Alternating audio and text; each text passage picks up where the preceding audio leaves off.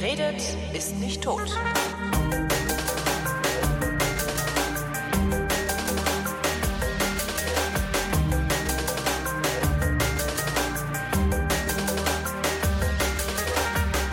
Und ich rede mit euch. Äh, Hier ist nämlich der 23. äh, und lang erwartete äh, Versuch, mit fast allen von euch mal geredet zu haben. Hier sind die Ferngespräche. Ich lade euch ein, euch zu melden, äh, wenn ihr Lust habt, eine Geschichte zu erzählen. Ihr solltet halt nur eine Geschichte zu erzählen haben, weil äh, sonst habt ihr ja keine Geschichte zu erzählen, was äh, jetzt auch eine ziemlich, äh, wie nennt man denn diesen Zirkelschluss? Äh, hallo Christian. Ja, hallo Holger. Ähm, wie nennt man das, was ich gerade gemacht habe? Ich würde sagen Teufelskreis, oder? Teufelskreis, eine Schleife reingelabert, ne? Ja. Ja. Doof. Christian, herzlich willkommen. Ja, vielen Dank. Äh, wer hätte gedacht, dass wir uns nochmal treffen hier, ne? So ist es. Äh, irgendwie neulich wurde mir vorgeworfen, ich würde, äh, statt, statt mit euch zu reden, würde ich hier lieber Erfolgsformate ko kopieren. ja, von nichts kommt ja nichts. Und das Schlimme ist, das Schlimme ist, nachdem Tim mir das vorgeworfen hat, letzten Montag in der Sendung ist mir heute beim Abwaschen die totale Knallerpointe dazu eingefallen. Ich hoffe, der wirft mir das nochmal vor, damit ich die bringen kann. Also, Und bis dahin bleibst du geheim. ja, ja, ja klar, geheime Geheimpointe. Ja gut, okay. Wo sind wir denn hier sonst? Was hast du, was, was hast du für eine Geschichte mitgebracht, Christian? Ähm, ich habe ähm, zum Anlass genommen, dass du dich ja vor kurzem hast typisieren äh, zu lassen bei der DKMS. Dann Ja. wollte ich einfach mal darüber erzählen, dass ich das vor mittlerweile fast zehn Jahren auch gemacht habe und ähm, mittlerweile schon zweimal zum Spenden gekommen Oho. bin. Ich wollte gerade sagen, nach zehn Jahren steigt auch die Wahrscheinlichkeit, ähm, dass du angeschrieben wirst, ne? Ja. Ja, also wie gesagt, ich habe mich dann 2004 typisieren lassen, relativ spontan bei so einem Tag der offenen Tür äh, an irgendeiner Schule. Und dann ging das damals noch mit Blut abnehmen und ähm, schön brav alles ausfüllen und habe dann auch jahrelang nichts mehr gehört, bis dann 2009 der Brief kam, dass ich dann jetzt ähm, eventuell in der engeren Auswahl wäre, ob ich dann noch bereit bin und so weiter. Was steht denn da so drin in so einem Brief? Ist der so formlos oder machen die da irgendwie auch so einen riesen Bohai? Oh, sie können Leben retten oder äh, was? Äh. Das, das ist, der war eigentlich relativ formlos. Also sie haben sich ja damals entschlossen, sich typisieren zu lassen, sind also grundsätzlich bereit. Wir möchten sie äh, darüber in Kenntnis setzen, dass wir einen potenziellen Patienten gefunden haben, der ihre Spende in Anspruch nehmen könnte. Sind sie denn noch dazu bereit, dann rufen sie uns an. So war das im Prinzip. Ja, und das habe ich dann auch gemacht. Und ähm, dann hieß es, es wären noch andere in Anführungsstrichen Kandidaten jetzt noch äh, da und ähm, die könnten dann auch noch in Frage kommen. Man würde sich bei mir melden. Dann hieß es relativ zeitnah, also ich glaube eine Woche später bekam ich einen Anruf, dass ich dann doch wieder sozusagen rausgeflogen bin. Mhm. Ähm, habe dann auch schon für mich den Haken dann gemacht. War Weißt du, weißt du, warum du rausgeflogen bist? Also was, was an dem anderen besser war? Äh, das weiß ich auch nicht. Das, da habe ich auch mal interessant zu, zu, zu gucken, wie die das messen. Ne? So ja, du bist der geeignetere Spender als als der andere. ich weiß nicht, ob es vielleicht irgendwie an der, also an der körperlichen Robustheit oder ähnlichem kann es eigentlich nicht liegen, weil darauf, darüber wissen die ja noch gar nichts zu dem Mhm. Zeitpunkt. Vielleicht ist es die örtliche Nähe, ich habe keine Ahnung. Mhm. Naja, auf jeden Fall kam dann halt dieser Anruf. Ich war halt ein bisschen geknickt, weil ich dachte, ich hatte mich dann schon drauf eingelassen, so jetzt, jetzt hilfst du jemandem und war dann halt ein bisschen geknickt, dass ich nicht helfen konnte. Bis dann eine Woche später der nächste Anruf kam. Ähm, der bessere Kandidat sozusagen ist dann wieder abgesprungen, so dass ich dann erst halt doch dran ran müsste, wenn ich dann noch wollte. Äh, geknickt finde ich ganz interessant. Also ich glaube, wenn ich so einen Brief kriegen würde, ich fände das erstmal irgendwie creepy. Und Ja, wäre was? irgendwie auch froh, wenn sie sagen, ah nee, wir haben uns geirrt, äh, kannst, brauchst, brauchst doch nicht. Weil irgendwie so, dann, weiß ich nicht, da ist ja auf einmal hängt ein anderer Mensch an dir dran. Ja, und ähm, das hat halt, also die, die Tatsache, dass ein anderer Mensch an mir ran- dranhängt, hat dann irgendwie auch äh, in mir ausgelöst, so eine, so eine gewisse Vorfreude, jetzt jemandem helfen zu können. Ja, das ist ja das ist schon so ein ambivalentes Ding wahrscheinlich. Ne? Ja, richtig. Also natürlich ist das mit einer gewissen körperlichen Belastung, äh, hängt das zusammen, da komme ich ja nachher noch dann drauf. Ähm, da war ich dementsprechend schon froh, dass ich das nicht mehr hatte oder Mhm. nicht haben werde.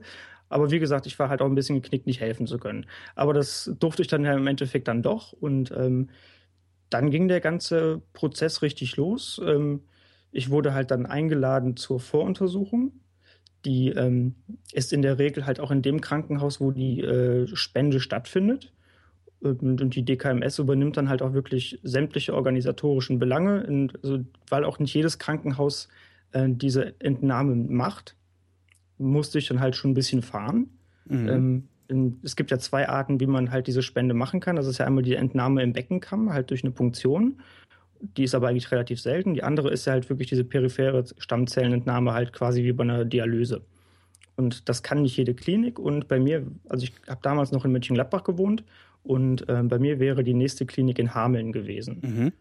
Dann bin ich halt dann, äh, haben die mir dann die ICE-Tickets besorgt, das Hotel gebucht und ähm, dann bin ich dann für, für einen Tag halt dann nach Hameln gefahren und habe dann da halt die ganze körperliche Untersuchung gemacht, ob ich dann halt wirklich noch fit genug bin, um die, ähm, die den ganzen Prozess zu überstehen.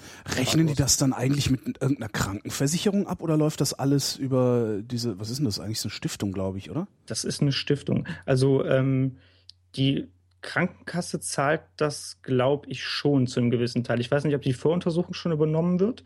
Ähm, aber später halt die ganze Spende an sich, die wird halt quasi von der Krankenkasse übernommen. Aber wahrscheinlich dann von der Krankenversicherung desjenigen, der äh, die Spende der bekommt. Ist, ne? genau, genau. Mhm. richtig. Ja, und dann ähm, halt ist dann halt der komplette Apparat mit äh, Lungenfunktionstest und was weiß ich nicht alles. Ja, und dann be bekommt man dann auch so quasi so ein kleines Paket mit ähm, den wichtigen Sachen, die man halt braucht für die Vorbereitungsphase. Denn äh, diese Stammzellen müssen ja angereichert werden. Man hat einfach im Körper nicht genug von diesen Stammzellen. Mhm. Dementsprechend muss man halt Medikamente zu sich nehmen, damit die halt richtig schön angereichert werden. Und ähm, das sind halt Spritzen, die man sich selber setzen muss. Und die bekommt man dann halt so in einem Paket und dann Wie kann man nach Hause fahren. Wo, wo setzt man die sich hin? Äh, da, wo viel Fett ist. Ach so, Bauch. Genau, also ja. wie, wie bei der Thrombosespritze. Der Nerd spritzt in den Bauch. genau. so war das. Ja, ähm, war ein bisschen merkwürdig mit den Spritzen, aber das ging dann halt schon. Ja, dann habe ich dann halt quasi angefangen. Äh, zehn Tage lang nimmt man diese Spritzen. Mhm. Ähm, morgens eine, abends zwei. Ja, und dann. Macht das irgendwas? Also äh, ja. wirst du davon, also klar, es reichert die, die äh, Stammzellen an, aber wird man davon irgendwie, keine Ahnung, wachsen einem auf einmal lange verloren geglaubte Gliedmaßen nach oder irgendwie das sowas nicht. abgefallen? Bin auch nicht größer geworden, nicht ja. schlauer, gar nichts. Das Einzige, was halt passiert und das ist das, was ich halt auch immer dabei erzähle, wenn ich jemandem davon erzähle, der unangenehme Teil, ähm, der halt bei jedem auch anders ist. Man, man hat durchgehend eine Erektion. Nee. Nicht. Das nicht. Wäre wär auch mal interessant gewesen. Das stelle ich mir vor wie die Hölle, ja. Nee, das, man hat äh, durchgehend, äh, durchgehend äh, Grippeerscheinungen. Mm. Also man hat halt wirklich die kompletten zehn Tage das Gefühl, man hat eine starke Grippe. Oh, das also, also du meinst so äh, äh, grippaler Infekt, ne? Also so fiebrig, richtig. schlapp, äh, Knochenschmerzen. Richtig, man hat aber kein Fieber, man ist nicht ansteckend, die Nase läuft nicht, aber man hat Gliederschmerzen, dass man nicht mehr sitzen kann. Also bei mir war es zumindest so, ich habe dann auch zwei, drei Tage freigenommen, weil ich nicht in der Lage war, am Schreibtisch zu sitzen. Krass. Das schreiben ähm, die aber nicht dazu vorher, ne? Äh, das steht bestimmt irgendwo ganz klein. genau. aber äh, ja, in dem Vorbereitungsgespräch bekommt man das dann auch gesagt, dass das auch durchaus sein kann und je nach körperlicher Verfassung wird es halt mal schlimmer, mal weniger schlimm. Aber äh, das war schon nicht ohne, muss ich ganz ehrlich sagen. Mhm. Also dann, dann, weiß man ja nicht, was man tun soll. Liegen bringt nichts, Medikamente nehmen bringt ja auch nicht wirklich was. Schmerztabletten oder sowas äh, nutzen die? Ähm, die nutzen ein bisschen, aber sollte man halt natürlich auch nicht übertreiben, gerade jetzt kurz vor so einer Entnahme. Mhm. Gerade, gerade bei dem ganzen blutverdünnenden Zeug, da spinnt die Dialysemaschine nachher. Sollte man halt okay. überlassen. Ähm, ja, aber nach den zehn Tagen ging es dann einigermaßen und ähm, dann geht es halt wieder los zur Entnahmeklinik und dann halt, wie gesagt, die DKMS hatte auch wieder alles übernommen. Die ähm, kalkulieren ein, dass man zwei Tage da bleibt äh, vor Ort in der Klinik, mhm. weil äh, eine gewisse Menge an Stammzellen halt angereichert äh, entnommen werden muss und in der Regel schafft man es in, die, in, so einem Dialyseprozess von vier bis fünf Stunden. Okay. Männer schaffen das in der Regel an einem Tag. Frauen brauchen halt schon mal zwei Tage. Mhm. Wonach richtet sich eigentlich, ob das mit so einer Dialyse gemacht wird oder einfach mit so einem, was war das, so eine Biopsie oder so, ne? Nee. Äh, eine Punktion. Also Punktion, also das, genau. Genau, mit so einer Punktionsnadel im Beckenkamm. Ähm, man kann sich das so ein bisschen wünschen, wie ich das rausgehört habe. Ah, und du wolltest schon immer mal an die Dialyse ich wollte schon immer mal an ah, die Dialyse. Cool. Einmal also, ordentlich das Blut waschen. Richtig, es ist natürlich ein wunderschöner Prozess. ähm, aber in der Regel macht man halt diese, diese periphere Stammzellenentnahme über die Dialyse, weil sie wohl einfacher ist und halt auch nicht ganz so körperlich anstrengend, weil diese, diese Punktion im, im Beckenkamm funktioniert wohl auch nur unter Narkose und so weiter. Und das möchte man halt irgendwie vermeiden. Das kommt auch in den seltensten Fällen vor, mhm. wenn es nicht unbedingt notwendig ist. Ich weiß auch nicht so ganz, woran die das festmachen. Nun ja, ähm, die DKMS hat halt dann auch wieder alles organisiert und so weiter. Ähm, für die Entnahme war es sogar möglich, dass eine zweite Person mitkommt. Für die gab es dann auch das ICE-Ticket, es gab das Doppelzimmer im Hotel. Ja. Alles wunderbar. Und äh, dann sind wir weiter hingefahren und bei der ersten Spende war ich alleine da. Moment, fährst du dann in die Klinik, wo der Empfänger rumliegt? Oder nein, nein, nein, nein. Das ist also nein, nein. nächstgelegene einfach. Die nächstgelegene, okay. halt wie mhm. gesagt bei mir in Hameln und ähm, es ist ja wirklich vollkommen egal, wo der Empfänger ist. Der kann in Toronto sitzen, das ist egal. Das wird okay. halt irgendwann halt mal rübergeschafft. Fast schon ein bisschen ärgerlich, ne? Sonst würden wir mal andere Länder sehen können. Noch, das war auch mein erster Gedanke, als damals der Brief kam. So, ich dachte, um Gottes Willen nicht, dass das jetzt ein, ein kleines krankes Kind in Florida ist und ich muss jetzt rüberfliegen. Das wäre alles schon, das wäre noch creepier gewesen, aber. Ja, stimmt. Ja. Naja, es ist sehr gut gegangen. Aber du wärst für lau rübergekommen. Es ist halt auch nicht äh, schlecht. Also ich das wäre natürlich auch ein guter Punkt gewesen. Allerdings, ob man dann wirklich so viel davon hat, wenn man dann morgens um halb sieben ins Krankenhaus muss, ich weiß auch nicht. Ja, stimmt. Da habe ich einen Flughafen gesehen. Ja. Immerhin. Ja. Andere wohnen da. Am Flughafen, ja. Mhm. Das, ähm, naja, ähm, wie gesagt, dann, dann halt in die, in die, äh, in die Klinik und ähm, es wurde uns auch damals angeraten, wir sollten Filme mitbringen. Filme? Filme, ja, Spielfilme. Ach so, äh, DVD-artig oder also genau. so, um, um irgendwie Zeit totzuschlagen. Richtig, weil die haben das alles schön vorbereitet. Da steht ein großer Fernseher mit dem DVD-Player. Die haben eine Auswahl von 40 Filmen oder so. Mhm. Ähm, wer noch andere mitbringen äh, möchte, kann das gerne tun. Und dann setzt man sich dann halt auf diesen Stuhl, sieht diesen furchtbaren Dialyseapparat und äh, kriegt erstmal Angst. Aber ähm, das daran gewöhnt man sich recht schnell und dann kommen die beiden dicken Kanülen in den Arm und dann geht's los. Mhm. Und äh, dann läuft das Blut. So, wenn ich das noch richtig im Kopf habe, waren das, hat mir der Arzt gesagt, dass das Blut 15 Mal den Körper verlässt und wieder reintritt. Das komplette. Das ist echt gruselig irgendwie. Das ist auch gruselig, die Vorstellung, ja. Merkt man das? Also ich weiß von von von äh, äh, richtigen Dialysepatienten, dass die natürlich, äh, wenn sie an die Dialyse angeschlossen sind, äh, da geht's denen scheiße weil mhm. die eben äh, den ganzen Giftstoffe im Blut angereichert haben. Und nach der Dialyse geht's denen wieder gut. Also es ist wie so ein Fitness, ohne sich bewegt zu haben, sozusagen. Also es macht halt fitter. Macht's das bei normalen, also bei gesunden Menschen auch? Also Fitness ohne sich bewegt zu haben, würde ich erstmal unterschreiben, denn danach ist, war ich erstmal kaputt. Also das okay. ist, ist anstrengend. So gesehen Fitness. Hm. Ja, genau.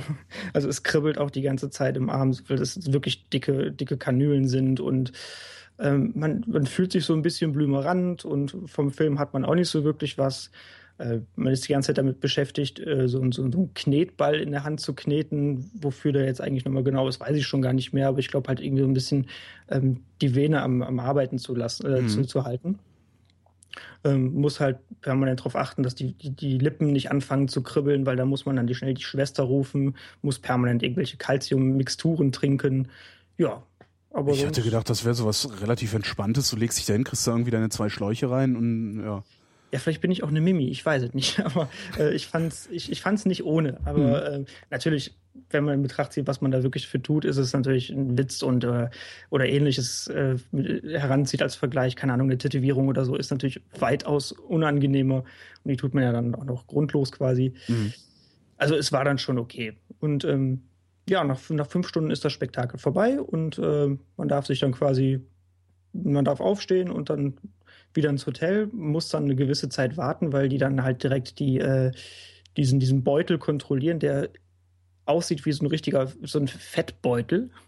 Also, äh, ja, schon wie bei einer Fettabsaugung. Das ist also, ja geil. Man sieht halt schon wirklich, dass das und, und, Stammzellen sind. Okay, ich wollte gerade sagen, das sind dann auch die Stammzellen.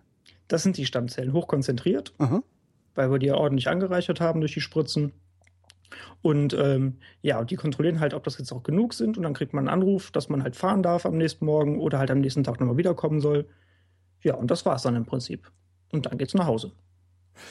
Erfährst du, wer äh, der Empfänger ist? Ähm, ja, jein. Also es, es gibt in, in Deutschland die Regel, dass man zwei Jahre keinen Kontakt zu seinem Spender haben darf. Mhm. Weil? Ähm, das hat den Grund, dass ähm, für den Fall, dass die erste Spende nicht gereicht hat und ich würde, also ich spende jetzt angenommen mhm. und lerne direkt eine Woche später den Patienten kennen und wir freunden uns jetzt an oder was auch immer und dann kommt der Krebs zurück. Dann habe ich plötzlich zu dem Patienten eine ganz andere Beziehung mhm. als halt dieses neutrale Verhältnis. Und deswegen äh, will man halt einen großen Zeitraum dazwischen schaffen, bevor man sich wirklich kennenlernt. Mhm. Also nach einem Jahr hat man die Möglichkeit, kontrolliert über die DKMS halt einen Briefkontakt aufzubauen. Ah, okay. Mhm. Aber nach zwei Jahren gibt es erst, wenn beide das wollen, die Personalien. Und hast du sie dir geholt? Wie lange ist das her? Ähm, das war 2009. Das heißt, du könntest 2009. wissen, äh, wer der Empfänger ist, weißt du es? Äh, nee, weil ich bin ja noch nicht ganz fertig mit der oh, Geschichte. Oh, Verzeihung, äh, ich, ich, lehne hab, mich hab, weiter zurück. Ich habe ja zweimal gespendet. Mhm. Ähm, also es hieß dann, man bekommt erstmal nach drei Wochen oder so die Benachrichtigung, dass dann halt ähm, die Stammzellen angeschlagen haben. Die werden halt äh, per Infusion dem Patienten eingeflößt sozusagen. Und dann erfährt man nach drei Wochen, dass das angeschlagen hat mhm. oder halt nicht. Und äh, ich bekam halt den Anruf, alles gut, es, die Behandlung kann jetzt äh, weitergehen und ähm, wir sind erstmal fein raus. Das habe ich dann auch erstmal geglaubt. Bis dann halt im Februar, also das Ganze war im August 2009, glaube ich. Und im Februar 2010 bekam ich dann den Anruf, dass der Krebs halt zurückgekommen ist und wir das Ganze jetzt in der Hauruck-Aktion bitte wiederholen müssen da gab es dann auch keine Voruntersuchung in der richtigen Klinik, sondern das wurde quasi halt am nächsten Morgen direkt in, im nächstgelegenen Krankenhaus gemacht. Und ich bin zwei Tage später schon, habe ich schon wieder im, im, Zug gesessen, wieder in die Klinik, ähm, um das Ganze halt nochmal zu wiederholen. Weil haben die dir direkt gesagt, das hat nicht geklappt, wir wiederholen das, oder haben sie gesagt, hier, du kannst nochmal? Nee, nee, es war schon direkt, ist äh, offiziell, ist, ist eilig, es ist ähm, die gleiche Patientin. Okay. Das wusste ich wohl, als ich wusste, dass es äh, eine, mit, eine Frau Mitte 30 war. Mhm. Das wurde mir gesagt aus Deutschland, woher weiß ich nicht ja, aber um halt dann auch vielleicht ein bisschen Druck zu machen, dass es halt jetzt auch notwendig ist und das ist die gleiche Person, haben sie mir das halt direkt konkret gesagt, ja. Ja, und dann wurde halt die ganze Prozedur nochmal wiederholt. Und das war genauso scheiße wie beim ersten Mal? Ja. Also ja, hat sich nicht, nichts geändert. so ähnlich ja. wie damals, als ich Spritzen ins Knie gekriegt habe. Oh, das ist auch nicht schön. Das ist total eklig. Und bei der ersten Mal, also das ist halt eklig. Also es tut nicht weh, aber es ist komplett eklig. Also es ist so eines der ekligsten Gefühle, die ich je hatte. Und dann sage ich dich zu dem Orthopäden, das ist aber eklig. Und der meinte, ja, und Sie, warten Sie mal ab, das, Sie gewöhnen sich da nicht dran. Das ist jedes Mal gleich eklig. Ja. Und der hatte recht. Okay. Ist das so schön in den Knorpel, dass man es hört, oder? Äh, ja, so, nee, nicht in den Knorpel, also so, so in die Knie, also unter die Kniescheibe irgendwie, so ein bisschen mm. Gleit, äh, Gleitmittel, weil ich Probleme mit der Kniescheibe habe. Ach, da wo es eh so schön ist, wenn man dran kommt. Ja, genau. gut. Ja. Ja. Ja, gut, also dann, dann hatten wir halt die, die zweite Entnahme und ähm, bin dann halt danach wieder nach Hause gefahren und ähm, habe dann wieder gewartet und dann bekam ich drei Wochen später den Anruf, dass es gar nicht geklappt hat und äh, die Patientin es nicht geschafft hätte. Ach scheiße. Ja. So ging es mir dann auch. Das war dann halt irgendwie so äh, wieder hart auf den Boden der Realität zurück.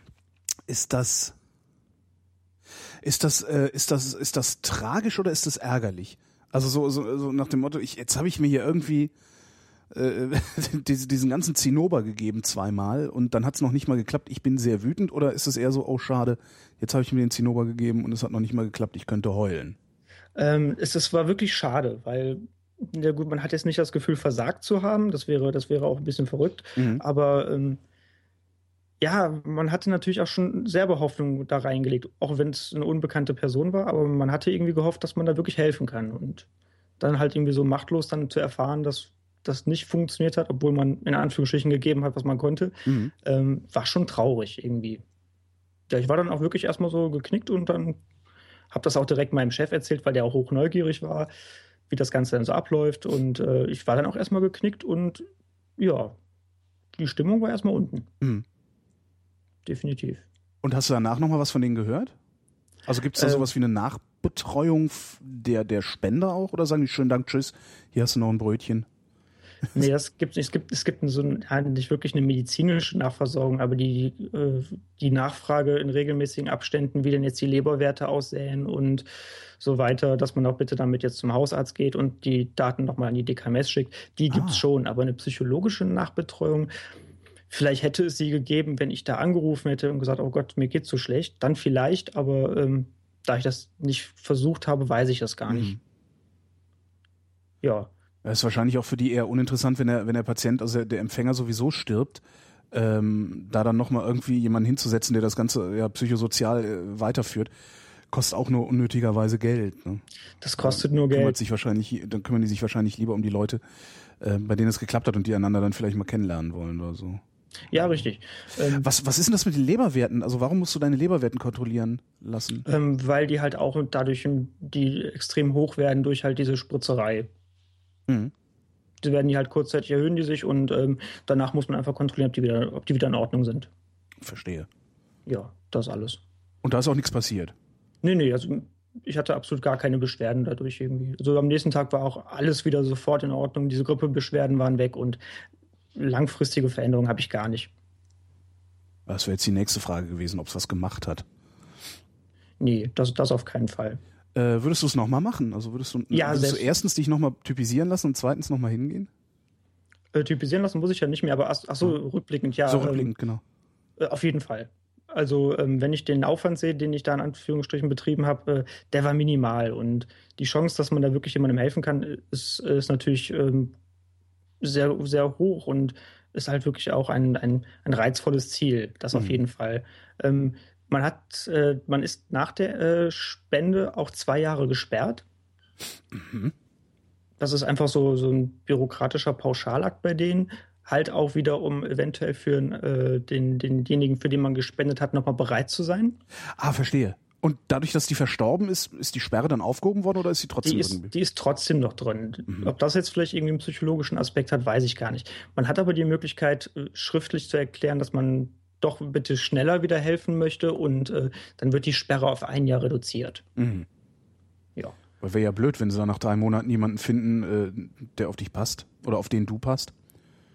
Das wäre schon blöd. Ich weiß auch gar nicht, ob die dann vielleicht irgendwie noch so ein, eine Ausnahme machen. Mhm. Das könnte natürlich sein.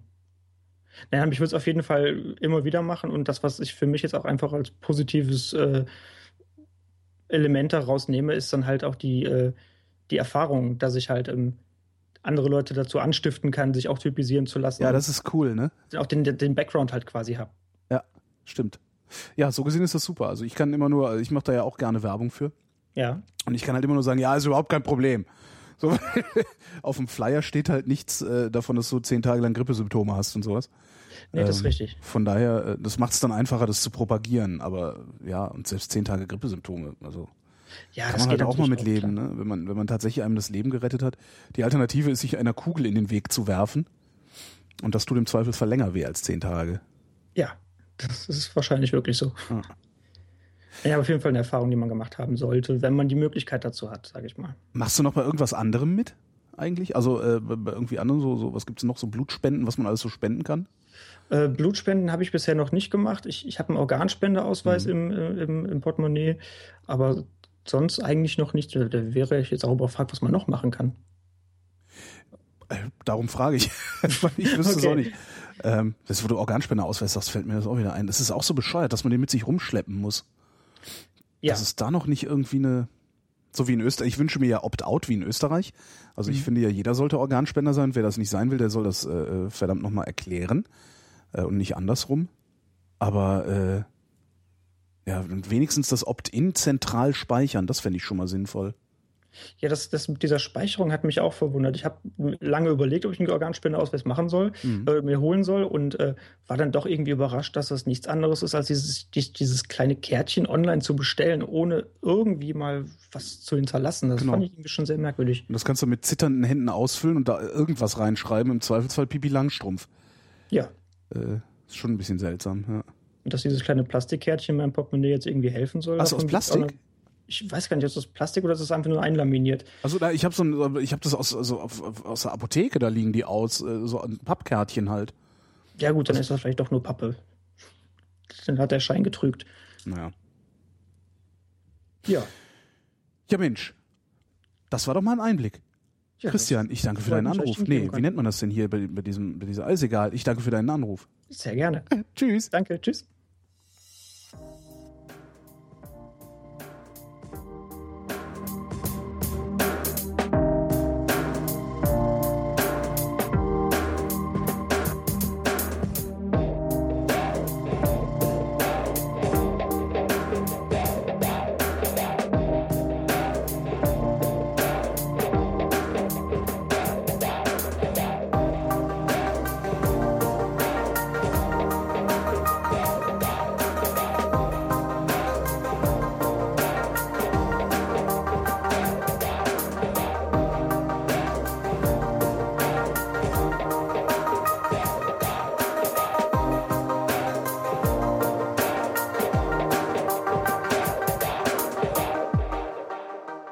Wo wir schon mal so bei sowas wie Krankheiten, Tod und Verderben sind, äh, geht's mit dem Janis weiter. Hallo Janis. Hallo. Äh. Ähm, äh, das funktioniert mit dem Mikro so, weil ich habe hier nur dieses ähm, eingebaute Mikro gerade am Laufen. Kein Problem. Okay. Äh, ja. Äh, mein Thema, was ich mitgebracht habe, ist, äh, ja, passt ja in die Krebsrichtung. Ich ja. hatte nämlich, ich hoffe, ich hatte äh, Hodenkrebs. Du bist 19 Jahre alt, steht hier. Das ist richtig. Wie ja. kann man denn mit 19 Hodenkrebs haben? Ich dachte, das wäre irgendwie was, was so, ja, weiß ich auch nicht, so alte Leute kriegen. Ja, das denkt man. Ähm, das habe ich auch gedacht. Und äh, meine Ärzte meinten aber, Hodenkrebs ist anscheinend die äh, am weitesten verbreitete äh, Krebsart in meinem Alter. Also es kriegen sehr wenige in meinem Alter Krebs, aber wenn, dann anscheinend Hodenkrebs. ja. Ähm. Äh, äh, äh, ja, ja, erzähl mal. Wie, wie, wie ist denn das, woran merkt man das, dass man Hodenkrebs hat? Tut das, das weh? Nee, eben nicht. Das ist ganz interessant. Also das oh ähm, merkt man daran. Das heißt, ich könnte Hodenkrebs haben und weiß es nicht? Nee, das merkst du dann schon. Denn okay. äh, wenn du das hast, dann wird halt ein Hoden größer. Ja. Und zwar signifikant größer. Okay. Und äh, ich habe das halt irgendwann äh, nachts gemerkt und ähm, das klingt jetzt äh, äh, Entschuldige, Entschuldige wenn, ich, wenn ich anfange zu lachen, aber ich habe gerade so dieses dicke Eierbild im Kopf irgendwie. Also. Also daran habe ich noch gar nicht gedacht. Das ist nee, total ähm, absurd eigentlich. Also man merkt halt, dass halt ein Hoden ähm, größer ist als der andere und man denkt sich ja, hm, was ist da denn los? Und äh, ich habe dann halt gegoogelt und äh, anscheinend kamen nur zwei Krankheiten überhaupt in Frage mhm. und die eine habe ich schon wieder vergessen und die ist aber mit super viel Schmerzen verbunden und ähm, mhm. das war irgendwie Nebenhodenzeugs und ähm, es gibt eben dann noch Hodenkrebs. Und das hm. ist eben, wenn dein Hoden groß wird und du keine Schmerzen hast. Und da ich keine Schmerzen hatte, dachte ich mir, ja, hm, toll. Und äh, bin dann äh, am nächsten Tag zum Arzt gegangen und der hat mich dann auch äh, sofort ins Krankenhaus geschickt. Und äh, ja, da ist dann rausgekommen, dass es genau das war. Also das merkt man dann durch Ultraschall. Äh, man schaut sich dann halt den Hoden an und der eine Hoden ist halt quasi so eine weiße Fläche auf dem Ultraschall und der andere ist halt, da sind so ganz viele äh, schwarze äh, Punkte drin und das sieht einfach wirklich durchsetzt aus, denn das ist es dann halt auch. Äh, ja, also ich bin dann wie gesagt zu diesem Arzt gegangen und äh, der hat sich das alles angeschaut und lachen, dann, lachen Ärzte dann? Also wenn er gesagt so, ja, ich habe also Nee, also das war ganz cool. Also weil das ist halt alles, ich meine, das ist halt irgendwie so so ein dermaßen ein, ein, ein dermaßen alter Begriff, so dicke Eier. Das, ich glaube, selbst wenn ich Arzt wäre, könnte ich mir ein Schmunzeln nicht verkneifen. Na, er hat dann halt gesagt, ja, das fühlt sich an wie Hodenkrebs, das äh, sieht aus wie Hodenkrebs. Ich glaube, das ist Hodenkrebs. das ist, äh, die lachen da schon auch drüber. Also ich lache auch drüber, aber an dem Tag äh, war ich halt komplett geschockt, weil mit 19 denkst du halt nicht an Krebs. Nee. Und ähm, ja, die haben dann direkt am nächsten Tag direkt die OP gemacht. Also das, ich hatte irgendwie ähm, äh, ja schon von anderen Krebssorten gehört, wo man dann Ewigkeiten warten muss, bis man äh, überhaupt äh, ins, ins Krankenhaus so eine OP bekommt. Aber das war dann halt direkt am nächsten Tag. Und ähm, die OP sieht dann eben so aus, falls sich das interessiert. Ja, ja, ja, nee, ja, ja. ja. Äh, ich weiß immer nicht, welche Detailstufe ich hier. Okay, äh, du kannst soll. ganz tief runtergehen. Ich kann viel okay. ab. Also sehr viel. ähm, also es ist halt so, dass dir dann ein Hoden entnommen wird. Also das scheint ähm, äh, ganz gut erkennbar eben zu sein, Hodenkrebs, weil es eben am Hoden ist und äh, es ist halt ganz gut, weil du eben nicht ähm, einen Tumor aus deinem Körper äh, so entfernen musst, äh, dass äh, ja, du halt quasi reinschneiden musst und eben diesen Tumor rausnimmst, sondern der Tumor ist halt in einem äh, sowieso beweglichen Organ und das nimmst du dann halt raus. Und ähm, äh, muss dann halt eben Glück haben, dass der äh, noch nicht in andere Organe eben um den Hoden irgendwie eingedrungen ist oder in den anderen Hoden und sowas. Und ähm, ja, das wäre halt auch wirklich das, wo ich die, die, die größte Sorge hätte. Also, dass ja. es auf den anderen geht. Ja, dass das einfach ja. mal ja, sich ausbreitet. Äh, ja, das ist auch die größte Sorge, die man da haben muss. Also ähm, es war dann so, dass ich halt im Krankenhaus war und äh, es war dann halt die OP und dann bin ich da noch, äh, ich glaube, drei Tage oder so gewesen und konnte wieder nach Hause. Äh, aber dann geht's halt los mit der Chemo. Mhm. Weil, ähm, also es kann sein, dass du die gar nicht brauchst. Aber bei mir ähm, hat man das einfach prophylaktisch gemacht. Einfach. Ähm, ja, du kannst das ja auch ab. Also du bist jung genug, um dann ja, nicht, genau. nicht so sehr darunter zu leiden. Ne? Ja. Meine Mutter hat vor ein paar Jahren Brustkrebs gehabt äh, und die, die hat heute noch zu kämpfen mit der Chemo, die sie seit zwei Jahren Echt? oder drei Jahren nicht mehr kriegt. Ja, ja, das ist äh, auf so einen alten Menschen wirkt das nochmal wesentlich heftiger anscheinend. Ja. Ja, das meinten die Ärzte eben auch, dass ich da das Glück habe, dass ich eben so jung bin, dass das ähm, eben relativ gut äh, für mich verträglich ist dann. Und das war es dann auch. Also ähm, es wird irgendwie gesagt, dass bei der Chemo, die man eben für Hodenkrebs macht, ähm, dass man da eigentlich die ganze Zeit am Kotzen ist, weil das eben das, das Medikament dich einfach, ähm, ja, das löst halt aus, dass du die ganze Zeit kotzt. Haben die, Ähm. haben die dir erklärt, was genau eine Chemotherapie ist? Ja, ja, klar. Also, ja, ich weiß gar nicht, ob der Arzt mir das direkt erklärt hat, aber ähm, Freund von der Familie ist Apotheker Mhm. und der hat mir das dann nochmal ähm, detailliert erklärt.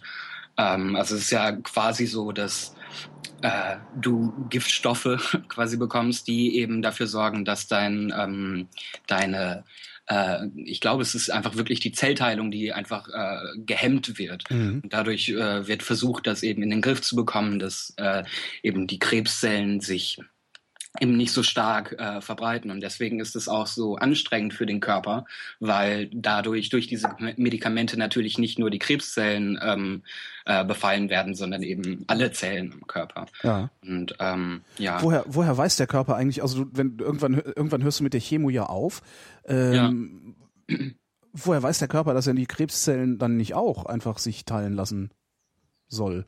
Ich, keine Ahnung. Also, ich, soweit, also es ist so, dass ich jetzt momentan noch warte ähm, auf das Ergebnis quasi der Chemo. Mhm. Und äh, da würde ich dann sowas nachfragen. Das weiß ich ehrlich gesagt Achso, nicht genau. du bist, du bist gerade noch, in, du bist gerade noch in der Chemotherapie. Also ich bin vor zwei Wochen oder so war ich dann fertig. Also das Ganze war ähm, die Diagnose für Krebs überhaupt habe ich ähm, irgendwie Anfang Januar oder so bekommen. Mhm. Und äh, dann Ende Februar bin ich eben in die Chemo gegangen und äh, jetzt vor, nee, doch einen Monat, glaube ich, äh, war ich dann auch mit der Chemo durch. Und ähm, jetzt mache ich demnächst ein CT und äh, dann wird auch überprüft, ob eben, äh, ob die Chemo erfolgreich war quasi. Aha. Äh, ja. Ja. Wenn die, wenn die dir, also die, die OP, das war eine ganz normal Vollnarkose wahrscheinlich, oder machen Ja. die das mit irgendwie so einer lokalen Betäubung? Nee, das, Das war eine. Vollnarkose. Und jetzt, haben- dann haben sie, jetzt hast du, jetzt hast du nur noch ein Ei, wie der Hitler. ja, genau. Das- ja. ja, das war auch mein Gedanke dann, als ich äh, aufgewacht bin. Dafür nutzt du erstmal erstmal Europa unterjochen. Nicht ganz so, aber ich habe meinem Kumpel direkt per SMS eben geschrieben, ja, das habe ich was gemeinsam mit Hitler. Das ist auch so das Absurde, ne? Ich, ich, also ich habe ja auch, als ich 17 war, äh, wäre ich auch beinahe mal gestorben, weil ich eine, eine, eine, einen sehr großen Abszess in der Bauchdecke hatte. Okay. Äh, und also gut, also zwei Wochen lang ging gar nichts bei mir. Also da war ich so delirierend, also da hatte ich solche solche Schmerzen, dass ich die ganze Zeit äh, intravenös ernährt worden bin und Zeugs, also und so Schmerzmittel rein und so. Also das war ganz schlimm. Ja. Ähm, aber danach und da, da da war meine Bauchdecke noch offen. Und ich habe auch selber Wundversorgung gemacht, also selber so Mullzeugs in dieses Loch in der Bauchdecke gestopft Ja. und so, weil irgendwer muss es ja machen. Ähm, und darüber auch die ganze Zeit Faxen gemacht. Ja. Das ist, ich finde das so faszinierend, dass man, Finde ich auch, ja. Es ist Das- irgendwie das- so eine dass man da oder ja, sowas. dass man nicht die ganze Zeit Faxen macht. Ja. ja. ja, das, ja. Das ist echt, also vor allem, ähm, Also äh, weißt du so, ich meine, ist Krebs und das erste, was dir einfällt, ist ein Hitlerwitz.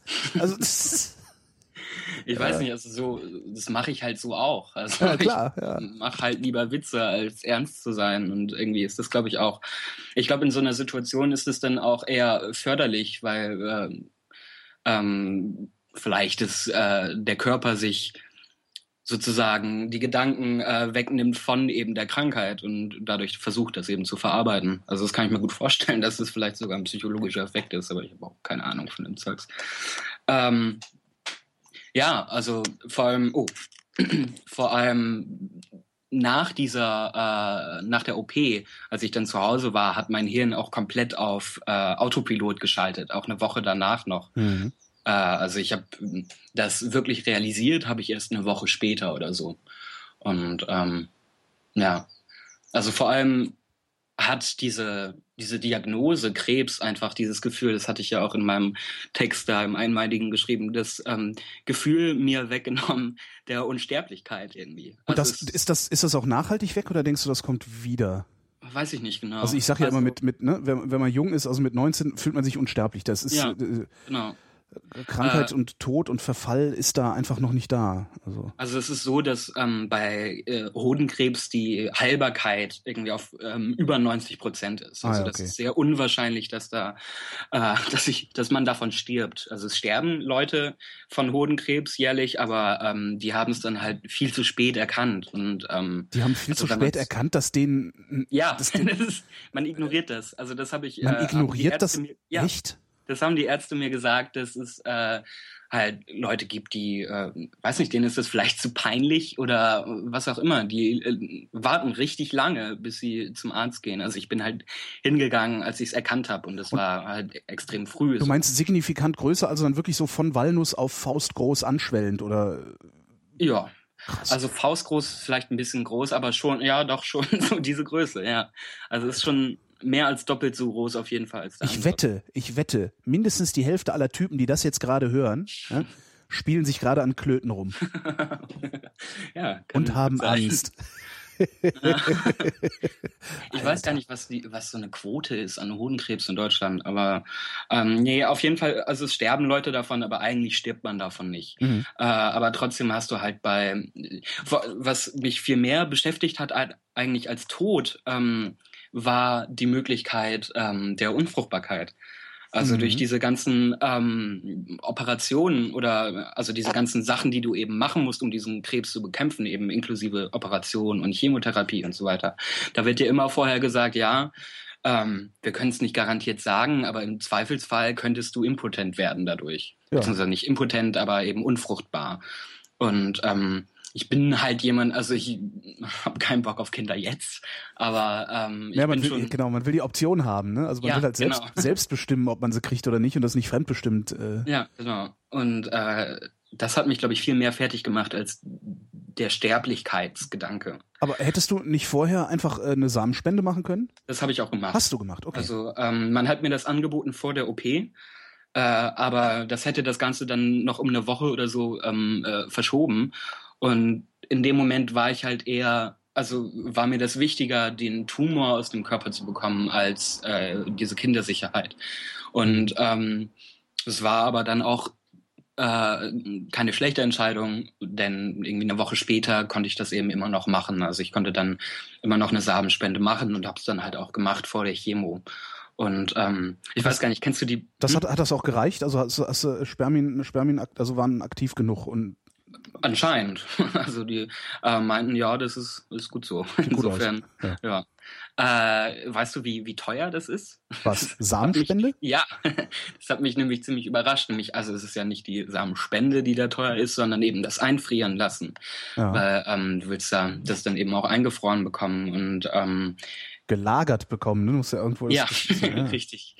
Äh, und das kostet, ähm, das Einfrieren an sich kostet 250 Euro und ähm, das äh, Lagern an sich 250 jährlich. Wow. Also du bezahlst eben 250 pro Jahr, damit deine Samen da eben bleiben. Und das fand ich in dem Moment schon relativ ja. teuer. Das ist ein gutes Geschäft. Das ja, ist das echt ein gutes Geschäft. Ja. Also was, was braucht man denn dafür? Das ist so flüssiger Stickstoff, in, in, in den das genau. eingelagert wird, ne? Und wahrscheinlich dann auch bloß so ein, so ein Röhrchen, so ein Glasröhrchen, oder? Wahrscheinlich, ich weiß nicht genau, wie das genau gemacht wird. Aber ein Freund von mir, der äh, studiert Chemie, der meinte dann auch, ja, das hätte ich dir doch machen können im Labor.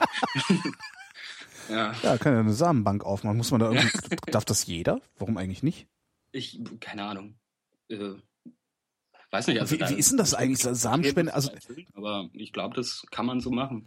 Geben die dir dann irgendwie was mit nach Hause oder ist das wirklich so, wie es im, im Fernsehen in diesen witzigen Sendungen immer gezeigt wird? Du musst dann in so einen Raum, der total schäbig ist und da liegen dann schäbige Pornos rum und da musst du dir dann einschleudern. Ja, es war genau so. Echt? Das ist neben dem Labor ist ein Raum ist und der ist eingerichtet wie ein Schlafzimmer. Mhm. Äh, da ist ein Fernseher, aber keine Filme, glaube ich. Und richtig billige Pornohefte. Ah. Äh, und äh, ja. Und war weißt, ein komisches Gefühl irgendwie. weißt du, was das Schlimmste, das Schlimmste daran ist eigentlich und das, das Entwürdigendste daran ist? Ja? Wir können trotzdem. ja, stimmt. Ich habe da auch gedacht, so, ähm, da waren du, keine du, also, schwulen Hefte zum Beispiel. Und was wäre, wenn ich jetzt schwul gewesen wäre? Ja. Dann äh, hättest du ja also die Schwänze angucken können, die bei den Hetenheften sind. Ich glaube, da waren keine, keine Schwänze. Also Ach so, das, nur... das durchgeblättert. Ja. Äh, und na egal. Aber das ist so echt, äh, du kannst uns äh, neben dem Labor in einen Raum sperren mit billigen Pornoheften und wir sind in der Lage, äh, ja im Prinzip Sex zu haben. Mach das mal mit einer Frau. Keine Frau, die ich kenne, würde sagen, nee, also, die, also alle Frauen, die ich kenne, würden sagen, nee, also hier ich jetzt wirklich überhaupt keinen Bock. und die würden dann auch keinen ja. haben. Ne? ja. Wir sagen halt, nee, hier habe ich auch keinen Bock, aber hey, ja. Das ist so, ach Gott. Das war aber auch genau mein Gedanke dabei. Das ist ja. so erbärmlich. Ich so keinen Bock drauf, aber ja, egal. naja, dann habe ich auf jeden Fall diese Spende gemacht und ähm, ja, dann habe ich halt diese Chemo gemacht und die Chemo, ich habe gerade eben ja so ein bisschen auch zugehört, äh, ich bin gerade eben erst angekommen, deswegen habe ich nicht alles mitbekommen, aber zumindest habe ich mitbekommen von der Dialyse von Christian, war das, mhm, glaube ich, vorher. Genau. Ähm, also bei der, du gehst dann, also ich bin in eine äh, spezielle ähm, Chemoklinik dann quasi gegangen. Also es war keine Klinik, sondern eher eine Praxis, wo du dann halt in einem äh, relativ nett eingerichteten Raum auf so einem Sessel sitzt und dann eben äh, die Chemo eben vollführst. Und ähm, da waren dann auch eben Leute, die eben eine Dialyse machen mussten. Äh, ich habe mich dann aber auch nicht getraut, was für einen Krebs die haben, zu fragen. Ähm, aber das sieht schon echt eklig aus, wenn da ein, quasi ein Beutel Blut äh, hängt. Und mhm. ich habe mir da echt, oh, das finde ich total eklig. Ich bin sowieso ein nicht, ich kann Blut schlecht sehen. Und ähm, ja, aber es war ganz interessant, weil da eben ganz viele verschiedene ähm, äh, Arten von Krebs quasi äh, bei den Leuten eben war. Und es war immer ganz interessant zu sehen, wie viele äh, Beutel die dann eben haben, weil das wirklich für jeden Patienten ja unterschiedlich ist, die äh, Mischung an Medikamenten, die sie eben für ihre Me äh, Chemo bekommen. Und, was für Medikamente sind das eigentlich? Sind das Tabletten oder Spritzen? Oder was nee, das ist, da waren das immer, ähm, äh, war das immer per Infusion. Also es waren immer so Flüssigkeiten, die du eben ähm, ja, infu, wie ist denn das Wort? So infusioniert? Infun, in, infusiert? In, ja, infus, ja. Interessant. Halt Infun, Infusion inf, bekommen. Infundiert, oder? Ich habe keine Ahnung, kann gut sein. Diffu, warte äh, mal, Diffusionen, diffundieren. Ah, stimmt. Infusionen, Infu, also würde ich jetzt denken. Sinn machen, ja. ja. Also infundiert bekommen hast aber das du. klingt, es hört sich falsch an, aber hey. Das stimmt. Ja, ja egal. Was soll's, wir können auch um. neben Laboren. Äh, äh. Äh, äh, ja, ich weiß gar nicht, was das für Medikamente sind. Also ich habe halt eine ähm, Dreiermischung bekommen von Medikamenten, dessen Namen ich auch nicht mehr weiß. Bleomycin war eins davon. Äh, das schmeckte ein bisschen wie äh, Vicula-Bier. ja, Kenn ich noch. Das hast du äh, äh, per Spritze bekommen und ähm, ja, das schmeckte ziemlich ähnlich. Äh, hast du, weil du schmecken sagst, hast du auch Probleme mit deinem Geschmackssinn bekommen? Nee. Weil meine Mutter hat echt heftige Probleme mit dem Geschmackssinn bekommen.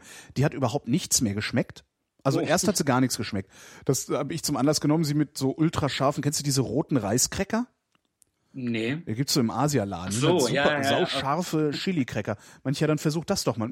Oh, lecker. Hm, und dann hat sie irgendwie die ganze Zeit Reiskräcker gefressen, bis ihr Geschmackssinn wiedergekommen ist. Nein. Und dann äh, wäre sie fast gestorben, weil das so scharf ja. war. Äh, das ist echt heftig gewesen. Also sie hat nichts geschmeckt und, und also die, die konnte im Grunde hat die nur gegessen, weil sie gewohnt war bestimmte Sachen zu essen, aber nicht, weil es mhm. ihr besonders geschmeckt hätte irgendwie. Ja, das hatte ich gelesen, das ist dieses Problem. Also das, äh, es ist ja komplett unterschiedlich äh, bei jedem Körper, was für ähm, äh, was für Nebenwirkungen du dann letztendlich genau bekommst. Also man ja. kann ungefähr eingrenzen, was das bei diesem Medikament sein wird, aber trotzdem ist es dann für jeden äh, Menschen eben unterschiedlich. Und ich habe gelesen, dass es genau sowas gab, also so ähm, ja, Geschmackssinn eben verlieren. Ich habe aber auch gelesen, dass es äh, so weit kommen kann, dass du eben äh, dein, also dass du nichts mehr sehen kannst und so. Äh. Das fand ich da schon echt krass, ja. Aber es scheint ein sehr, sehr starker Extremfall gewesen zu sein. Äh, bei mir war das dann letztendlich also ich habe eigentlich fast gar nichts gespürt an Nebenwirkungen, an, also an echten Nebenwirkungen. Äh, also wie gesagt, das mit dem Kotzen war halt eine, die man mir vorausgesagt hat, die bei mir aber gar nicht war. Äh, liegt aber, glaube ich, daran, dass ich allgemein selten, also ich hab, kann mich nicht erinnern, dass ich irgendwann mal wirklich gekotzt habe, nicht mal von Alkohol oder so. Mhm. Äh, ich bin einfach sehr resistent dagegen. Ähm, und es ich weiß gar nicht mehr, was die anderen Nebenwirkungen waren.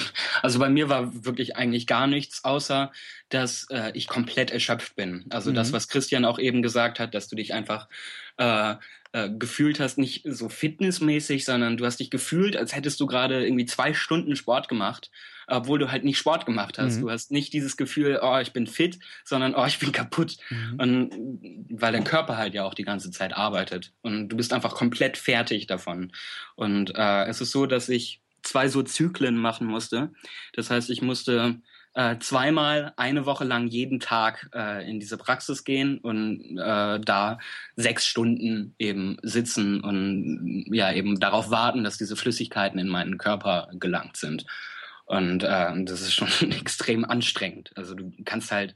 Das ist anstrengend Woche und langweilig, ne? Also ja, so. Genau. Oh. Ja. Das ist, das ist genau, also ich habe dann halt Podcasts gehört und Musik, aber trotzdem hatte ich dann irgendwann einfach keinen Bock mehr, nichts zu machen und habe halt einfach gepennt da.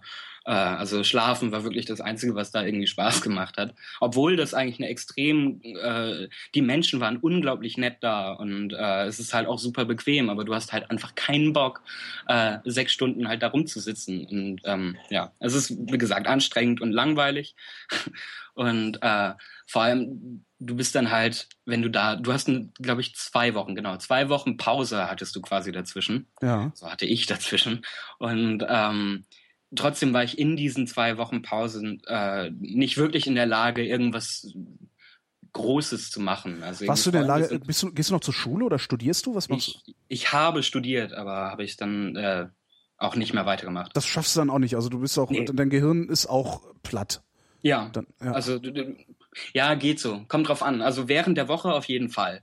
Also während du Chemo hast, kannst du halt nichts machen, außer äh, dahin gehen und nach Hause kommen und pennen. Mhm. Ähm, aber, aber, du, aber du kannst pennen. Also es ist nicht so, so, ja. so ein Erschöpfungszustand, bei dem du dann nicht einschlafen kannst. Sondern naja, also ich habe also ich hatte schon Einschlafprobleme quasi, weil ich eben so viel gepennt habe tagsüber. Mhm. Äh, aber ich glaube, es kam eher daher als von den Medikamenten wirklich. Also es, ich habe dann äh, hatte Schwierigkeiten einzuschlafen, eben weil ich so viel geschlafen hatte schon. Hm. Also es, ich hätte ich halt da nicht geschlafen, wäre ich sofort eingepennt zu Hause. Ähm, also das ging zumindest, ja. Äh, und dann eben nach zwei Wochen geht's dann aber auch wieder, dann kriegst du das dann auch wieder hin. Äh, ja. Durftest du alles essen, alles trinken oder musstest du bestimmte Sachen dann auch weglassen? Nö, eigentlich nicht. Also ich also ich habe sogar in den zwei Wochen, äh, in, in, in diesen zwei Wochen Pause dazwischen habe ich auch getrunken und äh, das hatte, ich glaube, ich habe sogar einmal gekifft. Mhm. Äh, und es ist halt komplett egal. Also das habe ich auch meinem Arzt dann gesagt, ob das irgendwie Probleme macht und meinte, ja, nee, ich sollte dann halt nur nicht während der, äh, an einem Chemotag eben, äh, sollte ich versuchen zu nicht, vermeiden, mir noch weitere Gifte rein zu... Nicht, äh, nicht in der Praxis kiffen. Ja, das hat er so nicht gesagt, aber ich glaube, ja. Ja, genau. Und ähm, ja. Wirst du daraus irgendeine Lehre ziehen und weiß ich nicht, alle halbe Jahr zur Vorsorgeuntersuchung gehen oder sowas, was man ab das 40 muss ich sowieso. Ah, okay. ähm, also ich muss sowieso zur Vorsorge, aber weiß ich nicht, also das, was ich wirklich davon getragen habe, ist wirklich, glaube ich, das, was ich gesagt habe mit der Unsterblichkeit. Also auch wenn ich eben am Tag der Diagnose dann eben nicht dieses nicht an die Sterblichkeit an sich gedacht habe, sondern eher an die an das Kinderkriegen-Ding. Mhm. Äh, aber trotzdem habe ich jetzt halt, ähm, ich hatte jetzt Krebs oder ich habe Krebs, ja, ja dann rausfinden. Und ähm, das hat mir, glaube ich, wirklich dieses genommen, dieses Gefühl, äh, das kann mir nicht passieren, was ich zu einem Möglichen irgendwie denke. Und ähm, also das denke ich jetzt bei Sachen, die eben nicht nur mit Krankheiten oder so zu tun haben, sondern auch, fällt jetzt kein Beispiel ein, aber das habe ich öfter, dass ich äh, mich dabei erwische, dass ich äh, bei Dingen denke, wo ich spät, äh, wo ich früher gedacht hätte, ähm, ja, äh, passiert mir ja nicht, dass ich da dann jetzt doch irgendwie das Gefühl habe, ja, vielleicht ja doch. Mhm. Und ich mhm. glaube, das, das bleibt auch. Ähm, ja, ich glaube, das ist so die Lehre, die ich daraus gezogen habe. Und ähm, ja. Wirst du denn dann hingehen und jetzt, äh, was, man sagt ja immer, äh, lebe jeden Tag, als wär's dein letzter. Wirst du sowas tun oder wirst du wieder den alten Trott? Ja, ich glaube, ja, alter Trott. Ja, ist mir also, nämlich auch damals passiert. Nach dem. Ähm, Nach diesem Klinik, also ich habe sieben, sieben Wochen Klinikaufenthalt hinter mir gehabt. Scheiße. Davon, ja. äh, ich weiß gar nicht, wie viele, also vier, fünf Tage Intensivstation, äh, ja, wie gesagt, zwei Wochen intravenös ernährt und nur Mhm. unter äh, Schmerzmitteln intravenös überhaupt ein paar Stunden schlafen können und so. Und ich konnte halt nicht raus, ich konnte auch nicht laufen, also es ging halt gar nichts. Mhm, ich äh, auch. Und ich habe auch gedacht so, boah, wenn ich wenn ich hier wieder raus bin, dann bin ich aber nur noch draußen unterwegs. Also du konntest, ich konnte aus dem Fenster gucken, habe den Wald gesehen und so, also alles ganz hübsch. Dann habe ich ihm auch gesagt, dann bin ich aber nur noch unterwegs und renne nur noch rum und äh, einen Scheißdreck habe ich getan. Ne? Ja, nee, ähm, nee, das hatte ich irgendwie gar nicht. Also ich hatte auch währenddessen hatte ich irgendwie gar nicht so einen Gedanken daran, weil, glaube ich, ähm, man mir halt von vornherein vergewissert hat, ja, das hat halt eine 90-prozentige Heilbarkeitswahrscheinlichkeit und es ist sehr wahrscheinlich, dass das halt so ein Abschnitt ist, den ich habe, aber dass ich danach dann eben wieder normal leben kann, Hm. dass ich dann halt einen Hoden weniger habe, aber ansonsten nicht wirklich was, also dass das nicht wirklich was an mir verändert, also eben körperlich oder ja, was auch immer. Und ähm, ja, ich glaube, ich bin dann eben damit überhaupt schon an diese Sache rangegangen. Also ich habe eben den Gedanken gehabt, ja, das ist halt so eine so eine Phase, die ich jetzt durchlebe, äh, Mhm. aber danach ist dann halt auch wieder vorbei. Äh, ich Depp habe auch ähm, ich habe dadurch mit dem Rauchen aufgehört und habe jetzt irgendwie vor einer Woche oder so wieder angefangen. äh, das ist auch wieder total bescheuert. Ähm, ja, also ich glaube nicht, dass ich da äh, sowas habe, dass ich jetzt eben jeden Tag lebe, als wäre es mein letzter. Nee, glaube ich nicht. Eigentlich ja ärgerlich, ne? Weil eigentlich will man das ja. Also ich, ich, ich Ja. jedenfalls, also ich beneide immer die Leute, die das können. Was heißt können, die das einfach machen. Ja. Die sagen so, ja, komm, nee, pff, Rock'n'Roll und raus damit. Naja. Ja, also was es auf jeden Fall, glaube ich, ich, na, ich weiß nicht, ob das im Zusammenhang ist, aber was kann gut sein, dass ich, also ich lebe momentan noch bei meinen Eltern. Ich habe angefangen zu studieren. Ich wollte eigentlich nach Hamburg, aber jetzt habe ich, weil ich da keinen Platz bekommen habe, habe ich halt in meiner Heimatstadt doch studiert. Und ähm, jetzt habe ich doch den Entschluss entfasst, dass ich äh, nach Frankfurt ziehen werde zum Studieren. Äh, oder glaub, oder Main? Frankfurt oder oder? Am richtigen Frankfurt natürlich. ins gute Frankfurt. ja, mein. ähm, und äh, ja, und ich glaube, das hat mir so einen Kick irgendwie gegeben auch. Also ich war jetzt halt die ganze Zeit zu Hause und äh, jetzt reicht's aber auch mit zu Hause. Und äh, jetzt will ich so mein eigenes Leben irgendwie führen. Und ich musste jetzt eben aufhören mit dem Studieren, eben wegen der Krankheit, weil das kann man halt nicht nebenbei, da kann man nicht nebenbei noch studieren. Ähm, und das hat mir irgendwie so die Möglichkeit gegeben, einfach das so ein bisschen hinter mir zu lassen. Mhm. Äh, also dieses Studium in meiner eigenen Stadt und so. Äh, und ähm, ja, das ist so ein bisschen wie ein Neuanfang jetzt eigentlich nach dem äh, nach der Chemo. Und, Bist du Ja. denn immatrikuliert geblieben oder hast du dich auch exmatrikuliert? nee, ich habe mich jetzt auch exmatrikuliert. Was Ähm. passiert denn dann eigentlich? Weil dann bist du ja auf einmal nicht mehr krankenversichert und nicht mehr, weiß ich nicht. äh, Also momentan bin ich noch krankgeschrieben. Ah, das ist ja. ganz gut. Ähm, weil ich wahrscheinlich noch eine Kur machen werde. Und äh, bis dahin werde ich jetzt erstmal krankgeschrieben sein. Und ähm, äh, also es ist so, dass ich das halt, ich habe halt einfach die Studienbeiträge nicht bezahlt. Und dann meinten Ja. die, ja, äh, wirst du ja exmatrikuliert. Und dann meinte ich, ja, das wollte ich sowieso machen. Und ähm, habe ich das halt auslaufen lassen. Und äh, ich weiß gar nicht, was das für. Ich glaube, die äh, Rentenversicherung äh, macht ein bisschen Druck, aber ja, der habe ich halt geschrieben, ich werde noch eine Kur machen und dann war auch gut. Hm. Also ich glaube, wirklich Folgen hat das momentan jetzt noch nicht so. Wirst du denn auch noch eine Kur machen? Weil Ja, bis ja, ja. Semester, Ne, Wintersemester wieder losgeht, ist ja noch ein bisschen Zeit. Werde ich auch, ja.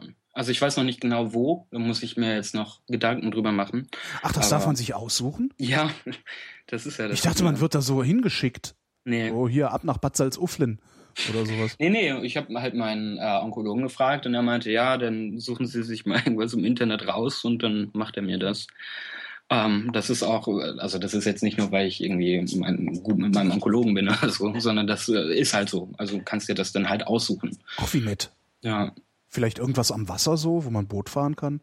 ja. Zur Rehabilitation? Auch, ich hasse ja die Nordsee. Ach, äh, warum? Aber weiß ich nicht genau. Vielleicht äh, Kindheitstraumata oder so.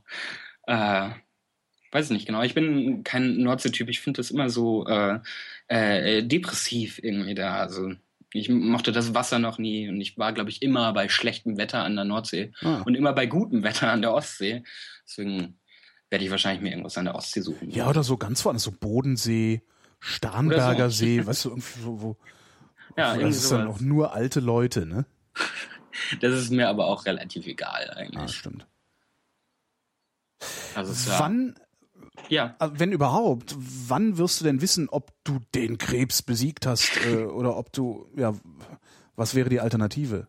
Ich glaube, letztendlich wissen, also definitiv wissen, tut man das in äh, drei Jahren, glaube ich. Äh, drei oder zehn. Ich glaube drei ja. war das. Also nach einer äh, bestimmten Anzahl von Jahren weiß man eben, also sagt man, wenn man der Krebs dann nicht wiedergekommen ist, äh, dann bleibt er auch weg. Und ich glaube, es war drei Jahre. Und ähm, die Fruchtbarkeit zum Beispiel kann man nach zwei Jahren äh, weiß man, ob sie also sie ist halt wahrscheinlich jetzt erstmal weg und kommt dann in zwei Jahren wieder, wenn sie ah, ja. wiederkommt. Äh, also es bleibt alles im relativ äh, gutem Rahmen. Und eben in, ich glaube, Ende des Monats oder Anfang nächsten Monats habe ich eben äh, die Überprüfung, ob die Chemo was gebracht hat. Und theoretisch könnte man da auch schon sagen, äh, dass der Krebs weg ist. Da muss man eben noch zwei Jahre warten und dann ist man sich sicher. Also ich gehe auch davon aus, dass er weg ist, weil bin halt irgendwie, ich glaube, das gibt mir irgendwie was, dass ich da mehr mit Optimismus rangehe. Ähm, ja. Ja. Haben die das eigentlich, als sie, nachdem die den Hoden rausgenommen haben, haben die da irgendwas reingetan oder ist das jetzt? Äh, hätte ich machen lassen können, hätte, glaube ich, die Krankenkasse auch bezahlt, aber das finde ich irgendwie äh, komisch. Ich hatte auch ähm, so, kurz was, davor was, würd, was würde da reinkommen, denn weißt, weißt du das? Ich weiß nicht genau was, also, aber halt so ein. Sowas wie Brustimplantat, Silikonbeutel? Nee, eine Hodenprothese. Hodenprothese. Also ist, ist wirklich so. Äh, ich hatte auch vorher Sons of Anarchy gesehen, was so eine schöne Serie ist. Und ähm, da ist auch irgendein Charakter, äh, hatte halt auch nur einen Hoden.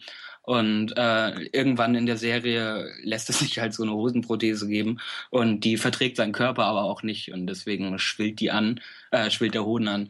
Und irgendwie war ich da schon so ein bisschen traumatisiert, glaube ich, von, von der Serie, äh, dass ich das dann auch nicht mehr machen wollte. Also ich möchte nicht, ich finde den Gedanken irgendwie komisch, dass da. ich muss schon äh, wieder lachen, weil einfach, weil Hodenprothese, das, ist, äh, dass es sowas überhaupt gibt. Ja. Ich hätte gedacht, die würden dann irgendwie zu so einem Silikonbrusthersteller gehen und sagen, hier, mach mal irgendwie sowas Kleines. Äh, Vielleicht machen das auch nur so. Das kann natürlich auch sein, ne? ja. Da gab es doch mal so einen also, Witz mit Pinocchio und dem Termin. Ist egal. Nee, erzähl. Ich weiß, ich, wie war das? Da ging es auch um Hodenprothesen und die eine, einer war, ein, eine war aus Stahl und eine aus Holz und seine Kinder heißen Pinocchio und Terminator oder so. Ich krieg's nicht mehr genau zusammen. Es ist nicht wirklich lustig, glaube ja, ich. Also, ja, außer wenn man in der siebten Klasse ist, dann eventuell noch. ja.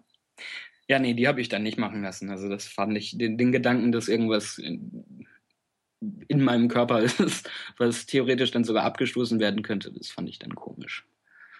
Und das, ähm, was man mir gesagt hat, dass ähm, äh, pendelt sich dann irgendwann auch ein. Also es wird dann, momentan sieht's so aus, dass da eben, äh, also der, der Hoden ist im Zustand von zwei Hoden, also der Hodensack, äh, nur dass da einer fehlt. Also Achso, der ist, so ist halt noch geschwollen und alles. Nee, nee, das ist, nee, geschwollen ist da nichts mehr, aber ähm, also die Anordnung des einen Hodens ist eben so, als wäre da noch ein anderer, aber da ist halt kein anderer. Achso, ja. Irgendwann, sinkt er halt nach unten, aber das dauert eine Weile. Ach so, sodass dann der eine Hoden wieder, äh, ah, okay. Also es sieht quasi ein bisschen aus, als hätte man zwei, aber wenn man genauer hinguckt, dann ist es halt nur einer. Äh, so wird es dann irgendwann sein. Aber momentan sieht man halt relativ direkt, dass da nur einer ist, weil das ist halt eine Beule und eine Nicht-Beule quasi. Mhm. Ja.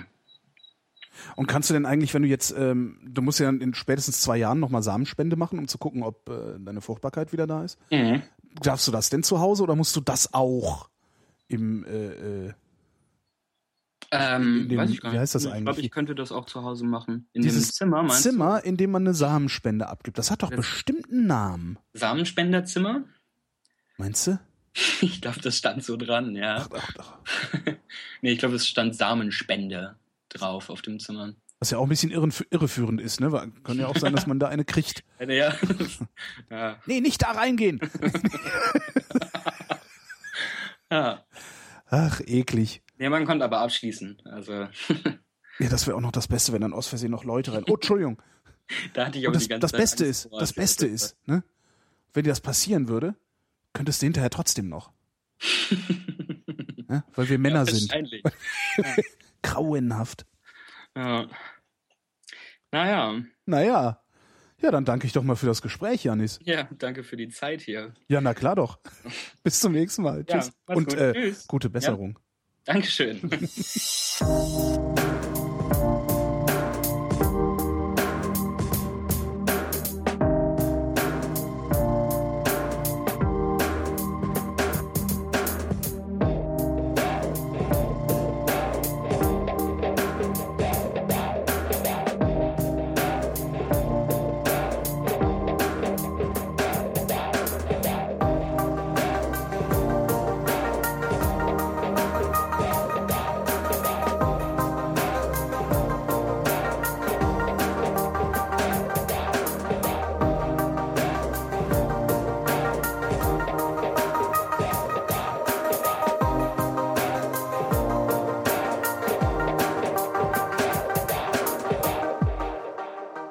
der Runde heute Abend äh, ist der Friedemann. Hallo Friedemann.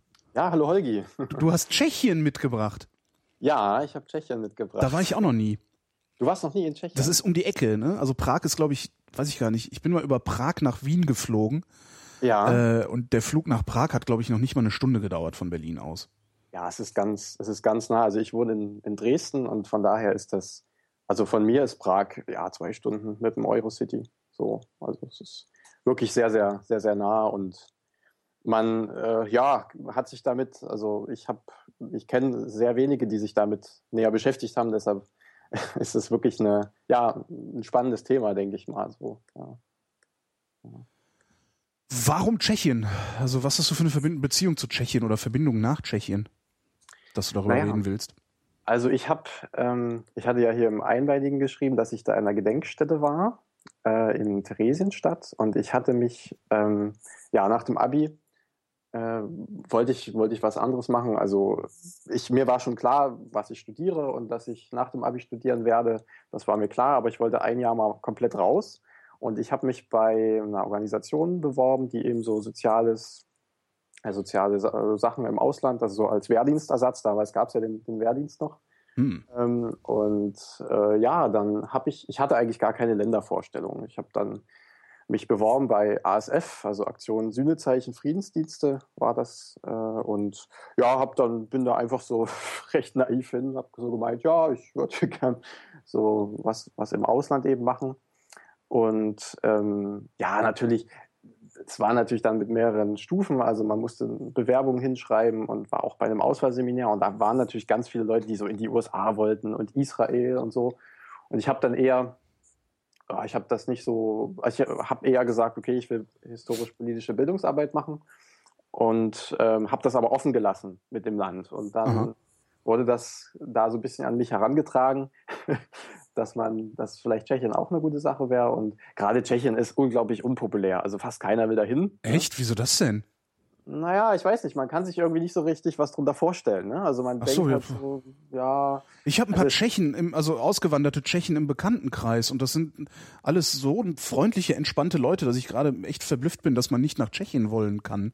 Ja, also ich, ich, ich habe ich hab jetzt eine unglaublich gute Beziehung zu Tschechien und ich habe auch ganz viel, also sehr, sehr viele äh, Freunde aus Tschechien und ich bin totaler, also ich bin total überzeugt davon, dass, ähm, also ich bin auch sehr oft dort, aber damals, äh, bevor ich dorthin gefahren bin, hatte ich das nicht ne? und habe dann eben gedacht, naja gut, ähm, probierst es mal aus und ich hatte gar keine Erwartung, ja, also ich bin jetzt nicht, habe jetzt nicht gedacht, wie vielleicht andere ja, ich verändere die Welt und ich, äh, ne, sonst was, sondern ich habe gedacht, ja, guckst du dir mal an. Ich war sehr, sehr positiv überrascht, nachdem ich dann äh, dort war. Ne? Und wie viel war jetzt weg? äh, weiß ich nicht mehr, aber ich glaube, das war's. Okay, gut. äh, dieses Aktion Sühnezeichen Friedensdienst, das klingt irgendwie so, als hätte man was verbrochen, was man wieder gut machen muss. Ja, es ist ein sehr äh, theologisch besetzter Begriff wahrscheinlich, ne? Dieses Sühnezeichen. Ja, also ich stimmt, ist auch noch theologisch besetzt. Ja, ja, Soweit ja. habe ich gar nicht gedacht. Ich dachte, es ja, eher so, ja, stimmt. Nee, also das ist, das ist spannend. Also das ist natürlich, das kommt, dieser Name kommt daher, dass das eben nach dem Zweiten Weltkrieg gegründet wurde, mhm. diese Organisation. Kurz danach eben in der, ja, mit dem Hintergedanken, dass man eben, äh, dass Jugendliche eben versuchen, was wieder gut zu machen. Ne? Und natürlich ist es heutzutage überhaupt nicht mehr der Fall. Ne? Also das ist natürlich, der Name ist geblieben, aber die Inhalte haben sich teilweise auch äh, weiterentwickelt und geändert. Aber natürlich bei mir, Gedenkstätte Theresienstadt, war es natürlich, ne, ist es schon, ist schon der Holocaust das Thema da gewesen. Aha. Aber aber wir hatten da auch sehr interessante Diskussionen über diesen Namen, Sühnezeichen, ob man das überhaupt noch, warum man das überhaupt noch, äh, ja, ist das gut, ne? Wenn, wenn, also so marketingtechnisch, wenn man jetzt das so liest, ja, hat man da was verbrochen. Also ich habe mich nie so gefühlt, als hätte ich was verbrochen. Wahrscheinlich hätte ich sonst auch die Arbeit da nicht machen können. ich finde ich finde den Namen eigentlich ganz, ganz spannend, weil dann redet man wenigstens drüber. Ja, das ist jetzt so, äh, ja, ja. Äh, weiß ich nicht, äh, pubertierende, pubertierende für Völkerverständigung oder sowas heißen würde, würde man auch denken, ja, mein Gott. Ja, ja, genau. Nee, es ist ein spannender Name. Und also dort waren auch Leute da, die das, die eben darüber, ja, wo man, ne, wo es da eine Diskussion gab und das war schon, war schon auch, also es ist eine kirchliche, es kommt aus dem, ist keine kirchliche Organisation, aber sie kommt eben aus der evangelischen Kirche und wird auch zum großen Teil von, von der Kirchensteuer ähm, finanziert und ah, deshalb, ne, ist es ist ganz interessant, was man alles so mitkriegt, was von der Kirchensteuer dann tatsächlich finanziert ja, wird. Weil ja, man weiß ja, dass die Kirche selbst von der Kirchensteuer nicht finanziert wird und die ganzen karitativen Einrichtungen, ja. von denen sie immer behaupten, dass sie finanziert würden, auch nicht, die Krankenhäuser und so weiter. Also das ist jetzt, jetzt weiß ich schon, na, die Kirche selbst im Übrigen schon, was rede ich denn? Aber jetzt weiß ich schon zwei Sachen, die von Kirchensteuer finanziert werden. Nämlich. Also äh, das ist wirklich, ne, also das ist, da muss ich sagen, das ist wirklich eine richtig gute Sache. Also da bin ich, da bin ich richtig froh, dass, dass, ähm, ne, dass, dass man das Geld dafür einsetzt. Denn das die, ist wirklich sehr sinnvoll. Die andere Sache, die von Kirchensteuer finanziert wird, was auch sehr faszinierend ist, ist das Domradio in Köln. Okay. Das ist ein, ein ganz normaler Hörfunksender. Ja. Äh, der gehört dem Bistum und ja. wird von Kirchensteuern bezahlt. Was ich auch sehr lustig finde. Und es ist ein sehr interessantes Radio. Kann ich jedem nur empfehlen, mal zu hören. Weil die, die machen halt Radio wie alle anderen auch. Ne? Also ja. domradio.de, kannst du so einen Streamer hören. Okay. Die machen halt Radio wie alle anderen Dudelfunker auch aber mit einer christlichen Perspektive, also mit einer okay. katholischen Perspektive.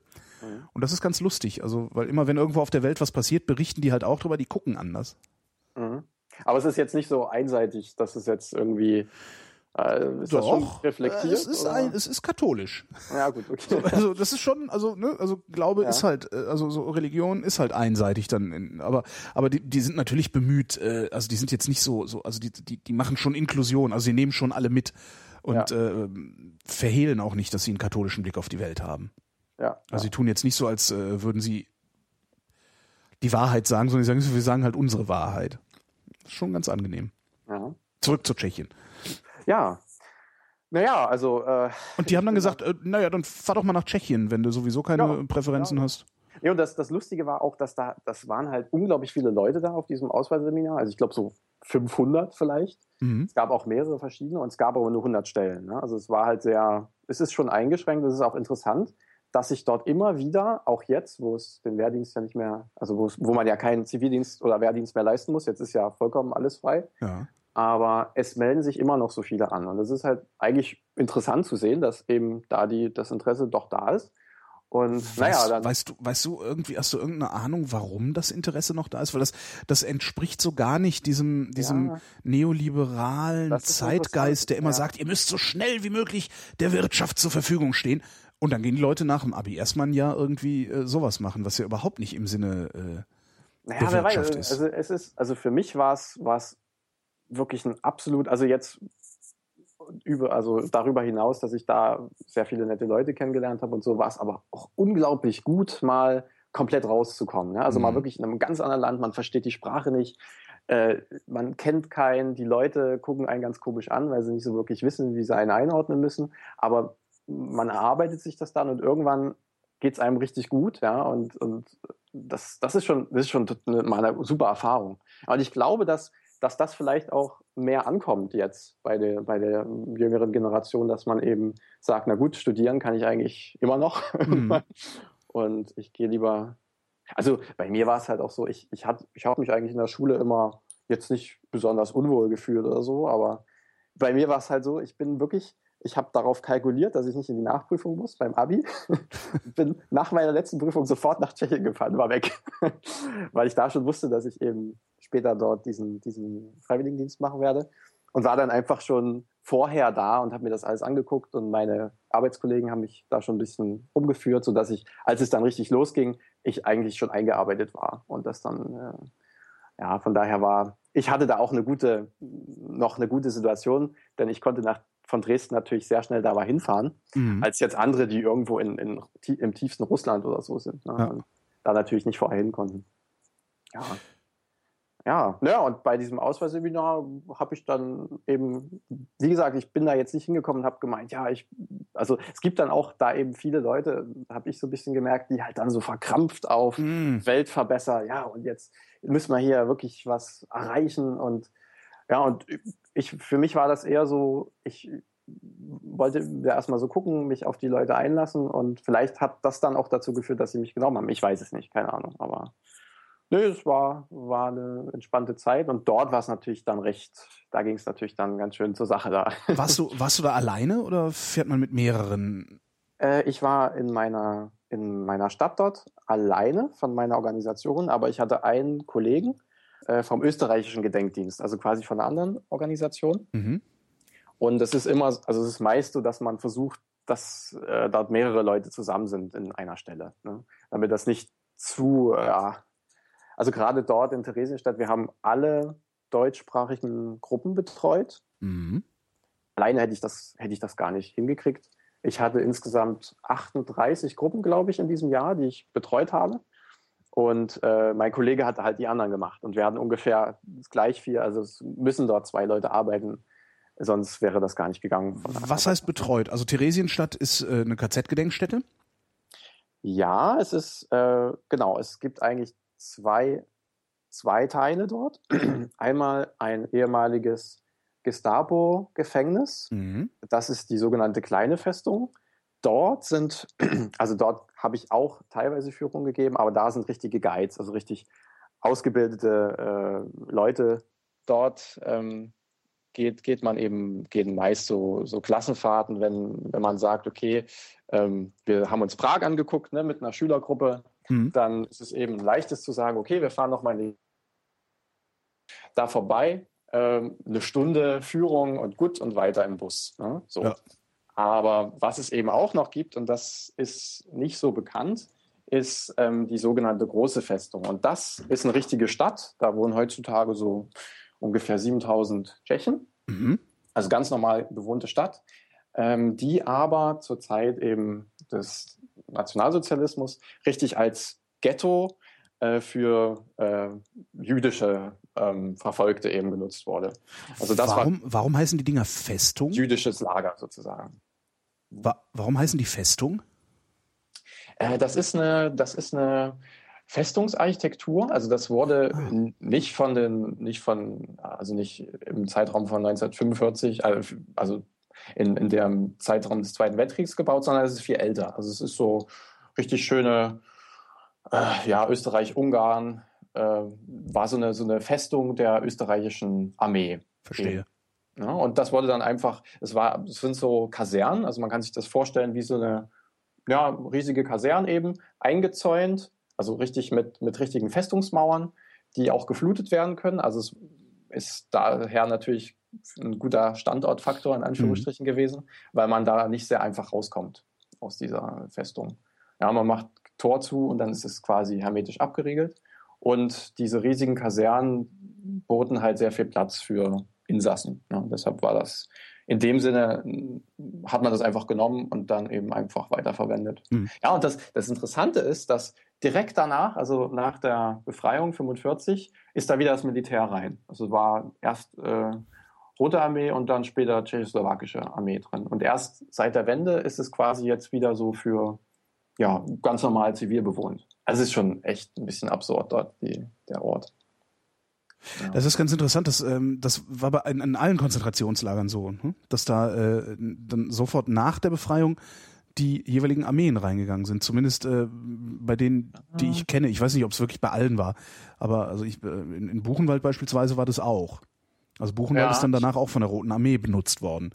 Ja, genau. Wieder als genau. Lager. Das, das ist schon, das finde ich ganz interessant, dass sie, dass man dann doch, der Mensch doch so wenig Skrupel hat. Ja, ja, auf jeden ja? Fall. Ich weiß nicht, wie es in Auschwitz ist, denn in Auschwitz gerade dieses, da sind ja noch, da sind ja sogar noch Baracken, die richtig noch stehen, ne, die man auch, ähm, ja, die, die erhalten werden. Ja, ich weiß es nicht. Es kann aber sein, dass das zu, zwischenzeitlich war und jetzt später erst wieder Museum ist. Ja, ja. Mhm. ja, aber in Theresienstadt ist es wirklich so, es gibt nur zwei Objekte, die die Gedenkstätte gekauft hat, also wo sozusagen Unterkünfte für Gruppen drin sind und wo man Seminarräume hat und der Rest ist wirklich alles einfach ein Laden und eine Bank und eine Post und so. Also es ist wirklich recht, auch wenn man da durchfährt. Das Lustige ist, die meisten, die von Prag kommen und sagen zum Busfahrer, hier, ich will nach Theresienstadt, da fahren so Linienbusse, Mhm. die fahren durch. Ja, weil die das überhaupt nicht ähm, erkennen als Lager, weil es eben kein Lager ist. Es ist halt eine Stadt. So. Ja. War ganz lustig, weil äh, ja. Hast du da auch gewohnt? Nein, nein, nein. Ich habe ähm, in der nächstgrößeren Stadt gewohnt und das war auch sehr, sehr gut, weil das halt so eine ja, psychologische Grenze irgendwie war. Hm. Da fließt die Elbe, äh, also direkt, wenn man, also wenn man von Theresienstadt über, also da ist direkt die Elbe daneben und man fährt da drüber und dann ist die größere Stadt, die heißt Litumnjajice auf Tschechisch und auf Deutsch Leitmoritz. So, Mhm. war. Und das ist sehr interessant, weil diese Elbe auch die Grenze zwischen Sudetenland und der früheren, also den, den tschechischen Gebieten war Mhm. sodass äh, Leitmeritz eine sehr, gro sehr große Anzahl von Leuten hatte, die deutschsprachig waren und Theresienstadt dann schon auf der anderen Seite der, also es war quasi die Sprachgrenze auch Ah ja. damals. Ja, ja das ist äh, Hast- irgendwie, ja. Hast, Ja. du, hast du eigentlich richtig gut Tschechisch gelernt? Wo wir nee. Frage sind? Nein, also ich, ich hätte mir gewünscht, das besser zu lernen. Ähm, der, das Problem war, dass meine Kollegen, auch die von der tschechischen Abteilung, so unglaublich gut Deutsch gesprochen haben und Ah. auch Englisch, dass ich das nicht musste. Und dazu noch mein österreichischer Kollege ähm, auch noch Tschechisch als Muttersprache gesprochen hat, sodass eigentlich immer, wenn es haarig wurde und ich irgendwie was, was klären musste auf Tschechisch, er das gemacht hat. Und deshalb kann ich nur sehr rudimentär Tschechisch. Aber so Kneipen-Tschechisch kann ich. Kneipen-Tschechisch. Ja, ja, naja, das. Also Bier bestellen, ja, klar. Ja, Mhm. Bier bestellen, Essen bestellen. ja, aber naja, ich, es ist eine unglaublich, also wir hat, ich habe richtig mir auch vorher einen Sprachkurs genommen, da gab es auch, das wurde auch bezahlt von der Organisation. Ähm, und ich habe auch während der Zeit versucht, Tschechisch zu lernen. Aber dadurch, dass wir so viel Arbeit hatten und eigentlich auch immer sehr viel zu tun hatten, ähm, habe ich das dann irgendwann aufgegeben. Also ich hatte erst so Privatstunden, aber das habe ich dann irgendwann sein lassen, weil ich gemerkt habe, ich schaffe es nicht mehr. Mhm. Und ich habe ja auch immer deutsche Gruppen nur äh, gehabt mit denen gearbeitet. Von daher war es jetzt auch nicht so wirklich, ne, für meine Arbeit war es nicht nötig. Also hat es eher was von einem langen Urlaub. Ja, schon. Also jetzt nicht, nicht, dass man, oder hattest du denn, naja, hattest du denn Gelegenheit, wenigstens auch in die, ich unterstelle jetzt einfach mal, dass die tschechische Kultur eine äh, so wesentlich andere als die deutsche ist. Hattest du denn Gelegenheit, in die Kultur auch so einzutauchen, wie man es normalerweise macht, wenn man ein Jahr lang in einem fremden Land ist? Ja, hatte ich schon. Also ähm, mein, mein Kollege, der hatte eben seine Familie teilweise in Prag, also seine, seine Oma und sein Onkel wohnten da und wir haben sie sehr oft besucht. Und ja, natürlich, also äh, da hat man zusammen ganz normal gegessen und ich war sehr, sehr viel auch, habe mir sehr viel auch Tschechien angeguckt. Also ich bin eigentlich fast jedes Wochenende, wenn ich nichts zu tun hatte, mit dem Zug durch das Land gefahren. Mhm. Hab, ähm, dadurch, dass es wirklich recht viele Stellen, also ich glaube, zu meiner Zeit gab es Gott, 20 oder 15, St- also 15 verschiedene Leute noch von meiner Organisation in Tschechien. Mhm. Und eben auch IWS und ganz, ganz viele andere sind da auch. Und ähm, da habe ich eben die einfach dann besucht. Und ähm, ja, das, also ich meine schon, dass ich da ein bisschen eintauchen konnte. Also doch, doch, doch schon. Ja, also zum Beispiel, also Eishockey ist ja ein ganz großes Ding in Tschechien. Ach. Und ähm, als ich da war, war gerade die Eishockey-Weltmeisterschaft und Tschechien hat gewonnen.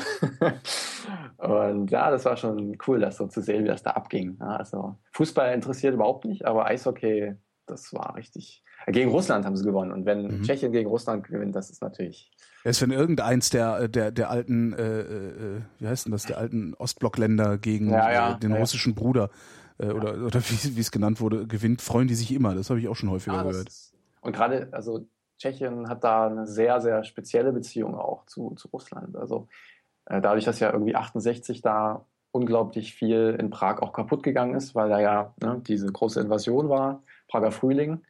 Ähm, seitdem haben die da ein unglaubliches Trauma. Also es ist teilweise, es geht so weit, dass wenn man Russisch spricht, jetzt in Prag, okay, in Prag sind sehr viele russische Touristen, aber wenn man so auf Land Russisch spricht und so ältere Leute das hören, dann ist es schlimmer, Russisch zu sprechen als Deutsch. Ja, Deutsch ist kein Problem, aber Russisch ist schon ein bisschen, sollte man bedacht einsetzen, ja, weil da immer noch so dieses, ist immer noch im Hinterkopf halt. Das ist, ist das äh, das deutsche Trauma auch noch im Hinterkopf? Mm, ja, wahrscheinlich ist das eine Gener Generationsfrage. Also mhm. bei der jungen Generation gar nicht. Also so wie ich das mitbekommen habe. Also es geht so weit, dass wenn man halt so sagt, ja, ich bin hier in Teresin, ich, ich äh, habe da irgendwas zu tun mit der Gedenkstätte, dass die Leute gar nicht so richtig wissen, was da so, was da eigentlich so ist. Ja, das Teresin, da fährt man halt durch, da kauft man vielleicht was ein, aber es ist nicht so dieses Interesse da an der Zeit. Ja, und es ist eigentlich, also das Schlimmste, was mir da passiert ist, ist irgendwie so Gleichgültigkeit. Also es ist mhm. nicht so, dass die Leute irgendwie antisemitisch sind oder irgendwie da, nee, aber es ist nicht so wirklich von Interesse, ja. Und Deutsch, also ich wurde jetzt nie irgendwie dumm angemacht, weil ich, weil ich Deutscher bin oder sowas. Mhm. Nee, gar nicht. Aber es ist halt eher so, naja, Deutschland, das ist eigentlich so für junge Leute so ein Land, ja, da kann man gut studieren. Also in Dresden zum Beispiel kann man, es sind recht viele Tschechen, die eben an der Uni studieren, weil das eben man kann das machen. Ne? Man kann einfach mit dem, mit, ich glaube auch, ich musste da überhaupt nichts. Als ich nach Tschechien bin, das Jahr, musste ich gar nichts machen. Ich bin einfach rübergefahren, habe da gewohnt. Ja, also es ist ja. wovon hast du eigentlich gelebt, als du da warst? Ich habe einerseits ähm, hat die Gedenkstätte meine Wohnung bezahlt. Also mhm. wir hatten so eine WG halt mit, dem, mit meinem Kollegen. Und die, ja, die, die Organisation hat mir monatlich äh, einen Betrag überwiesen, von dem ich Essen gekauft habe und recht, das war recht, recht gut. Also der, der Umrechnungskurs ähm, ist ja auch so, dass man da wirklich, wenn man, ich weiß gar nicht mehr, wie viel es war, aber es war, es war auf jeden Fall so, dass ich echt davon gut um die Runden gekommen bin. Ja, und natürlich wird das auch daran bewertet, in welchem Land man ist. Also wenn man in den USA ist, kriegt man natürlich mehr als mhm. jetzt im Euro-Betrag, aber in Tschechien, ich habe wahrscheinlich viel besser gelebt in Tschechien als meine Kollegen in den USA. ja, weil das, und natürlich waren auch oft so. Vermutlich hast du vor allen Dingen besser gegessen. Weil ich glaube, das Alltagsessen in Tschechien ist, äh, naja, also ich mir vorstellen, jedenfalls, dass es besser ist als in den USA. War, doch, es ist schon, es ist schon, dass das Interessante ist in Tschechien, dass es billiger ist, wenn man in die Gaststätte geht und dort isst, als wenn man das Essen kauft und selber kocht. Das ist wie in Berlin-Neukölln. Und das fand ich irgendwie total, das fand ich irgendwie erschreckend, aber naja, deshalb Du bist also jeden Tag essen gegangen? Ja. Ja, super. Ja. Naja, und ähm, wir hatten auch, wir konnten, also in der Gedenkstätte gab es so eine Kantine für die Mitarbeiter und da konnten wir halt auch kostenlos essen. Aber das war halt sehr, also es war halt sehr fleischlastig. Ne? Also in Tschechien ist so dieses Vegetarische ist noch nicht angekommen. Ja doch, also, das ist Rührei mit Speck. Ja. Das vegetarische Essen. Ja, oder halt so frittierter Käse. mit Speck. mit, ja, Pommes und Speck. Weil ist ja nur Speck, ist ja kein Fleisch. Genau. Hat, genau. Mir, mal, hat mir mal jemand in Österreich in einem Restaurant gesagt, das ist ja, das ein bisschen ist aber, Speck. Oder auch, äh, auch, Huhn gilt nicht als Fleisch. Ja, das, äh, das, ist auch, das ist auch anzunehmen, dass das kein Fleisch ist. Das wissen die wenigsten. Aber Nee, also, also mir ging es mir ging's da total gut. Also ich bin jetzt nicht irgendwie, ich esse sehr gerne Fleisch und das war gar kein Problem. Aber ich hatte auch so Leute, die halt, also Kollegen von mir, die Vegetarier äh, sind. Und für die war es halt echt ganz schön schwer. Also da muss man halt dann entweder selber kochen oder man, ja, muss sich halt irgendwie umstellen. Aber das, ja, nee, aber es war doch, es war recht gutes Essen, ja, muss ich sagen. Die Gruppen, die du da durchführst, also wenn die, die Einheimischen stehen der ganzen Sache äh, gleichgültig gegenüber, die Gruppen, die du da durchführst, wie sind die denn drauf? Naja, es kam immer drauf an. Also es gab halt so äh, Gruppen, die sich wirklich dafür interessiert haben, die sich freiwillig, die freiwillig nach Theresien gekommen sind. Mhm. Das ist natürlich immer das Beste. Also wenn das irgendwie so Geschichtsleistungskurs 12, irgendwie so freiwillige Fahrt nach, nach Tschechien, nach Theresienstadt ist, das ist natürlich super. Also da haben wir dann auch irgendwie, die längste Gruppe war, glaube ich, zwei Wochen. Wir haben mhm. zwei Wochen wirklich dort arbeiten können. Oder normalerweise so durchschnittlich eine Woche. Das Gute in Theresienstadt ist, dass es sehr, sehr viel Material äh, gibt dort. Also das ganz viel überlebt hat. Also es waren sehr viele Komponisten da, sehr viele Zeichner, Karikaturisten, die eben Sachen gemacht haben, künstlerisch das eben verarbeitet haben und ähm, das irgendwie eingemauert wurde und ähm, dann bei Aufräumarbeiten dort eben gefunden wurde von, von Bauarbeitern und das ja. eben jetzt zur Verfügung steht ne, und man damit arbeiten kann. Ja, und es, es gab halt echt äh, Historiker, die dort inhaftiert waren, die noch während ihrer Inhaftierungszeit riesige Bücher geschrieben haben über Theresin und das dann eben danach sofort veröffentlicht haben. Also das ist, da gibt es unglaublich viel Quellenmaterial, mit dem man arbeiten kann. Mhm. Ja. Also das, was wir eigentlich eher gemacht haben, war historische Quellenarbeit. Also wir haben jetzt weniger Führungen gemacht durch die Stadt, das haben wir auch gemacht, aber das war halt dann schon eher so ein bisschen auf höherem Niveau. Also wir haben jetzt nicht da eine Stunde die Leute durchgeführt und dann ab in den Bus, sondern es sollte schon ein bisschen tiefgründiger gehen. Ja. Und was, wie geht historische Quellenarbeit mit Besuchern?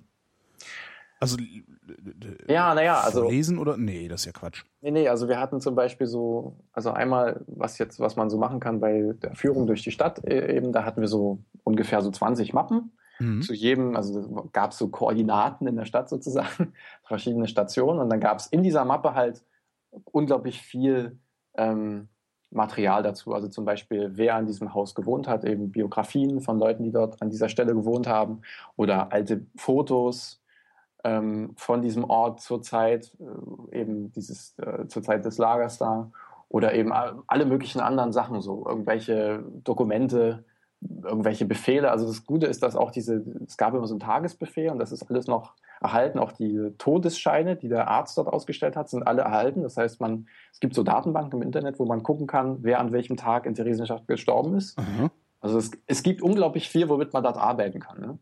Und dann habe ich das eben meist so gemacht, dass man den Leuten eben eine so eine Mappe gegeben hat und sie dann eben sich gegenseitig diese, diese Station vorgestellt hat. Das ist natürlich viel besser, als wenn man da durchgeht und frontal den Leuten das erklärt, sondern wenn sie selber da eben auf Sachen aufmerksam werden. Und oft war das dann auch sehr subjektiv geprägt. Also viele Leute haben eben ganz andere Sachen genommen, als ich gedacht hätte. Aber dadurch, dass da so viel Material drin war, haben sie halt dann jeder irgendwie was anderes gehabt und das dann erzählt. Das ist schon auch, ja, also das war sehr spannend. Oder wir hatten sowas von der Nummer zum Namen, dass wir sozusagen Transport, die Transportlisten sind auch alle erhalten dort. Also man hat riesige Ordner mit Transportlisten, die zusammengestellt wurden, wo eben Nummern drin standen. Warum ist das erhalten geblieben? Also nicht, also, also Ja. nicht technisch, sondern warum ist, also warum ist das erhalten worden? Also warum Ja, haben, haben das die also ich nicht glaube, vernichtet? Äh, Ja, ich glaube fast, es wurde versucht, das zu vernichten, aber es wurde nicht mehr geschafft. Quasi. Okay. Also es gibt so, so, so irgendwie Zeitzeugenberichte, dass die SS-Männer irgendwie ganz hysterisch durch die Stadt gerannt sind und riesige Haufen gemacht haben mit Papier und das versucht haben zu verbrennen, aber der Wind irgendwie kam und das alles weggeflogen ist. Mhm. Ich weiß es nicht. Also es ist dann auch irgendwie so gewesen, dass ähm, irgendwann dann, wo klar war, okay, der äh, Krieg äh, kann nicht mehr gewonnen werden, dann einfach die SS-Leute weggelaufen sind und das, dem, das Lager sich selbst überlassen haben. Ja, und dann irgendwann die Rote Armee kam und da halt das Zeug dann übernommen hat. Ich weiß jetzt auch nicht, ob das alles in Theresienstadt überlebt hat oder ob das in Prag ähm, dort beim ja, bei den Zuge Z- den Zentrale Kommandantur Ja, oder sowas. ja, ne? das- Reichssicherheitshauptamt war da irgendwie, aber da, gut, ich, kenn, ich weiß nicht genau, wo das überlebt hat, aber es hat überlebt auf jeden Fall. Mhm. Ja. Das ist eben sehr interessant, weil man da eben sagen kann, okay, jeder kriegt irgendwie eine Nummer, keine Ahnung, irgendwie so eine, ne, so eine Zahl mit Buchstaben und, so, und dann guckt man eben, was versucht man sich ranzuarbeiten, wer war hinter dieser Nummer. Und Mhm. das guckt man eben erst in die Transportlisten, guckt, wo hat er in Theresienstadt gewohnt, und dann kommt man eben langsam dazu, was, war, was stand da für eine Biografie dahinter. Und da haben wir so ganz verschiedene Leute, also irgendwie kleine Kinder oder ältere Leute, gestandene Künstler oder unbekannte Leute. Also das ist recht, recht äh, vielseitig und so kommt man da eben langsam ran. Ja, Es ist immer schwer, irgendwie die Leute überhaupt noch emotional zu kriegen. Also Ja. das ist wahrscheinlich auch in der Gedenkstättenarbeit, gerade auch wenn die Zeitzeugen irgendwann jetzt wegsterben. Also ich hatte das Ob, große Glück. obwohl, obwohl man sagen muss, also ich war letztes Jahr in Buchenwald Mhm. und äh, das hat mich schon emotional gekriegt, obwohl da überhaupt nichts ist. Ja, ja, ja. Also das ist ja, da ist ja einfach nur irgendwie stehen so drei, drei vier, fünf äh, Häuser von früher rum. Ähm, dann gehst du aufs Gelände drauf, gehst halt durch diesen, äh, jedem das Seine, durch dieses Tor durch. Mhm. Ähm, also jedem das Seine steht da in, in entarteter Schrift im Übrigen an dem Ja, Tor. ja, so in, in das dem, heißt, die, die Nazis haben, die Nazis haben eigentlich entartete Kunst benutzt, um äh, dieses schmiedeeiserne Tor zu machen. Ja, ne. Äh, Was auch irgendwie so ein bisschen so ein Treppenwitz ist. Also das ist Ja, klar. ja. Äh, und dann stehst du da und dann ist es halt ein im Prinzip leeres Gelände. Ähm, steht irgendwo in der in, tief, tief hinten rechts auf dem Gelände steht da so ein mehrstöckiges Gebäude noch, was irgendwie, äh, ich weiß gar nicht, was das war, da waren, glaube ich, auch so die die Ankömmlinge sind da drin irgendwie, ja, empfangen ist ja das falsche Wort, glaube ich, sind halt durchgetrieben worden. Ja. Ähm, in diesem Gebäude ist dann halt so eine Ausstellung mit so Artefakten und, und Bildern und viel Text und sowas. Äh, aber das Gelände selbst, das hat mich schon mitgenommen. Ja, also was vielleicht auch am Wetter lag, weil ich war da wirklich in einem, einem, ich weiß gar nicht, Februar oder März und es war wirklich ein so tiefe Wolken am Himmel und grau und die Bäume waren noch grau und alles war irgendwie, ja, so ja, wie ja. man sich so ein, also ein KZ-Film auch kennt. Weißt du, da ist ja auch immer alles irgendwie grau und, und, ja, ja. und aus Stein und so. Und das war halt die, die ganze Umgebung. Vielleicht hat es deshalb so gut gewirkt, aber ich fand schon, dass mich das emotional gekriegt hat. Diese Ausstellung hinterher im Übrigen nicht. Ja, da, ja. Das, da habe ich nur gedacht, so, ah, interessant, mhm. Das ist ganz interessant, wie, wie unterschiedlich man das auch, also waren, also zum Beispiel, ich war dreimal in Auschwitz schon. Ja auch weil, also einmal habe ich es mir nur angeguckt, so als äh, interessierter Besucher, dann später, ich habe da auch Kollegen gehabt, habe ich mit denen eben so ein bisschen da auch gearbeitet und dann noch ein drittes Mal habe ich da Leute besucht und es hat mich nie gekriegt in Auschwitz, muss ich sagen. Also mich mhm. hat das mhm. immer unglaublich abgestoßen, wie diese Massen da durchlaufen, alles Film irgendwie, ja, irgendwie die Familienväter ihre Kinder vom, vom Ofen filmen, das, ich weiß nicht. Und dort nie, aber ich war in Polen, in in Stutthof in so einem ganz kleinen mhm. Lager. Das waren vor allem polnische Dissidenten, aber da war ein ganz kleines, auch jüdisches, so, also halt so abgezäunt, so ein paar Baracken. Und dort habe ich so ein bisschen, auch über die Organisation, so ein bisschen dort im, im, Wald so. Also das Ding ist halt, dass von der polnischen Gedenkstätte bloß das, wo eben die Polen waren, erhalten wird. Aber dieser jüdische Teil, der verfällt halt und da wachsen Bäume. Und wir haben da so ein bisschen Bäume gefällt und so. Also recht äh, starke körperliche Arbeit. Und da da war ich sehr, da hat es mich irgendwie gekriegt. Da habe ich gemerkt, okay, jetzt äh, so. Aber sonst so normal, so in Ausstellungen, das ist schwierig, finde ich. Ja, das denke ich, auch eine sehr, sehr persönliche Sache, wie man das so äh, empfindet. Ja, Theresienstadt, ja, ich habe halt immer versucht, irgendwie da professionell zu bleiben. Ne? Also ich meine, wenn es mich selber unglaublich berührt, dann hätte ich die Leute da nicht so gut führen können. Ne? Also gerade mhm. jetzt so bei Zeitzeugengesprächen habe ich gemerkt, also wir haben auch recht oft Leute eingeladen aus Prag. Und ähm, also die meisten leben zurzeit in Prag, weil da noch die größte aktive jüdische Gemeinde ist. Aber da muss ich sagen, also die Lehrer haben unglaublich gezittert meist, ja, und teilweise auch in Tränen ausgebrochen, weil das irgendwie, weiß ich nicht, die Leute sehr berührt hat. So und gut, ich kannte die Zeitzeugen alle irgendwie so schon ein bisschen besser persönlich und ja, da habe ich eben das ist echt gerade ist echt gerade so die, die letzte Gelegenheit, auch mit denen zu reden. Ne? Auf jeden Fall, auf jeden, also die meisten sind auch schon gesundheitlich recht stark angeschlagen. Ja. Während ich da war, sind auch einige gestorben. Und ja, auf jeden Fall. Also wenn man die Möglichkeit hat, ein Zeitzeugengespräch irgendwie noch mitzumachen, sollte man das auf jeden Fall tun, denke ich. Das ist eine sehr interessante Sache. Natürlich gibt es auch ganz viele Videoaufnahmen jetzt. Also es gibt viele Projekte, wo man versucht, das alles aufzuzeichnen irgendwie, aber so live ist schon nochmal schon noch mal besser. Klar. Nee, ja, ja. Ja, man hat ja vielleicht auch noch ein paar Fragen, ne? Ja. Genau, also diese, diese persönlichen Fragen sind halt dann auch so, so spannend, ja.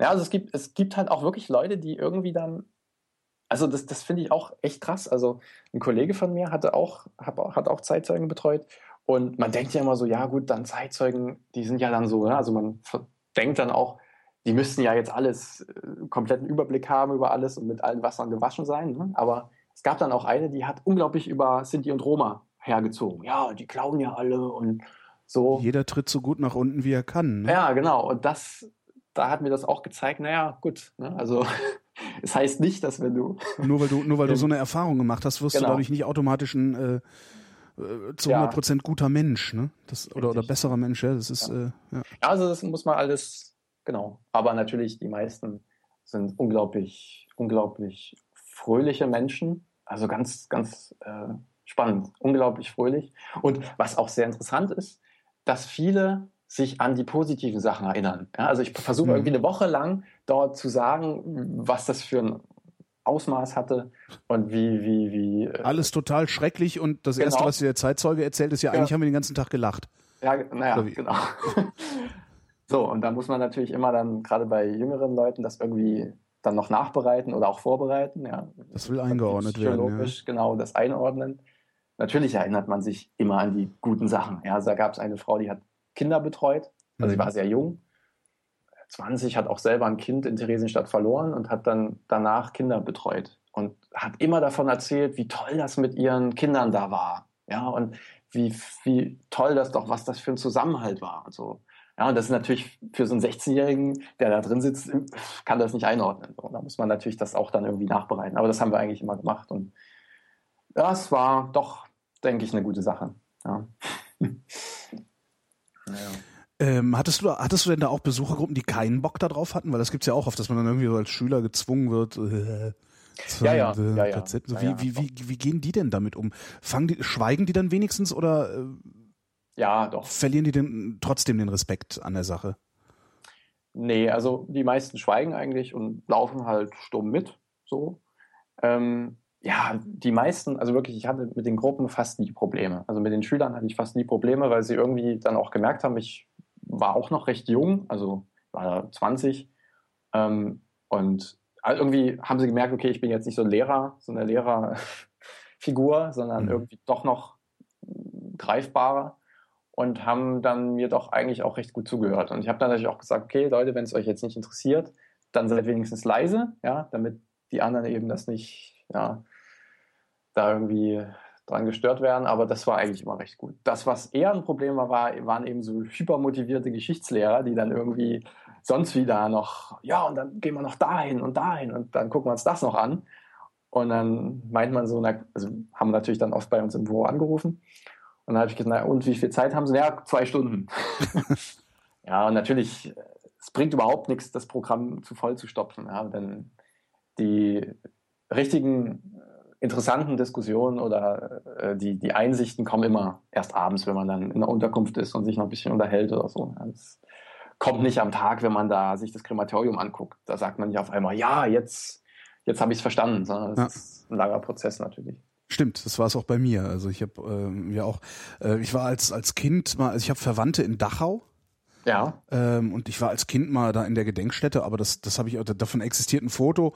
Äh, wo ich mit meinem Cousin da irgendwie rumrenne und das sieht eher so aus, als hätten wir Spaß.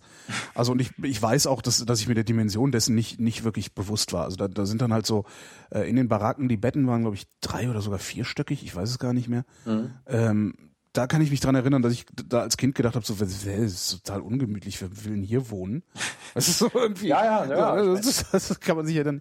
Und äh, ja. ich bin dann tatsächlich zum, zum das, das erste Mal, dass ich überhaupt so ein, ein KZ besucht habe, äh, im Erwachsenenalter war vergangenes Jahr, also 2012. Ah, okay. Und ja. äh, da war das genauso. Also das hat mir, ich, ich sage ja, es gibt immer was zum Lachen. Ähm, ja. Das habe ich kurz, kurz hatte ich das äh, verloren, sogar als ich in Buchenwald war ähm, und dann auf eine ganz bizarre Weise wiedergefunden. Äh, das, äh, das war das eine. Und was mir aufgefallen ist, wie du sagtest, auch das, das zu verarbeiten, was ich, was ich da gesehen habe und, und äh, das irgendwie für mich auch einzuordnen, das hat Tage gedauert. Ja, ja, ja nee, also ich, ja, wir, wir haben teilweise auch so Filme da gezeigt und da mhm. hat man auch so gemerkt, irgendwie so am nächsten Tag oder am übernächsten Tag kamen dann noch so Fragen zu dem Film. ja. So, weil das eben, also da gibt es ganz, ganz absurde Sachen. Also ich weiß nicht, hat dir äh, gesagt der Claude Lanzmann was, der Name? Das ich habe den schon mal gehört, aber das Journalist, der jetzt irgendwie auf der Berlinale auch geehrt wurde für sein Lebenswerk. Und der hat Shoah gedreht, diesen, diesen Standard-Holocaust-Film. Unglaublich lange, irgendwie sechs Stunden. Ich weiß nicht, ob ich das jetzt falsch sage, aber der hat auch einen Film über Theresienstadt gemacht. Aha. Und er ist Franzose und das ist, er interviewt dort immer auf Französisch irgendwelche Leute. Und das Krasse ist, dass er überhaupt nicht mit Bildern von damals arbeitet, keine Collagen, sondern es ist einfach ein hartes Interview. Also mhm. es, er interviewt einfach jemanden. Und dieser Film, den wir da auch gezeigt haben, der heißt Un vivant qui passe, also ein Leben, der geht vorbei. Mhm. Und er interviewt dort einen Offizier der Schweizer Armee, der mit der internationalen, also es gab so eine De Delegation vom Internationalen Roten Kreuz, die sich Theresienstadt angeschaut hat. Ja, also man hat im, zur Zeit der Wannsee-Konferenz wurde es schon so ausgeklügelt, dass man eben Theresienstadt ganz klar auch so als Altersghetto deklariert. Äh, also wo eben die älteren Leute, wohlbetuchte Leute hinkommen mhm. und eben auch so als Propaganda, als, als äh, Herzeigelager sozusagen. Ne? Ja. Und das also war wie, halt wie Sachsenhausen auch, ne? Das war ja, so ein bisschen so Proto, eben, äh, äh, ja. um das auch mal so zeigen zu können.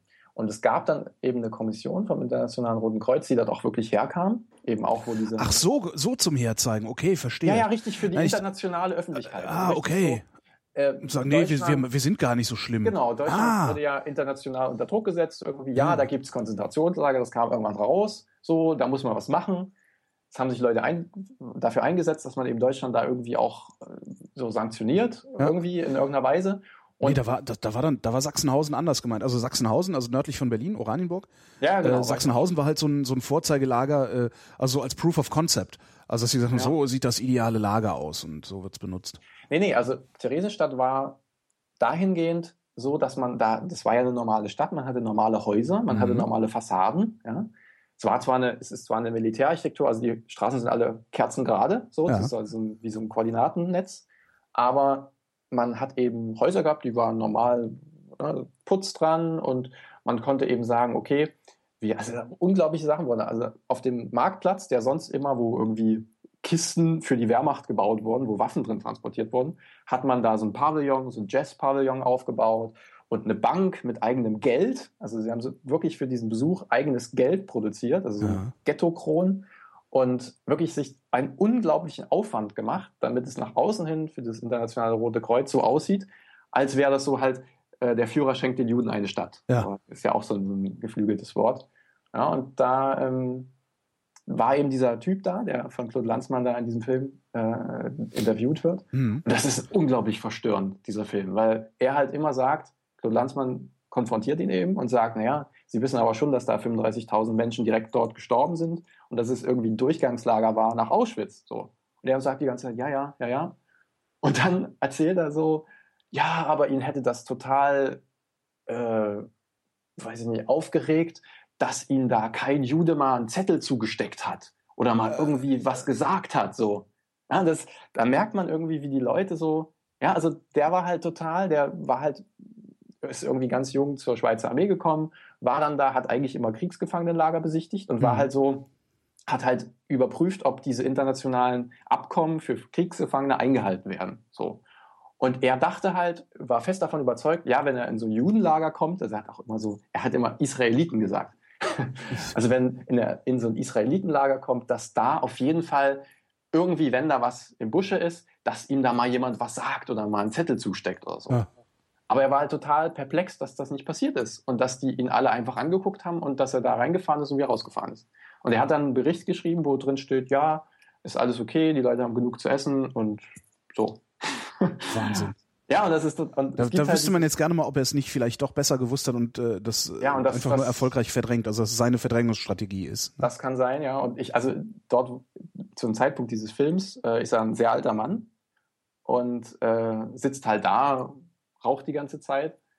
Ähm, also kann man sich mal angucken. Ist aber Mhm. unglaublich, also da muss man schon sehr tief da eingestiegen sein in die Thematik. Das haben wir auch nur Leuten gezeigt, die wirklich recht lange da waren. Das kann man jetzt nicht Leuten zeigen, die da einen Tag sind, weil das halt wirklich so zeigt, wie absurd diese ganze Geschichte ist und wie auch diese Wahrnehmung irgendwie von Theresienstadt sehr, sehr, sehr pff, diffizil ist. Ja, Ja. also das ist wirklich, ja, also da merkt man das, wie, wie, wie stark das auch bei verschiedenen Leuten verschiedene Dinge erzählen und eben sich manche immer noch auf diese, diese Berichte von diesem äh, Internationalen Roten Kreuz berufen und sagen, ja, da war ja gar nichts. Ne? Theresienstadt, das war ja, ne? Ja, ist ja, ist ja das Einfachste. Einfach sagen, Genau. nee, da war nichts. genau, jüdisches Siedlungsgebiet. Genau. ja. Naja, das ist, Die, äh, mein, mein, mein Besuch in Buchenwald, also äh, ich war in Buchenwald und in äh, Sachsenhausen, äh, relativ dicht Mhm. beieinander. Ich glaube, eine Woche oder zwei Wochen Abstand hatten wir dazwischen. Äh, hab das mit einem Freund gemacht. Und ähm, die, die Frage ist ja immer, wie vermittelt man eigentlich das Problem? Ne? Also, weil, weil wir wollen ja, wir wollen, dass das in Erinnerung bleibt, dass also auch äh, die Generationen nach uns äh, sich der Verantwortung bewusst sind äh, die, die ja nicht, die man nicht nur als Deutscher, sondern überhaupt als Mensch hat äh, angesichts dieser Monstrosität. Ähm, und wie, wie würdest du, wie würdest du, äh, also weiß ich nicht, vielleicht gibt's das gar nicht, aber hast du, hast du eine Idee, wie man wie erkläre ich das? Oder ich ringe gerade nach Worten ein wenig. Also wie man, wie, wie würdest du, wie würdest du äh, als Patentrezept, sag ich mal, äh, jemanden, der unbedarft äh, mit diesem Thema ist, was würdest du dem empfehlen, wie er sich an dem, dem Thema nähern kann überhaupt? Also auch um zu begreifen, was da passiert.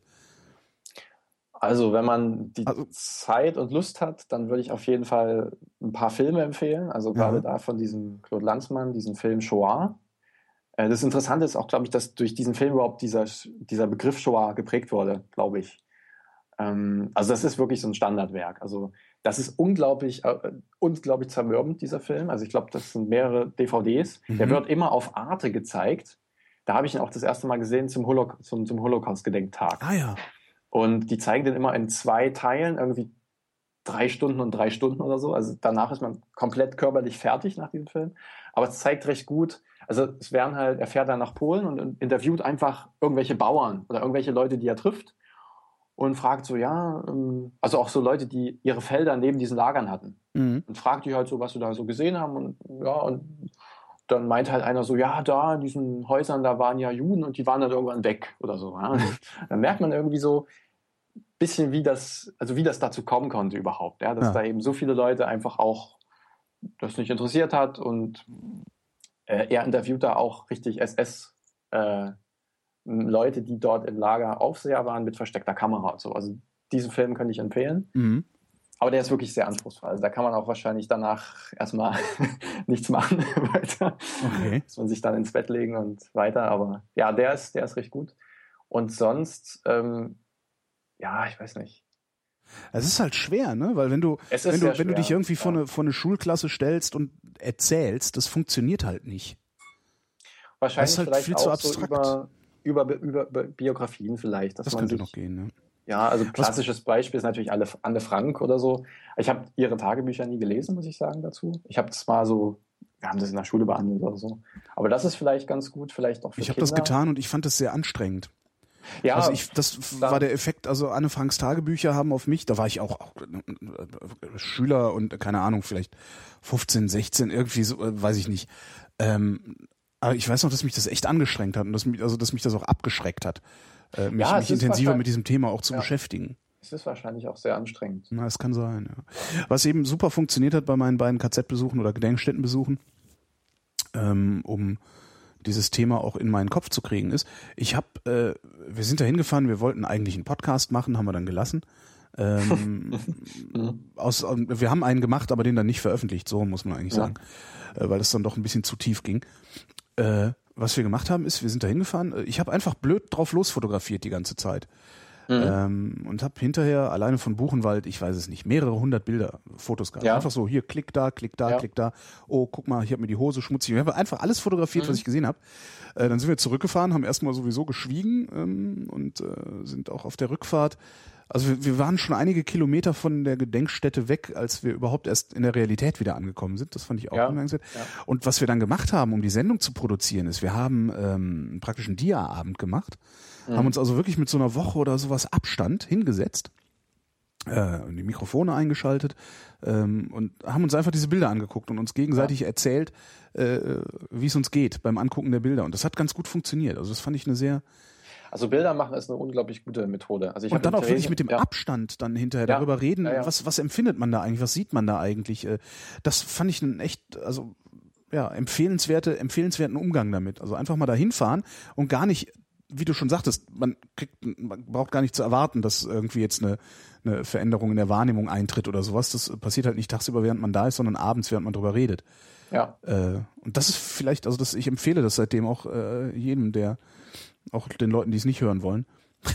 Also Fahrt zu so einer Gedenkstätte und knipst. Ja, Fotos machen ist ein guter Punkt. Also ich, ich würde auch sagen, also ich habe in Theresienstadt und auch in Auschwitz und auch in, in den Lagern, wo ich war, sehr viel fotografiert, ja. Aber richtig ist auch dieses eben alles fotografieren, was man irgendwie so, ne? Also ich habe da teilweise auch irre Sessions da in Theresienstadt gemacht, wo ich irgendwie 200 einmal rausgegangen, 200 Bilder. Und mhm. dann aber wirklich die sich danach angucken und auch jetzt nicht irgendwie nur, okay, Krematorium, das ist irgendwie darüber habe ich was gehört, das fotografieren, sondern alles Mögliche. Ja. Also gerade in, in Theresienstadt ähm, gibt es diese, diese Gräben, ja, also diese gemauerten äh, Festungsmauern. Mhm. So, und das ist unglaublich spannend, da so durchzugehen. Da ist halt auch kein Mensch. Und so irgendwie, da ist halt alles bewachsen und da leben irgendwelche komischen kleinen Viecher drin, solche Otter oder so, die da sich angesiedelt haben. Mhm. Und einfach mal da so gegens Licht so diese Fotos machen, Ja, ja, doch, auf jeden Fall. Ja, bei mir war, also das, ich hatte ein, ein so ein Ding, das war auch wirklich faszinierend. Äh, Auch so ein Zufallsfoto irgendwie. Weißt du, wenn du so äh, auf, an einen Auslöser kommst und irgendwas knipst. Äh, und das war einfach nur mein dreckiger Schuh auf dem Boden der Gedenkstätte, also des ehemaligen Lagers Mhm. Buchenwald. Und als ich das Foto hinterher gesehen habe, also was, was dann auch im Kopf passiert, wenn man das Foto sieht, oder was bei mir passiert ist, war halt auch, dass ich gedacht habe, Alter, die Leute, die Ja. da langgelaufen sind, die hatten keine Schuhe an. Ja, Das, ja, ne? Das, ja, ja. das ist schon echt, äh, ja, so auf, auf so, eine, so einer Basis hat das funktioniert. Ich, also sehr faszinierend, ja. Nee, das, das, das ist, denke ich, eine gute Methode. Auch so, also bei uns war es natürlich so, dass die Schüler innerhalb der Stadt untergebracht wurden. Ne? Also, Aha. wie gesagt, ich hatte ja schon gesagt, da gibt es so äh, Objekte, die eben von der Gedenkstätte gekauft wurden und wo die Leute dann eben äh, drin gewohnt haben. Und irgendwie, wir saßen da am Abend so zusammen mit Bierchen, haben dann noch ein bisschen uns unterhalten. Und auf einmal meinte so, eine, so, eine, so ein Mädchen, ein recht junges Mädchen, ja, aber äh, irgendwie haben ja hier dann doch die, die Leute damals, die Häftlinge übernachtet. Du hast ja gesagt, die gesamte Stadt war mit, mit Häftlingen äh, ne, bezogen. Mhm, mhm. Weil ich so, ja. Dann meinte sie, das ist aber schon ein bisschen komisch jetzt. Ja, da habe ich gesagt, ja klar. Also überall hier, wo ihr jetzt schlaft, haben damals auch Leute geschlafen. Ja, natürlich jetzt in, weiß ich nicht, drei, vierstöckigen Betten und nicht so komfortabel, aber ja, ja, klar. Und das sind dann so, so Einsichten, die dann eben erst später kommen, ja, dass man eben so sagt, scheiße, ne, wo ich jetzt schlafe, haben damals auch Leute geschlafen. Ja. Ja, und wahrscheinlich, wahrscheinlich, ne, man kann sich das, man kann sich das heutzutage nicht mehr so richtig vorstellen, wie es dort aussah. Es gibt da so ein, in Theresienstadt gibt es so einen Nachbau, dass sie ein Zimmer mal wirklich so ausgebaut haben mit so ganz vielen Betten und ganz vielen Koffern. Aber alleine so dieser Gestank, der dort war, ja, und diese, also unglaublich viele Leute waren krank, Hm. ne, dieses, viele Leute lagen nur noch im Bett und es gab Verdunklung, also ne, die, die, das Licht durfte nicht zu sehen sein wegen Bombenangriffen, die Mhm. dort stattfanden. Also kommt immer dunkel und ganz viele Leute auf engstem Raum. Ich, das kann man sich nicht vorstellen, wenn man, auch wenn man so heute so reingeht und sieht, ach ja, hier sind so Pritschen. Ich denke, die- diese Gerüche und sowas, Ja. das, das kann man nicht vermitteln. Ja, aber das muss man eben sich dann. Ja, außer, außer indem man Gerüche vermittelt, ne? Was ja auch Ja. geht. Also es gibt, du, du sagst ja, du kommst aus Dresden, da gibt's das Bundeswehrmuseum. Ja, Äh, auch. die haben, Ja. die haben ja so ein Geruchsding da. Da kannst du Schlachtfeldgeruch. Äh, Ah, okay. ja, irgendwie, also ich da war, war es leider kaputt. Das habe ich gar nicht, das habe ich gar nicht äh, gesehen. Das ist äh, in äh, ist schwer zu beschreiben. Also man muss einfach irgendwie so, ein- so, so Ja, ja, ja, okay. Aber die haben äh, tatsächlich so, so eine Geruchsdesignerin äh, da. Hm. bist halt so eine Klappe, da machst, machst du auf, riechst rein und da riecht's dann wie auf dem Schlachtfeld. Ah. Verwesung, äh, Bomben und sonst wie was. Und das könnte man vielleicht auch an solchen Gedenkstätten machen. Äh, Ja, also es gibt da, es gibt da so ganz, ganz abgefahrene Sachen. Also zum Beispiel gibt es also einen Typen, also einen, ich weiß nicht, ob das ein Lehrer ist oder ja, keine Ahnung, der immer, der meint, ja, er hat immer bei uns angerufen, ja, wir hätten gerne einen Termin im tiefsten Winter und ich würde dann gerne von der nächsten Bahnstation mit meiner Gruppe mit viel Oh. Gepäck zu euch nach Theresienstadt laufen, ja. zu Fuß. Zu Fuß, ja, so von wegen, ja, damit die Kinder mal spüren, wie es war. Ja. Das ist Schwachsinn, ja. Also, was soll das? Ja. Also, man darf es nicht übertreiben, denke ich, aber na klar, so Geruch. ne? Anschauungsunterricht. Ja. Hat, Ja. ähm, hat das irgendwelche Auswirkungen auf dein späteres Leben gehabt, dieser Job? Oder ja, wie nennt man das eigentlich? Oder dieses Jahr? Ja, Freiwilligendienst vielleicht, ja. Ja, doch, auf jeden Fall. Ich denke schon. Also auf deine Berufswahl oder sowas? Hm, Nee, also die war schon vorher klar. Ähm, aber so allgemein denke ich, so wie man so die Welt sieht. Ja, also dass man, also äh, dass man wirklich mit Vorurteilen sehr, sehr schnell aufräumen muss gegen alle Mhm. möglichen. Ja, dass, dass man alles sehr, sehr kritisch hinterfragen muss. Auch die Gedenkstätte selber, also die Strukturen dort. Doch, auf jeden Fall. Also Warum so die Gedenkstätte selber?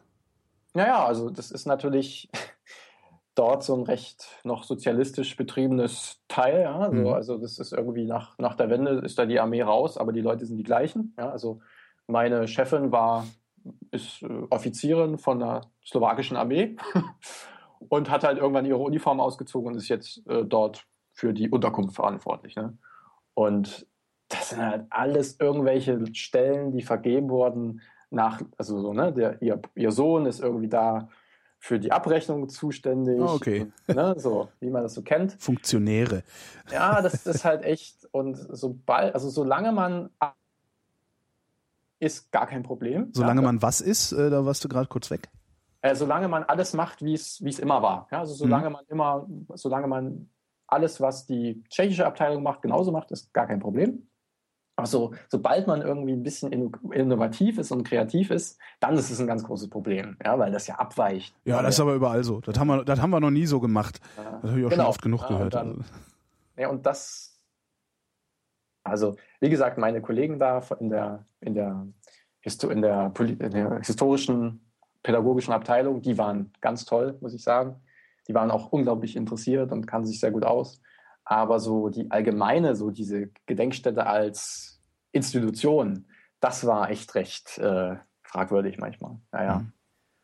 Nee, und ich habe dann auch da beschlossen, dass ich auf, auf keinen Fall in der Gedenkstätte arbeiten werde später.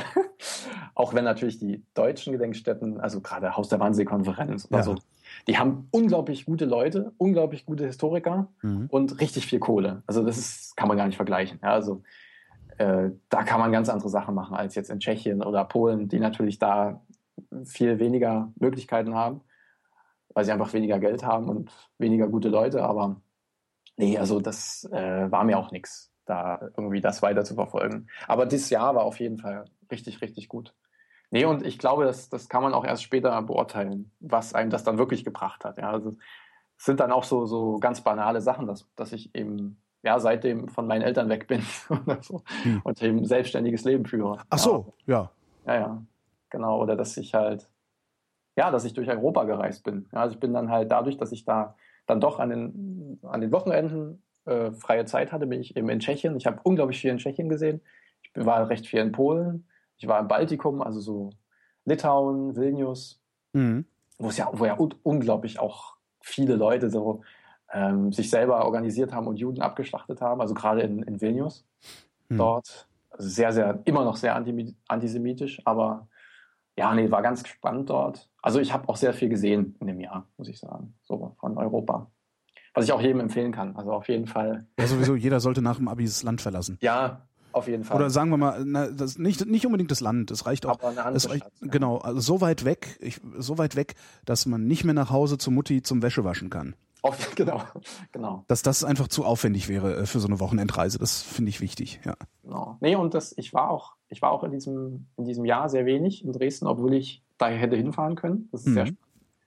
Also jetzt nur eigentlich so zu Tagungen. Also wir hatten dann so einen recht guten, einen ganz tollen Verein, die uns unterstützen aus Dresden, eben die ganz speziell die Freiwilligen unterstützen, also neue Computer vorbeibringen oder Bücher kaufen für uns oder Waschmaschine oder sowas, ja, so ganz praktische Sachen. Mhm die machen halt Vorbereitungsseminare für uns. In Dresden eben, und da war ich eben bei den Seminaren. Jetzt leite ich die Seminare teilweise selber. Dann bin ich eben nach Dresden gefahren. Aber ich bin jetzt nicht zu meinen Eltern gefahren, zum, zum Urlaub oder so, ja, und habe die besucht. Das eher nicht. Die waren mal da, aber das hat sich schon in Grenzen gehalten. Dann, nee, das war schon, war schon eine tolle Erfahrung, muss ich sagen. Ja. Friedemann, ich danke dir. ich danke auch. Und einen schönen Abend noch. Dir auch. Danke dir. Tschüss. Danke. Ciao.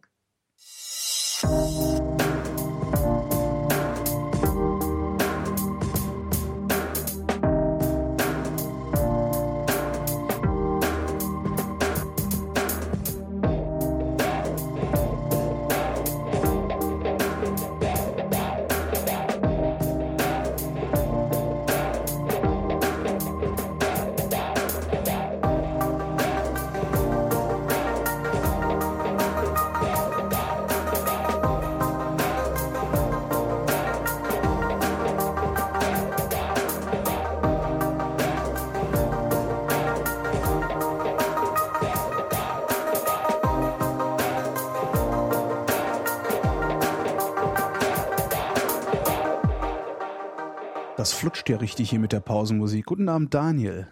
Hallo, Holgi. Es hat funktioniert. Ähm, du warst in Neuseeland. Ja, ich war in Neuseeland. Das ist zwar schon ein bisschen her, aber ich dachte, da kann man mal drüber reden. Ja, das ist, äh, weil, weil ja gerne, also wir, Tim und ich hatten ja für Not Safe for Work äh, eine Einladung Richtig. zum Hörerinnen-Treffen in Neuseeland. Und äh, da können wir jetzt mal wenigstens jemanden fragen, der sich damit auskennt. Ne? Ja, gut, also ich habe jetzt, ich war halt auf der Südinsel habe ich gewohnt. Also ich war als Schüler noch da, 2010 Mhm. war das. Und da war ich ein halbes Jahr, bin da zur Schule gegangen und ich habe in Christchurch gewohnt. Das ist das, wo 2011 dieses große Erdbeben war, falls Mhm. du das mitbekommen hast. Nicht wirklich, aber der Name Christchurch sagt mir was. Ja, Keine Ahnung warum. Ist es irgendwie eine Hauptstadt oder, oder eine Äh, Provinzhauptstadt? das ist die dritt- bzw. zweitgrößte Stadt. Da wird sich immer so ein bisschen mit drüber gestritten. Also Wellington, ja, Wellington ist die Hauptstadt von Neuseeland und Auckland ist die absolut größte Stadt. Also von vier Millionen Einwohnern wurden knapp über eine Million allein in Auckland. Und ähm, Wellington hat halt haufenweise Vororte, so wie Paris und Berlin zum Beispiel. ja, okay. Die sind ja von der Stadt her auch gleich groß, nur Paris hat halt die ganzen Vororte mit. Und so ist dann Wellington größer als Christchurch. Aber wenn man nur die Stadt anguckt, ist Christchurch größer. Deshalb streiten die beiden sich immer so ein bisschen. Hm. Was hat dich damals nach äh, Neuseeland getrieben? Ja, ich habe, also ich wollte halt ins Ausland gehen. Der, ich hatte noch eine elfte Klasse, muss man dazu sagen. Für die Ja. Leute, die nicht aus Berlin kommen, wir haben jetzt das elfte Schuljahr weggestrichen. Das war der, der Klassiker für ein Auslandsjahr. Hm. Ja, genau. Ja. Ja, und, Wobei kann man ähm, heute immer noch machen. Also ich, ich, ich Ja. werde ja nicht müde zu sagen, äh, und wenn ihr äh, ein Schuljahr wiederholt, weil ihr im Ausland wart, scheißegal. Und wenn ihr ein Jahr ins Ausland geht nach dem Abi, scheißegal. Ihr seid nicht zu alt, wenn ihr mit 23 von der Uni kommt. Ja, nee, das machen auch immer noch Leute, die ich so kenne. Ja. Also ich kenne einen Haufen Leute, die waren halt jetzt nach der zehnten ein Jahr im Ausland und sind dann halt wieder äh, ins, in die Oberstufe gegangen. Ja. Ja, ja, ja. nee, erst wollte ich nach Nordamerika, aber Das ist so langweilig. Ich finde das, äh, weil da fahren halt alle hin. Ge- Genau, da fahren halt alle hin. Und das dachte ich mir dann auch irgendwann. Und ich wollte aber halt ins englischsprachige Ausland, Mhm. weil Englisch halt schon das ist, womit man dann irgendwie doch am meisten anfangen kann. Ist das nicht eher Spanisch? Ich weiß es gar nicht, aber hm. Ah, Ich weiß nicht, also Spanisch sprechen die vielen in Südamerika, aber ich glaube, so allgemeingültig ist eigentlich Englisch. im Zweifelsfall sprechen die in Südamerika auch Englisch, ne? Genau, Ja, stimmt. aber in England und Amerika zumindest wahrscheinlich weniger Spanisch. Da ist was dran, ja. Und ja, genau, und dann blieben im Prinzip noch Großbritannien, Kanada, Australien und Neuseeland übrig. Und Mhm. das war relativ einfach, weil Großbritannien war halt zu nah dran. Da kann man halt nach Hause zum Wäsche Wäschewaschen quasi. Nicht Naja, aber wenn, wenn du genug Geld hast oder lange genug im Voraus die Billigflüge planst. Ja? ja, nein, aber es war, ich wollte doch schon ein Stück halt weg. Also Mhm. ich wollte auch nicht unbedingt dann in den Ferien nach Hause und so. Und ja, dann ähm, Kanada war mir zu kalt und Austra- Australien zu warm, könnte man sagen. Mhm. Also das war so. Und Neuseeland bot sich halt auch an, weil es weit weg war. ja, weiter geht nicht, ne? Nicht wirklich. Da fährt man dann wieder zurück. Ähm, Und warum nur ein halbes Jahr und nicht ein ganzes? Ja, ich hatte also, ja, ich war damals auch erst 16, glaube ich, und da hatte ich halt doch so ein bisschen Sorge, dass ich halt irgendwie, ja, weiß ich nicht, irgendwas verpasse oder keine Ahnung, dann mich da doch nicht so wohl fühle. Und dann ein halbes Jahr wusste ich, ein halbes Jahr ist ganz entspannt und da ist es auch nicht so schlimm, sollte es jetzt ganz fürchterlich sein. Und ja, ich bin halt irgendwie nicht allzu lange weg dann. Hast du dich geärgert, so im Nachhinein, dass du nicht doch ein Jahr geblieben bist? Ich denke nicht drüber nach, weil ich kann es eh nicht ändern. Und ich vermute, wenn ich drüber nachdenken würde, würde ich mich ärgern. Ich empfehle auch jedem, ein Jahr zu gehen. Mhm. Äh, aber ich denke halt nicht drüber nach und dann, deshalb ärgere ich mich auch nicht drüber. Weil hat halt keinen Wert. Also, Stimmt. Aber ärgern kann man sich ja trotzdem mal. Ähm, ja, also ich glaube, ich habe mich auch das ein oder andere Mal, dachte ich mir so, Mensch, Junge. Immer wenn einer fragt, ne, so wie ich jetzt gerade. Genau. Ähm, hattest du die Wahl Nordinsel oder Südinsel und, und, und hast absichtlich die Südinsel genommen oder hat es dich dahin verschlagen? Ja, nee, ich hatte, also, also ich hatte die Wahl, so, der Reihe nach. Ich hatte die Wahl. Ähm, das lief halt so ab bei meiner Austauschorganisation. Also ich habe das über eine Organisation gemacht. Anders ist es relativ kompliziert, weil ich halt auch keinen direkten Kontakt zu irgendwem in Neuseeland hatte, den ich jetzt kannte oder so. Mhm. Ähm, und ähm, ich habe halt in der Organisation so ein Frageblatt bekommen, so ganz primitiv, ähm, was ich denn so, wie mein Umfeld sein sollte und was ich gerne an der Schule machen würde. Und dann konnte ich da halt ankreuzen, was für Schulfächer ich gerne mache, was für Sportarten ich gerne mache, ob irgendwie klein, mittel oder große Stadt, äh, am Meer oder in den Bergen und irgendwie, ja, weiß ich nicht, was, da gab es noch so zwei, drei Sachen, halt so allgemeine Dinge. Mhm. Und dann haben die mir drei Schulvorschläge gemacht und haben mir halt so Infobögen von den Schulen gegeben. Und dann konnte ich mich da halt für eine entscheiden und hätte ich jetzt, also ich habe mich für eine davon entschieden, für die in Christchurch halt, weil die meiner Ansicht nach das beste Angebot halt hatte. Und hätte ich da jetzt keine gefunden, hätte ich auch sagen können, nee, passen mir alle nicht, macht mir nochmal andere Vorschläge und dann hätten die halt weitergesucht. Das klingt Das war dann auch auch- so, als wäre das ziemlich teuer gewesen, diese ganze. Äh, Äh, ja, das war auch ziemlich. Also ich weiß nicht, was ziemlich teuer ist. Auslandsaufenthalte sind immer nicht ganz billig. Ähm, ja, also so ungefähr, ich sag mal, 10.000 Euro der Austausch so an sich. Also ja, aber das ist, man muss dazu sagen, in Neuseeland ist es leider üblich, dass, also leider üblich, dass die Gastfamilien Geld bekommen. Ja. Ähm, das Problem ist, dass sich das in Amerika, wo es im überwiegenden Fall nicht so ist, ähm, da gibt es den Austausch schon viel länger und da ist es halt nicht damit gewachsen. Also in Amerika mhm. hat man halt, war halt am Anfang der Austausch dazu da, wirklich einen Austausch zu haben. Das heißt, einer geht rüber, einer kommt her. Ja. Und wenn beide Familien normal weiterleben, ist es im Grunde nur die Flüge, die man bezahlt. Mhm. So, und deshalb sind in Amerika auch ganz viele Austauschorganisationen, die halt bewusst auch damit Werbung machen, dass sie sagen, wir geben den Gastfamilien kein Geld. Und bei uns gibt es sozusagen keine Gastfamilie, die das Ganze wegen des Geldes machen würde. Mhm. Ähm, in Neuseeland ist es so, als man da mit den Austauschen angefangen hat, da kam halt irgendwer auf die Idee, hey, wir könnten doch den Gastfamilien Geld geben. Und dann haben natürlich die anderen Gastfamilien gesagt, hey, dann wollen wir aber auch Geld oder wir gehen halt hier zu der anderen Organisation. Mhm. Ja, das, also ist ja klar, mit Geld ist halt besser als ohne Geld. Ja, klar. Kostet Und, ja auch, also äh, wenn da jemand ja, was isst. Ne? Genau. Ja. Und äh, daher kommt es außerdem, haben die Neuseeländer irgendwann festgestellt, dass sie doch ein relativ kleines Völkchen sind mit ihren vier Millionen Einwohnern und nicht mal eben so ein paar tausend Schüler und Studenten und sonst was zusätzlich aufnehmen können mhm. äh, in ihren Schulen, was ja in Deutschland relativ problemlos möglich ist. Mhm. Also ob da jetzt einer mehr oder weniger in der Klasse ist, ist auch relativ. Das fällt halt nicht mehr auf, ja. Genau. Aber an meiner Schule waren also 1500 Schüler, war eine relativ große Schule. Und wir waren ich glaube, insgesamt ungefähr 150 Austauschschüler nur an der Schule. Das ist viel. Das ist, ja, aber. Also 10% Austauschschüler, das ist echt viel. Genau, das Interessante ist aber, dass von den, von den 150 ähm, ungefähr 12 aus Deutschland kamen. Mhm. Äh, nochmal irgendwie ein paar aus, aus irgendwie Chile und Niederlanden und sowas. Das waren aber immer nur so ein, zwei und irgendwie 110 Leute aus Thailand und Japan. Ja klar, also, das ist ja da um die Ecke, ne? Ja, und ähm, die sollen halt Englisch lernen. Ja klar, es ist auch, also klar, für, für, für, für Thais ist das irgendwie, ja, ist das für, wie für uns Thailand, ne? Ja, halt wahrscheinlich. Halt komplett exotisch, halt, das ist oh. völlig, völlig anderer Kulturkreis. Ja, ja, ja.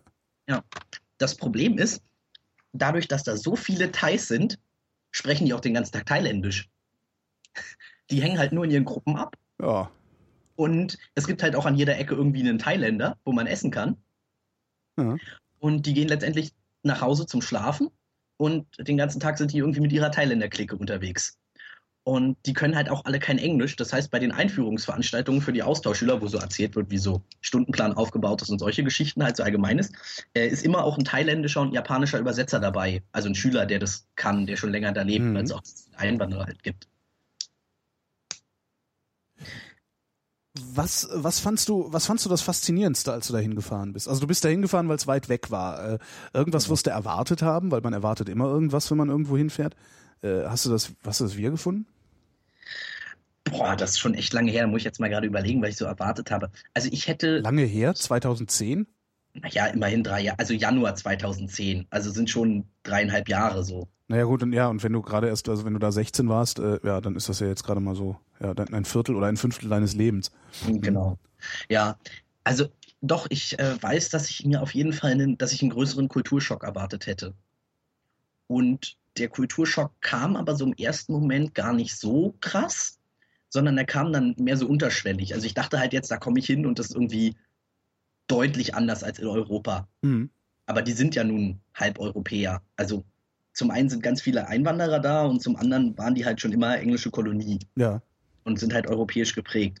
Und dann kam aber so unterschwellig immer mal wieder Sachen, zum Beispiel die Essgewohnheiten waren irgendwie ganz anders. Und ähm, auch so das Verhalten von den Leuten war ganz anders. Sie waren alle super freundlich und super hilfsbereit und haben einem, haben immer, also egal wen man irgendwie angesprochen hat, hat einem sofort geholfen. Ähm, also das würde man hier echt nicht erwarten.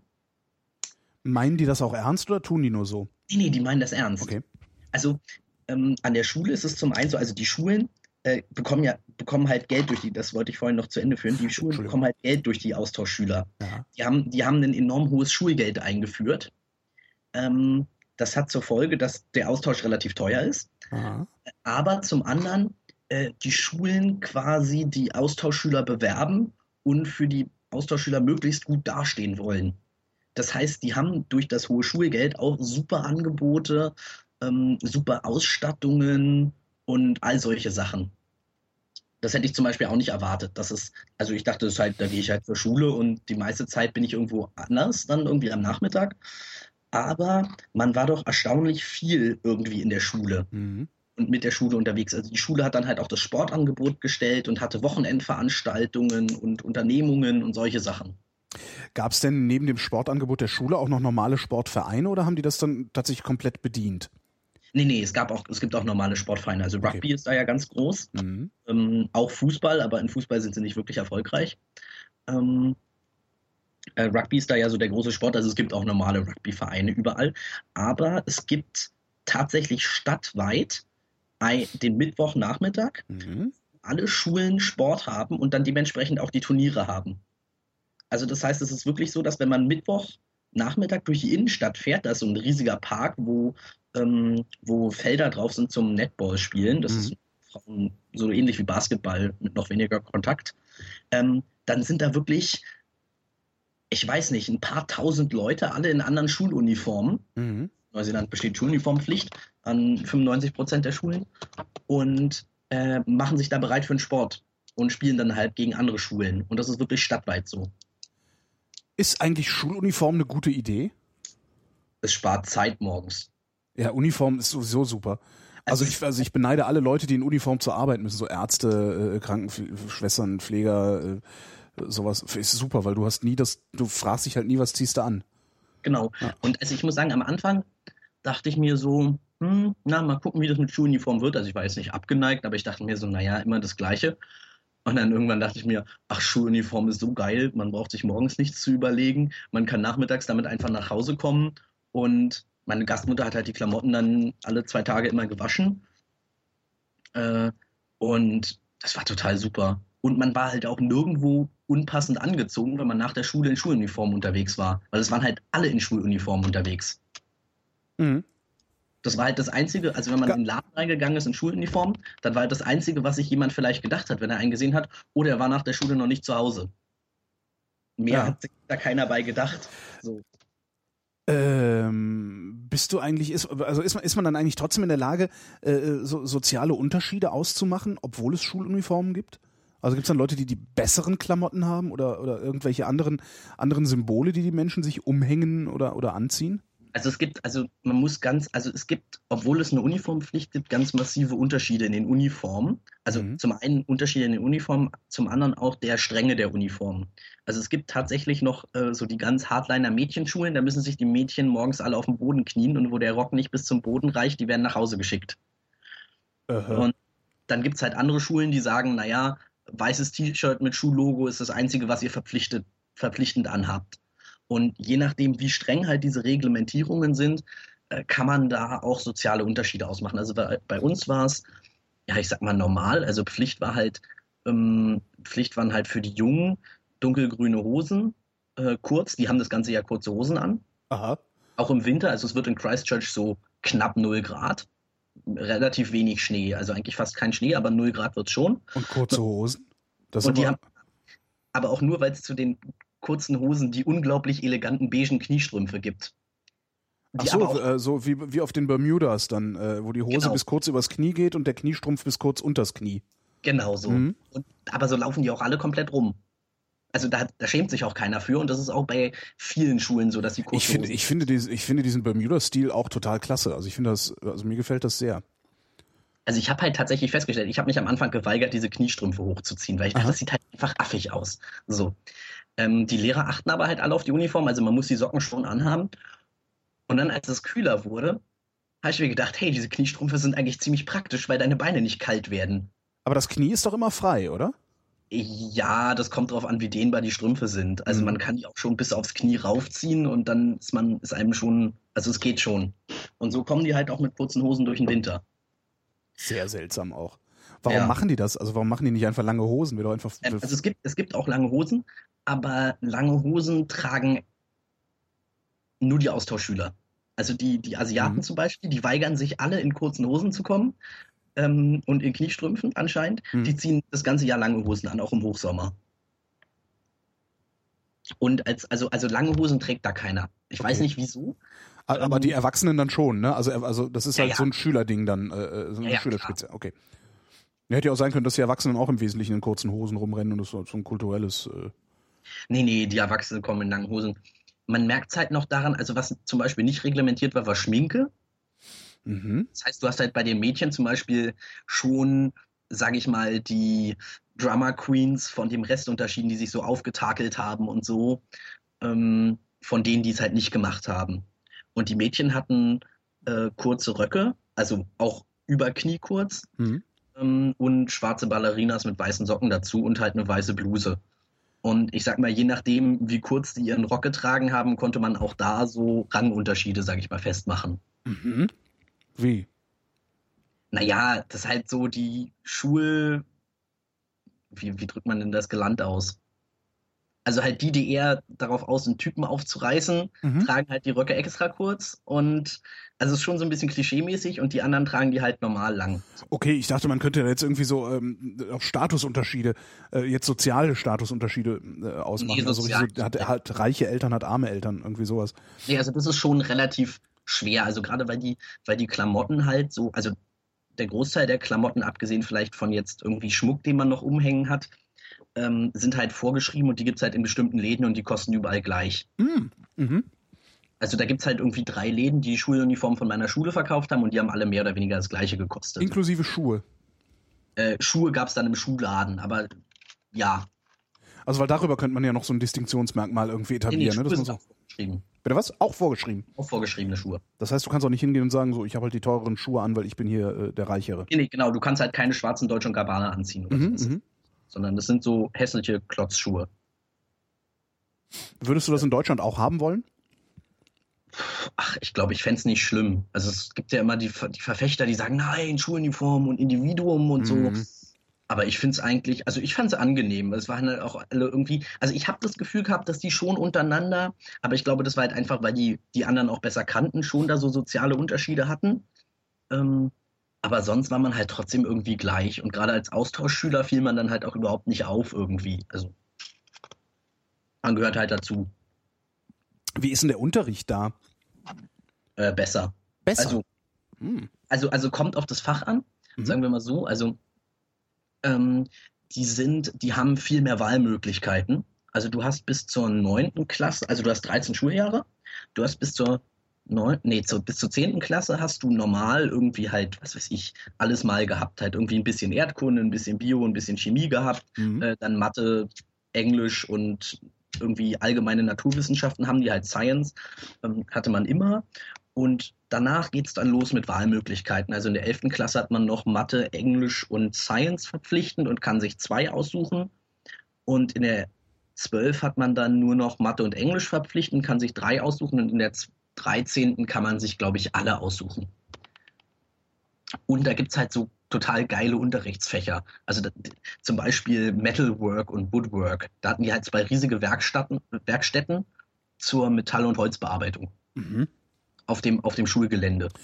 Und, ja. Macht, man da am Schluss dann ähm, sowas wie eine Prüfung, also wie das bei uns, so eine Abiturprüfung, oder hat man dann einfach nur, ist man dann fertig mit der Schule? Äh, nee, die sammeln über das Jahr so Credit Points, wie es ah, auch okay. im Bachelor ist. Mhm. Und das Interessante ist aber irgendwie, dass man schon nach der 12. Klasse an die Hochschule kann und nach der 13. dann auf die Universität. Aber da ist nicht mehr so der Riesenunterschied zwischen Hochschule und und Universität. Und ähm, deshalb ist es, deshalb freuen sich immer alle Lehrer, wenn sie in der 13. Klasse unterrichten dürfen, weil sie tatsächlich nur die Leute haben, die auch Bock haben auf Schule. Mhm. So, und ähm, ich bin, ich war ja ein halbes Jahr da und ich bin halt, äh, ich hatte den Term 1 von Januar bis, was war das, März oder April und dann den Term 2 von April bis Juli. Mhm. Und ich war im ersten Term in Year 12 und fand es aber dann deutlich zu einfach und auch irgendwie nicht so toll und bin dann in Year 13 gewechselt. Das heißt, der Unterricht ist nicht ähm, intellektuell besser oder anspruchsvoller, sondern äh, wird besser gestaltet und besser abgewickelt. Genau, also, okay. also auch, auch die, also ich habe dann in Year 13 gemerkt, dass die Anforderungen doch ziemlich hoch sind.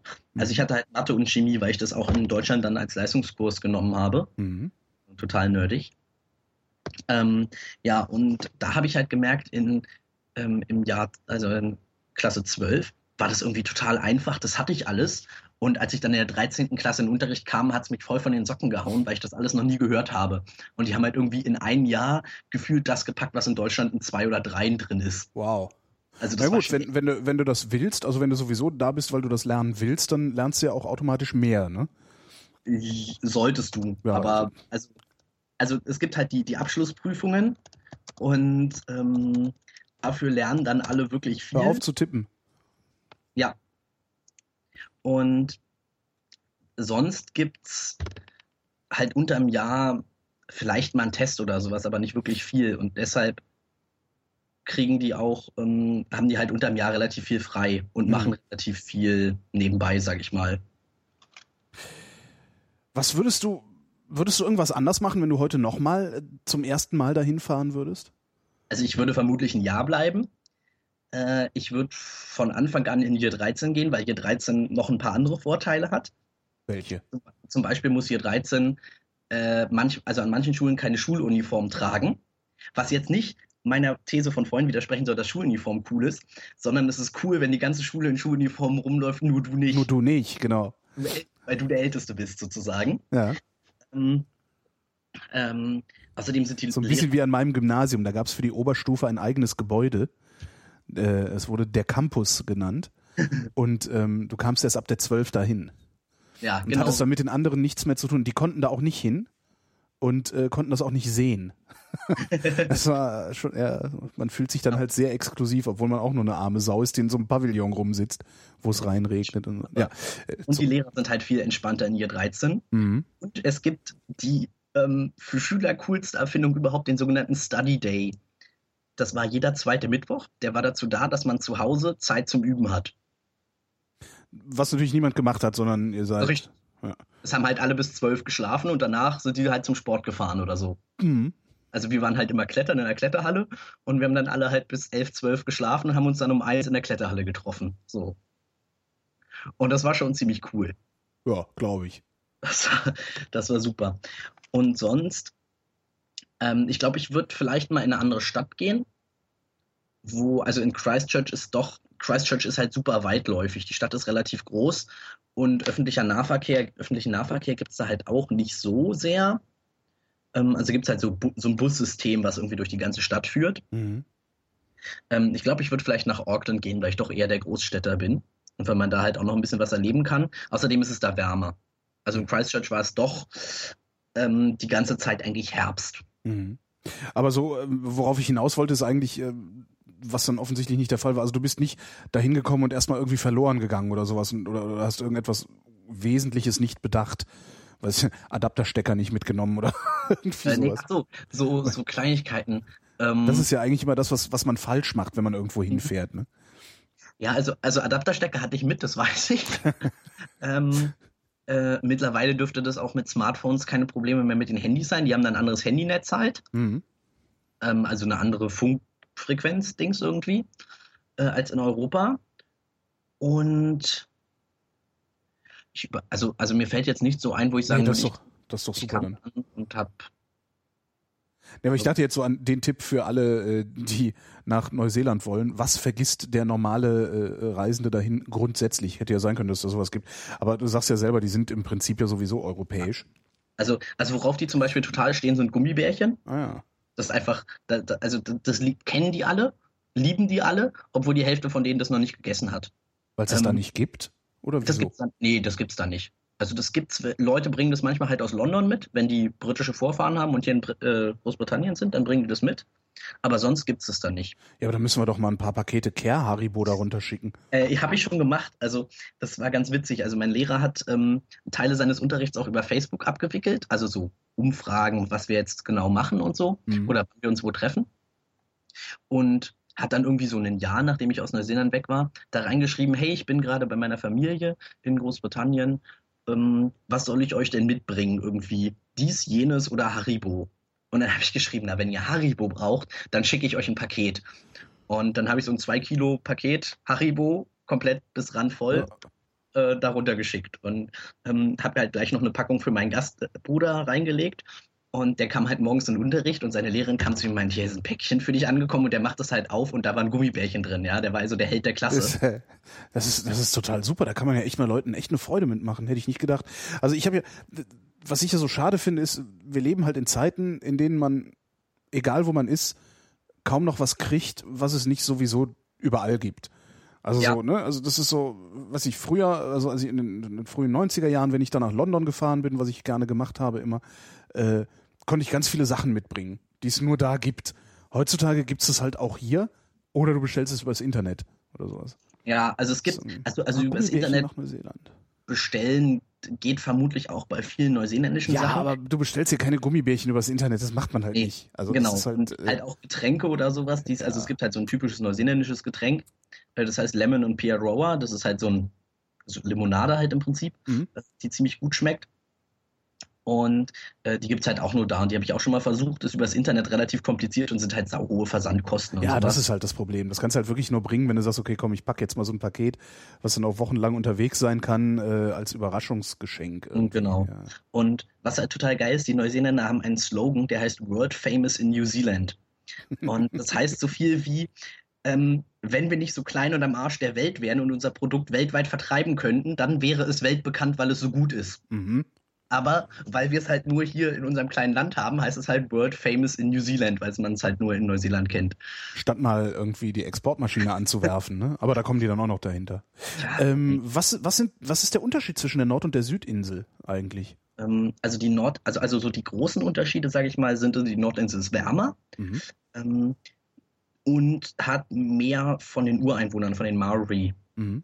Ähm, auch da sind viele Maori nur noch zu touristischen Zwecken also zumindest die Dörfer, die die da aufgebaut haben und die Shows, die die da abziehen und sowas, ähm, sind halt touristische Attraktionen. Die machen da auch gut Geld mit bestimmt.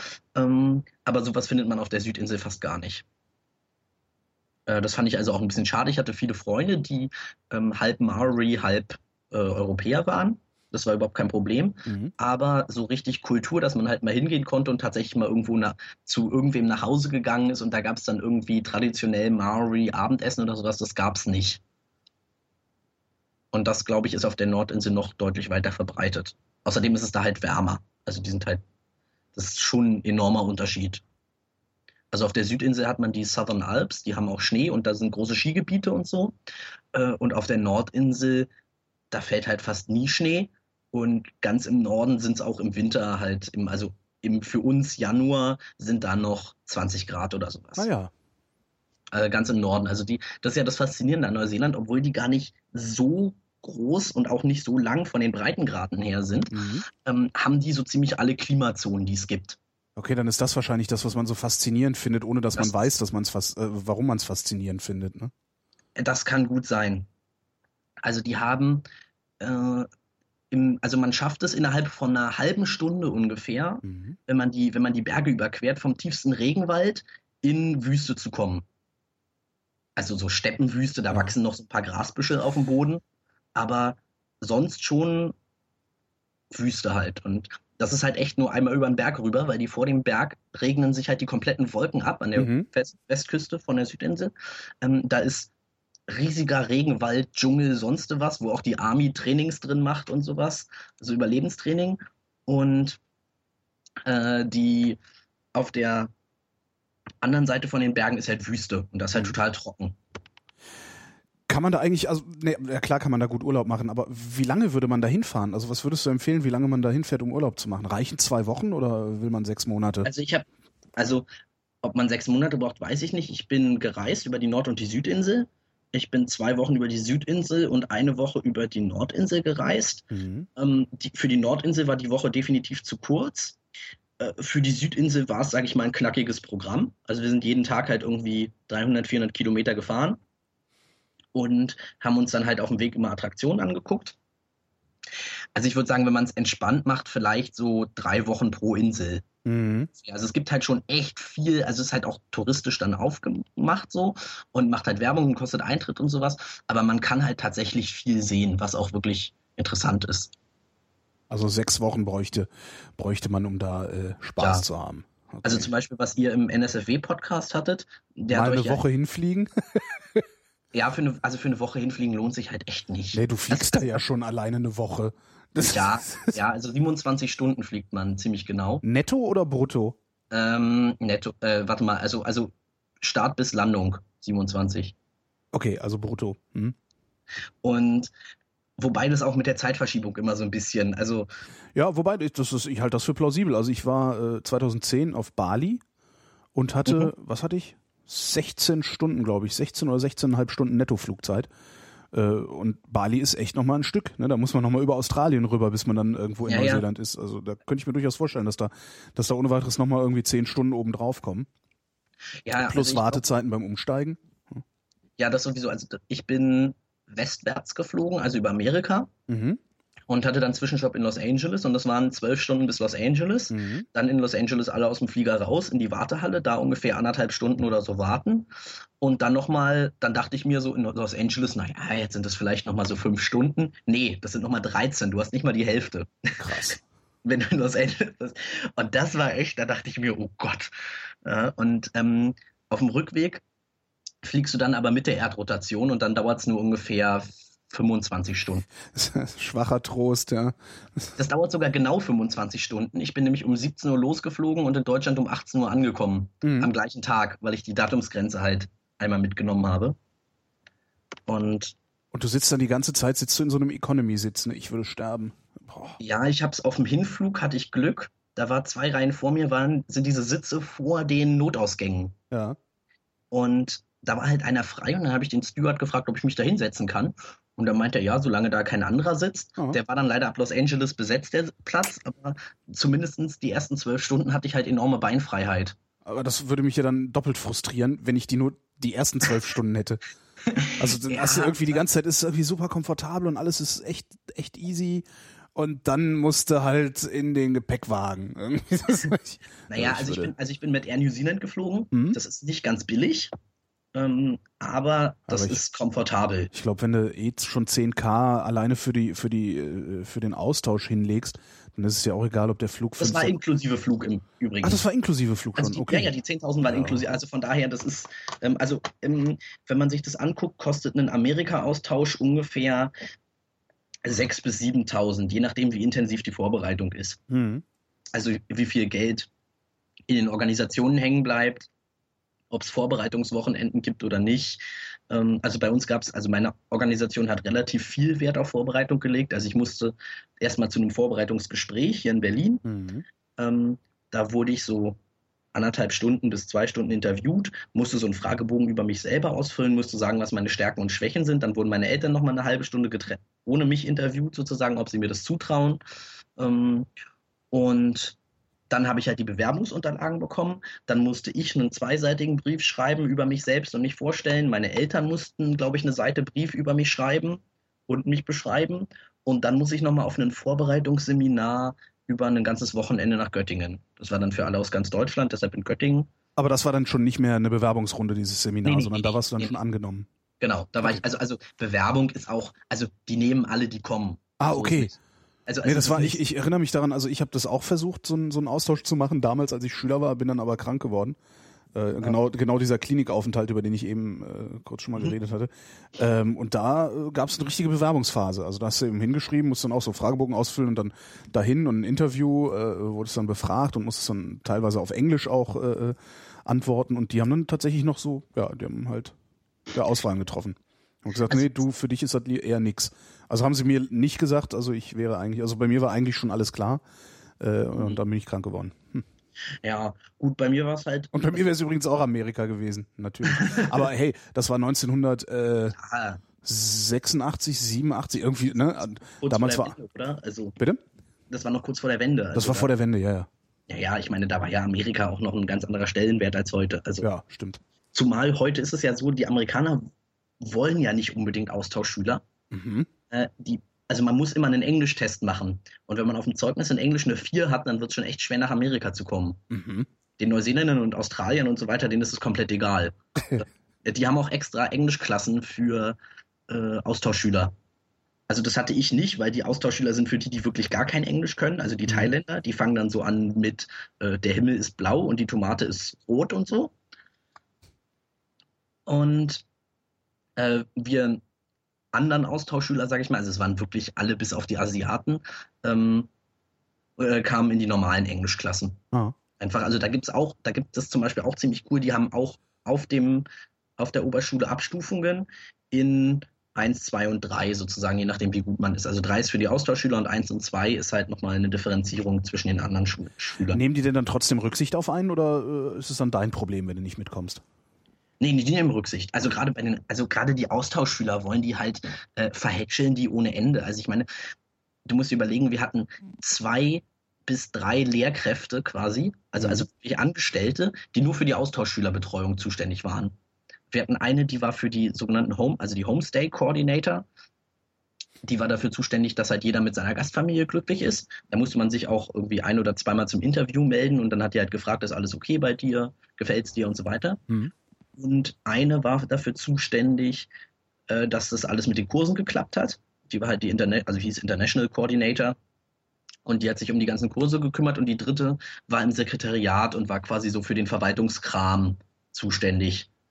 Und dass die Schüler Bücher kriegen und sowas alles. Hm. Und das war echt, also ich meine, ich habe mitten im Schuljahr das, das, die Klassenstufe gewechselt.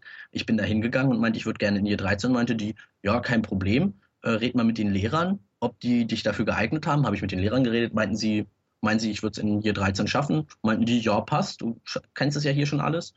Und dann bin ich äh, wieder hingegangen, meinte, ja, die Lehrer finden es in Ordnung. Und nach einer Woche war ich dann in der nächsten Klassenstufe mit neuen Kursen und allem. Fein.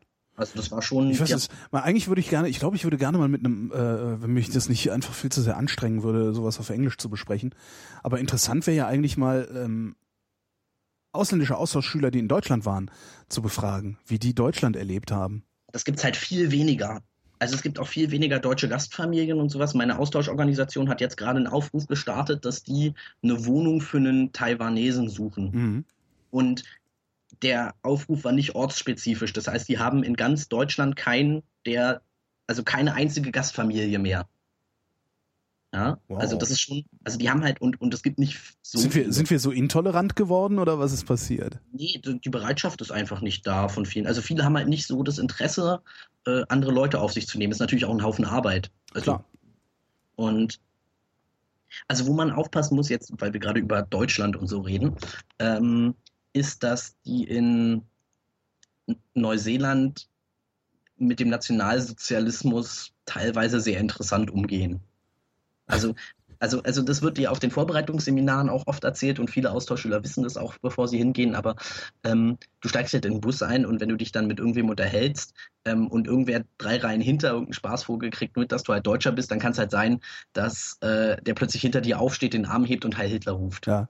So, und zwar durch den ganzen Bus. Und äh, alle lachen oder sowas. Aber genau, die Frage ist ja, warum tut er das? Tut er das, um zu trollen oder weil er eigentlich das total cool findet, äh, Nationalsozialismus? Ähm, Also zum einen, weil er trollen will natürlich. Na gut, dann kannst du natürlich, da kann man dann ja, also gegen trollen. Zum Ne? anderen, ja, ja, aber Dem zum einfach mal so ein paar deutsche Kommandos hinbellen.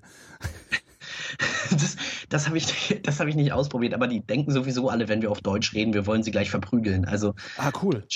Deutsch, achso, ja, das ist auch sehr interessant, was die anderen über unsere Sprache denken. Also ähm, das, das Erste, was die alle lernen wollen, sind halt irgendwelche Schimpfwörter. Klar. Ähm, dann, äh, Was, worüber sie sich übrigens am meisten freuen, ist, wenn man ihnen sagt, was Bagpipe auf Deutsch heißt, nämlich Dudelsack. Das, da fallen die regelmäßig um vor Lachen. Ja. Also alle Englischsprachigen, die ich jemals kennengelernt habe.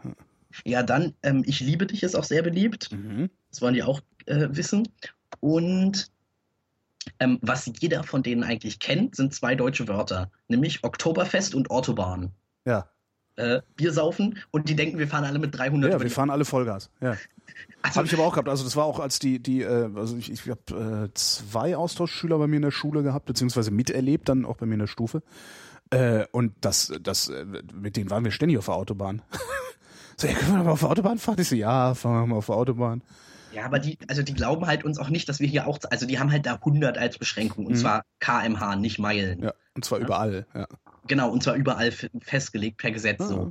Und die fahren aber auf den, auf den sogenannten Backroads, also das ist so eine Art Autobahn, die so Vororte verbindet, so landstraßenmäßig, äh, fahren die aber zum Teil auch mit 150 und mehr, mhm. äh, wenn die ihre Drosselungen ausgebaut haben. Ach, also, deren, die sind gedrosselt sogar? Ähm, ja, also naja, viele Autohersteller, die da verkaufen, riegeln so irgendwie ab 110 oder 120 riegeln die ab. Aha. Und ähm, also es gibt auch Autos ohne, die sind aber meistens dann irgendwie importiert. Mhm. Oder äh, die haben die Dinge halt ausgebaut. Also die sind da auch sehr leidenschaftliche Autoschrauber, viele. Äh, und basteln an ihren Autos rum. Und die haben dann auch, ganz viele haben so Pickup-Trucks, äh, mit denen sie dann irgendwie überall durch den Matsch gefahren sind und so. Mhm. Da, da, hat auch, hat man auch mit 15 äh, den ersten Führerschein. Also es gibt drei Stufen. Mhm. Und mit, mit 15 darf man in Begleitung von Erwachsenen vor 22 Uhr Auto fahren. So ähnlich wie bei uns mit 17. Äh, genau. Mhm. Bloß, dass sie da halt zur Hälfte noch nicht übers Lenkrad drüber gucken können mit 15. Also. Wow. wenigstens im Hellen. wenigstens müssen sie im Hellen bleiben. Ja. ja. Nee, und das ist also, also diese, dieses Nazi-Gehabe ist manchmal halt echt anstrengend, weil die es halt auch echt nicht, nicht wissen. Mhm. Ähm, dann haben die halt echt manch, also die sind sehr naiv alle. Also, also meine Gastmutter zum Beispiel, die haben halt in deren Nachrichten kommt halt irgendwie bei einer halben Stunde Nachrichten kommen 15 Minuten was über äh, Neuseeland, ja. fünf Minuten Australien, fünf Minuten Großbritannien und fünf Minuten Promi-Klatsch aus aller Welt. Ja. So. Und die haben halt überhaupt keine Ahnung, was so in der Welt vor sich geht irgendwie. Ja, weil sie halt auch fast gar nicht betrifft so. Ich wollte gerade also, sagen, ist halt, äh, ist halt das, was die, was die Briten früher hatten, diese Splendid Isolation. Ähm, das haben halt die, Austra die Neuseeländer jetzt. Die, pff, ist halt am anderen Ende, egal was passiert, es ist alles so weit weg, dass es dich nicht betrifft. Ja, und du kriegst halt echt nichts mit. Also ich habe dann irgendwann mal angefangen, so mindestens einmal die Woche irgendwie Tagesschau nochmal übers Internet zu gucken, so Tagesschau in 100 Sekunden oder sowas. Mhm. Regelmäßig. Und man kriegt ja jetzt auch über Facebook und sowas, da schreiben ja dann auch immer alle möglichen Leute irgendwas, wenn was Wichtiges passiert, so dass man das dann mitkriegt. Aber sonst, da hatten die echt, also die hatten da echt keine Nachrichten und so. Aber war, hat das wirklich gefehlt? Also ich bin ja immer wieder fasziniert, wenn ich mal irgendwo bin, wo ich keine Nachrichten mitkriege und wenn es nur so drei Tage oder eine Woche sind. Das ist eigentlich auch, wenn ich dann wiederkomme, auch gar nichts wirklich ja, Wichtiges passiert. Also, weißt du, du kommst wieder und denkst so, ich habe zwar nichts mitgekriegt, aber ich habe auch nichts verpasst.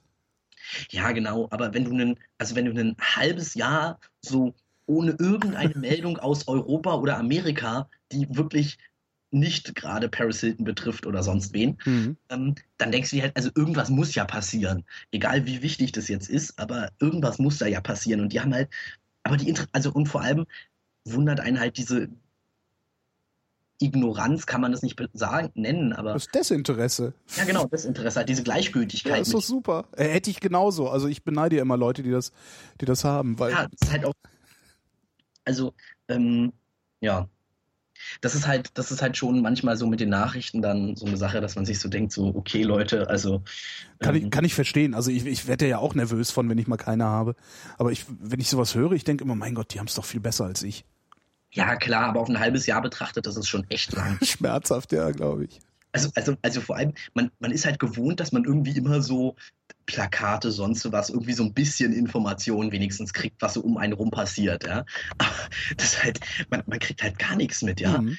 Also, also sei denn die Queen wäre jetzt gestorben, dann ist natürlich da groß Rambazamba. Also sie sind ja noch im Commonwealth und auf den 20-Dollar-Scheinen ist auch noch die Queen drauf und so. Also da sind die natürlich noch ganz angetan von. Aber sonst ist da echt. Aber den Wetterbericht gibt es immer für Australien noch.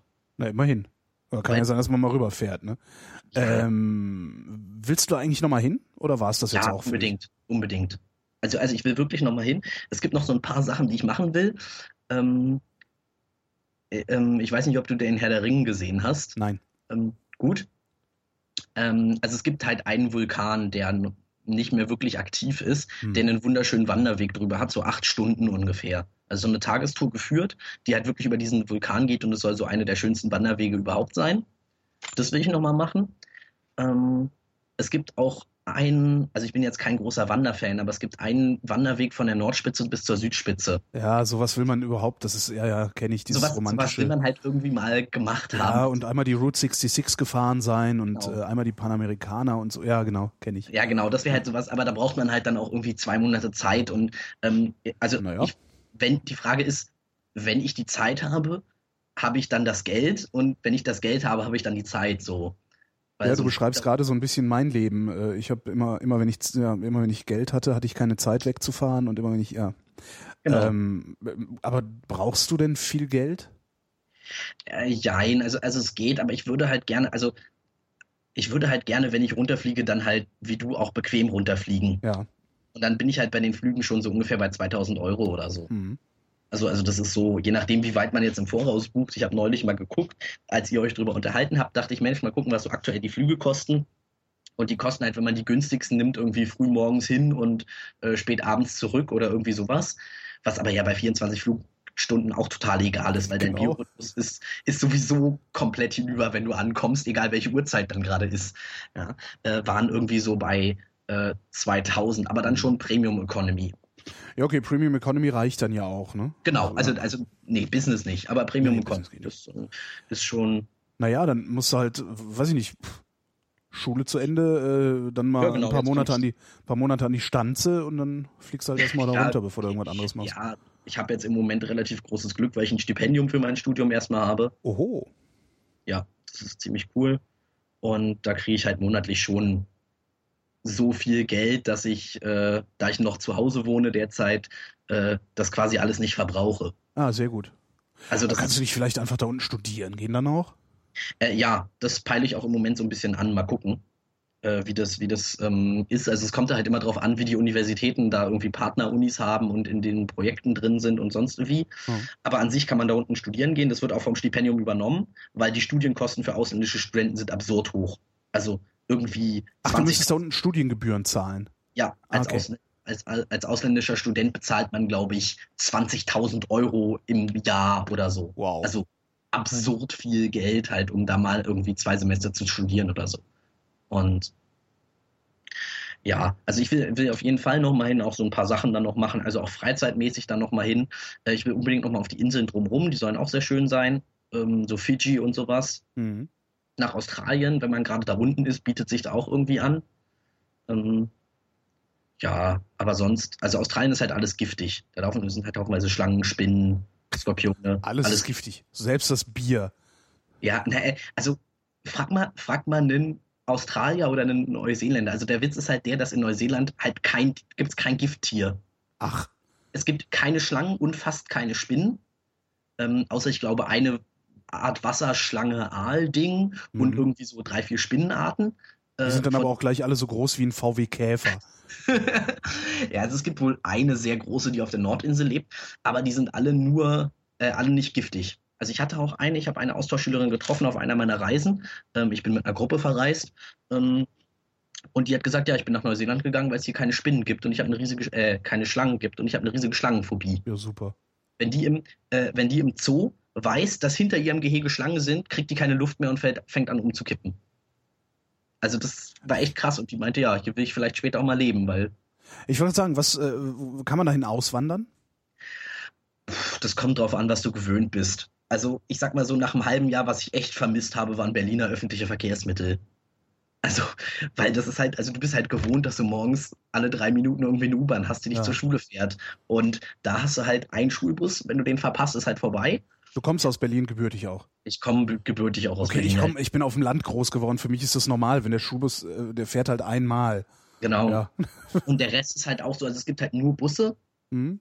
Und ich sage mal, da ist der kleinste Takt, den es gibt, äh, für zwei Linien, glaube ich, eine Viertelstunde. Mhm und alle anderen haben so eine halbe Stunde beziehungsweise anderthalb Stunden. Ja, man muss auch. sich halt ein anderes Leben angewöhnen dann in solchen genau. Fällen. Das ist halt wie auf dem Land. Äh, man kauft anders ein, man, ja, man plant halt anders. Und es haben halt alle Leute mindestens ein, wenn nicht zwei Autos.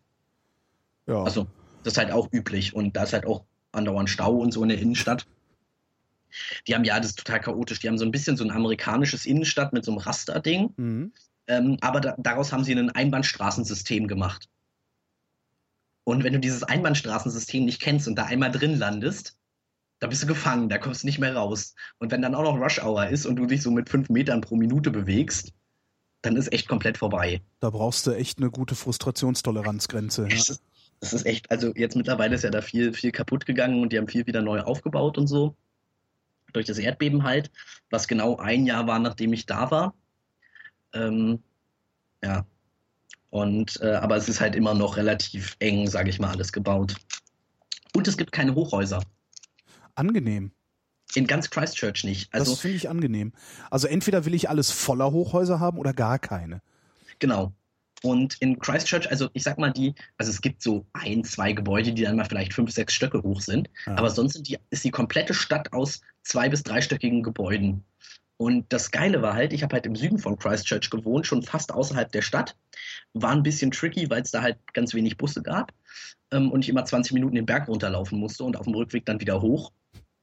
Aber ich hatte von meinem Wohnzimmerfenster den geilsten Ausblick, den man sich vorstellen kann, ja. weil die Stadt halt so flach war.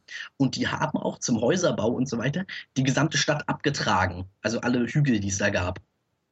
Und das heißt, die haben eine komplette Stadt, die quasi auf einer Ebene steht. Und zwar wirklich auf einer Ebene. Ja. Und ich habe auf dem ersten Berg gewohnt, von dem man aus über, man über die Stadt blicken konnte.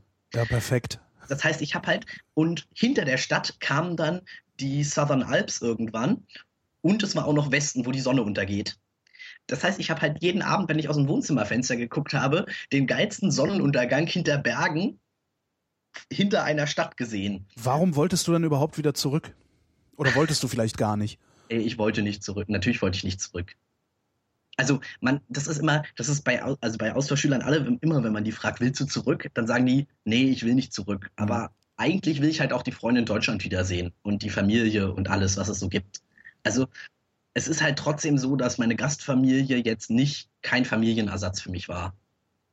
Und ich hatte zwar gute Freunde und alles, aber es waren halt nicht die Freunde, wie sie, wie man sie in Deutschland hat. Das schafft man auch nach einem halben Jahr nicht. Nee, natürlich nicht. Deshalb rate ich halt auch jetzt allen Leuten, ich bin mal auf so Vorstellungsseminaren manchmal und erzähle halt über meinen Auslandsaufenthalt so ein bisschen.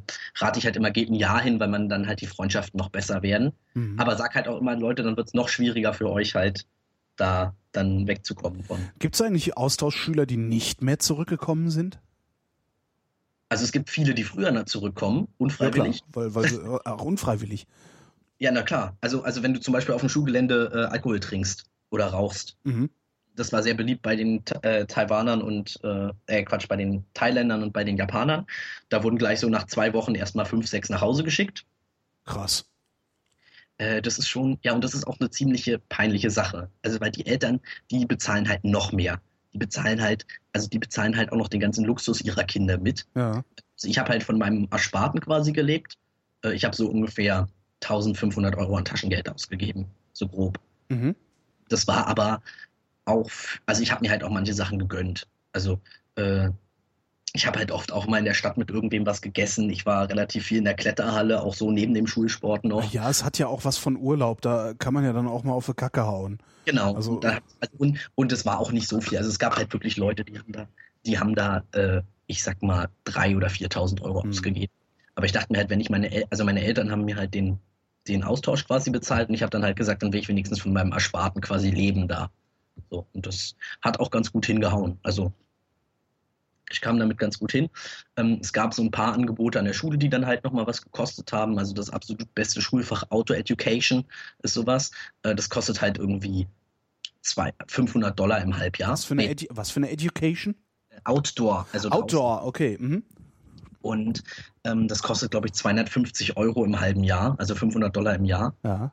Ähm, aber das ist einfach, also du musst dir vorstellen, du hast fünf Stunden die Woche, jeden Tag eine. Das, die sind immer 55 Minuten ungefähr, also eine mhm. Stunde. Und einen Tag davon sitzt du im Klassenraum und machst ein bisschen Theorie im ersten Term zu Kajakfahren. Und die anderen vier Tage bist du im Schulpool, also die haben einen eigenen Pool, und fährst Kajak. Und dann am Ende machst du halt natürlich eine Fahrt und zwar super. in den Wildwasserfluss, mhm. wo du den Wildwasserfluss mit Kajaks runterfährst. Ja, super. Und zwar so zwei Tage lang und im Zelt übernachten und so. Mhm. Äh, und dafür sind dann 100 oder 200 Dollar auch gar nicht so viel. Ja, so, so, so will man ja auch eigentlich, dass Schule ist. Ne? Da. Dass man so ein bisschen Mathe und was fürs Leben lernt. Kajak fahren, Holzhacken. Zwei, genau, und im zweiten Term, was noch geiler in Year 13, äh, da hatte ich Survival, Edu also Survival Education. Geil. Also das heißt, so wir sind, einmal Geheimagent sein, ja? Aber hallo, ich sag dir, wir sind, wir haben gelernt, wie man Feuer macht, wie man Tiere fängt, ja, wie man Stände baut, solche Sachen. Äh, wir haben teilweise ein bisschen geschummelt. Also wir durften uns eine, also und, und wir haben natürlich am Ende ein Survival Camp gemacht. Geil. Äh, das heißt, wir sind in den Wald gefahren und zwar nicht so Grunewald oder so aufgeforstetes Dings wie hier in Deutschland, Mhm. sondern wirklich tiefer Urwald. Sichtweite waren fünf bis acht Meter. Mhm. Dann kam Gestrüpp. Ähm, und wir waren da im Winter. Das waren 0 Grad mit Schnee. Ein bisschen an manchen Stellen, wo er noch nicht abgetaut war. Mhm. Es war schweinekalt. Wir hatten alle, ich weiß nicht, vier Schichten übereinander an und haben nachts noch gefroren. Was wir mitnehmen durften, war eine Survival Bag, also eine Tasche. Das ist im Prinzip eine große Mülltüte. Mhm. Die schützt halt vor Feuchtigkeit von unten, so, dass man sich nicht mit dem Schlafsack direkt in den Schnee legt. Dann einen Schlafsack, weil es so kalt war. Und, äh, achso, ein Messer und ein Survival Kit, was einen 500 Gramm Becher war. Also es gab es im Supermarkt so, hatte irgendwer gefunden und 500 ähm, Gramm war die Höchstgrenze oder 500 Milliliter. Äh, und da musste alles drin sein zum Tiere fangen, Feuer machen. Und da durften wir dann halt auch ein Feuerzeug und einen Kerzenstummel einpacken. Ah ja, so das, was man dann irgendwie im Outdoor-Laden auch kaufen kann, damit man sich mal einmal abenteuerlich fühlt, ne? ja, genau. Angelschnur. Hm. Genau, solche Sachen. Ja, super. Und ähm, dann sind wir, dann sind wir abends um 20 Uhr losgefahren und waren, oder um äh, 19 Uhr, es waren um 21 Uhr da, es war Winter, es war stockduster, alle mit Kopflampen und halt einem Rucksack mit den Sachen. Und dann sind wir in den Wald gegangen und wir hatten einen, das war ein ziemlich cooles Waldstück, weil das genau recht äh, oder quadratisch von einem Weg umgeben war und genau ein Kilometer mal ein Kilometer groß war. Ja, Aha. ähm, und da sind wir mitten in diesen Wald abgebogen, ohne Karte, ohne Kompass, ohne irgendwas. Ähm, also unser Lehrer hatte halt ein GPS-Gerät und hat uns halt an eine Stelle geführt, wo dann halt so ein, da hatten die vorher schon so Plan bereitgelegt und dann konnten wir uns halt den- aus dem Plan so Unterstände bauen und die erste Nacht mehr oder weniger schlafen, weil du konntest nicht schlafen, weil es einfach so kalt war. Mhm. Und dann am zweiten Tag haben wir dann zum Frühstück haben wir Mehl und Marmelade bekommen, weil man mit Mehl und Wasser halt, da gab es halt so einen kleinen Bach, konnte man halt so eine Art Stockbrot machen und das dann mit Marmelade essen. Ja. Und, und dann mussten wir halt zeigen, dass wir Feuer machen können. Und dafür gab es diese Credit-Punkte. Also wenn man es geschafft Verstehe, ja, ja, ja. Zu machen, dann hat man halt irgendwie zwei Credit-Punkte bekommen. Das ist so ein Dschungelcamp-Ding, ne? Ja, So ein bisschen auch, ja. es ist halt, aber das, was halt sonst alle immer denken, so ja, so im, im Urwald, da denken halt alle immer, da fallen einem die Bananen in den Mund. Nee. War halt so, es war halt alles nass, alles kalt und es waren halt 0 Grad oder so. Ja, das heißt, wir haben auch noch alle fürchterlich gefroren. Und ähm, zum Mittagessen sollte es eigentlich Spiegelei geben. Äh, das Problem war, wir mussten die Kiste, wir mussten eine Kiste mit Eiern drin suchen. Mhm. Unser Lehrer hat die im GPS-Gerät markiert und hat sie danach nochmal woanders versteckt und wir haben sie nicht gefunden. wir, sind, also, ich, ich glaube, zwei Stunden durch den Wald gelaufen auf der Suche nach unserem Mittagessen und haben es nicht gefunden. Das war ein bisschen doof. Und abends gab es dann halt so Dosenroulette. Das heißt, es gab irgendwie 20 Dosen ohne Etiketten und jeder hat eine wusste nicht, was drin war. Und da konnte halt irgendwie alles drin sein, von Spaghetti mit Würstchen bis irgendwie weiße Bohnen ungekocht oder sowas. Na super. Aber es aber ist geil. Also das ist so so will man eigentlich Schule haben. Also so sowas hätte ich auch gerne gehabt in der Schule. Ja. Hallo. Also vor allem das krasseste war dann auch noch das eine, die hatte ich, äh, die halt vorher bei mir im Unterricht war, das war die, die immer aufgetakelt so kam. Ja, also immer mit gut Schminken, kurzen Hosen, äh, engem Top und so. Und die dann auch immer so ein bisschen flapsig zum Lehrer war und den immer so ein bisschen provoziert hat und so und eigentlich immer zu spät kam und so. Aber in einem anderen Unterricht jetzt. Und die kamen dann auf dem Survival Camp an und meinte, "Hö, ist ja voll entspannt hier und so. Und dann kamen zwei Jungs, die wollten früher nach Hause fahren. Ja, und die meinten halt, also wir waren von Mittwoch bis Freitag da und meinten, Freitagmittag fahren wir halt nach Hause.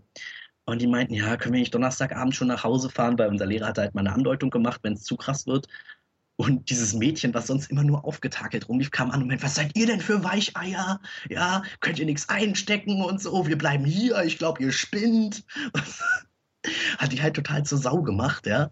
Und das war echt, da dachte ich mir so, voller Respekt. Also, Ja. Mir sind die Fragen ausgegangen, ist mir gerade aufgefallen. das ist nicht weiter schlimm. Ja. Also, Dann, dann beenden wir das jetzt einfach an dieser Stelle, ne? mir hat sehr gefallen, vielen Dank. Mir auch. Ruf wieder an. Äh, nee, das machen wir hier mit. Das ist ja nicht anrufen. Hier ist ja anders. Weißt schon. Ja, Wir, wir hören bestimmt wieder voneinander. ja. Daniel, besten Dank. alles klar, danke. Tschüss. Tschüss.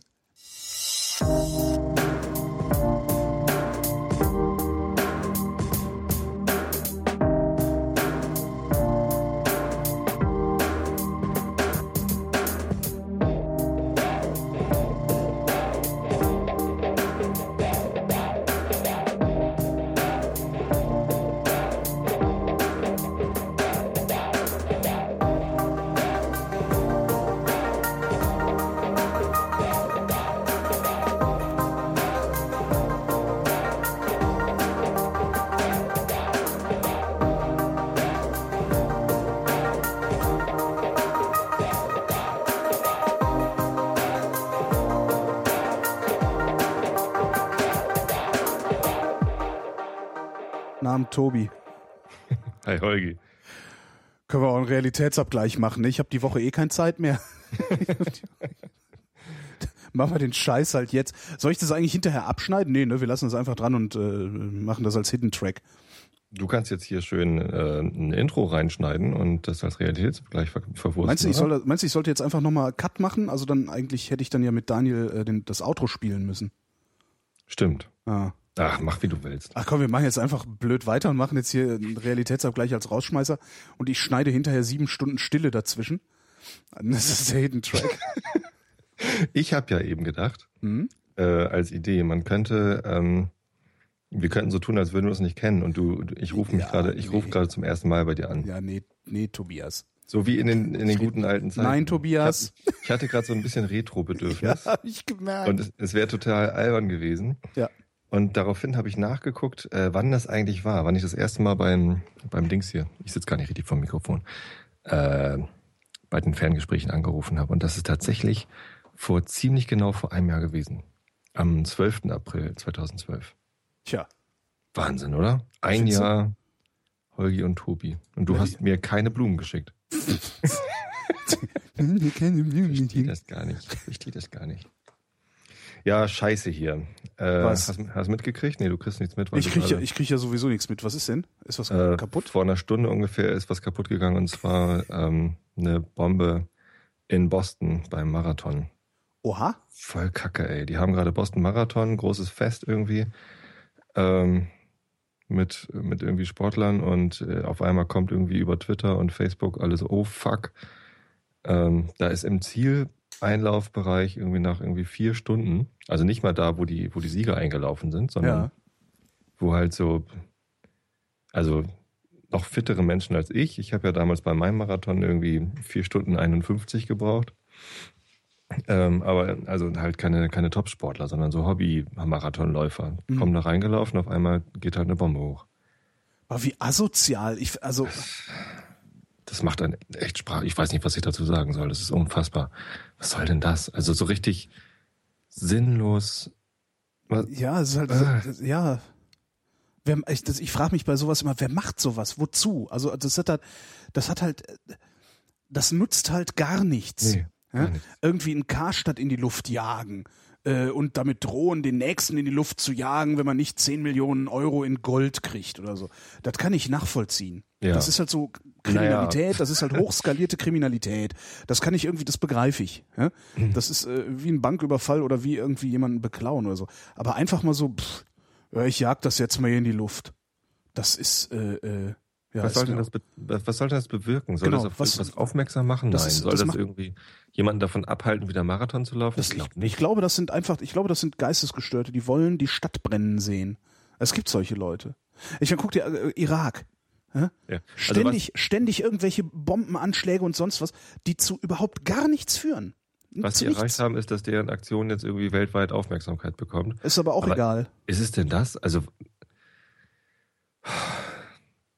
echt krass, ey. Und jetzt gibt's auf Twitter und Facebook überall Bilder von von von Straße mit Blut. Das das will auch keiner sehen eigentlich. Ja, nee, das, also, das muss man sich ja dann nicht angucken. Nee, muss man nicht. Das stimmt. Kann man versuchen, drüber wegzugucken, also irgendwie auszublenden.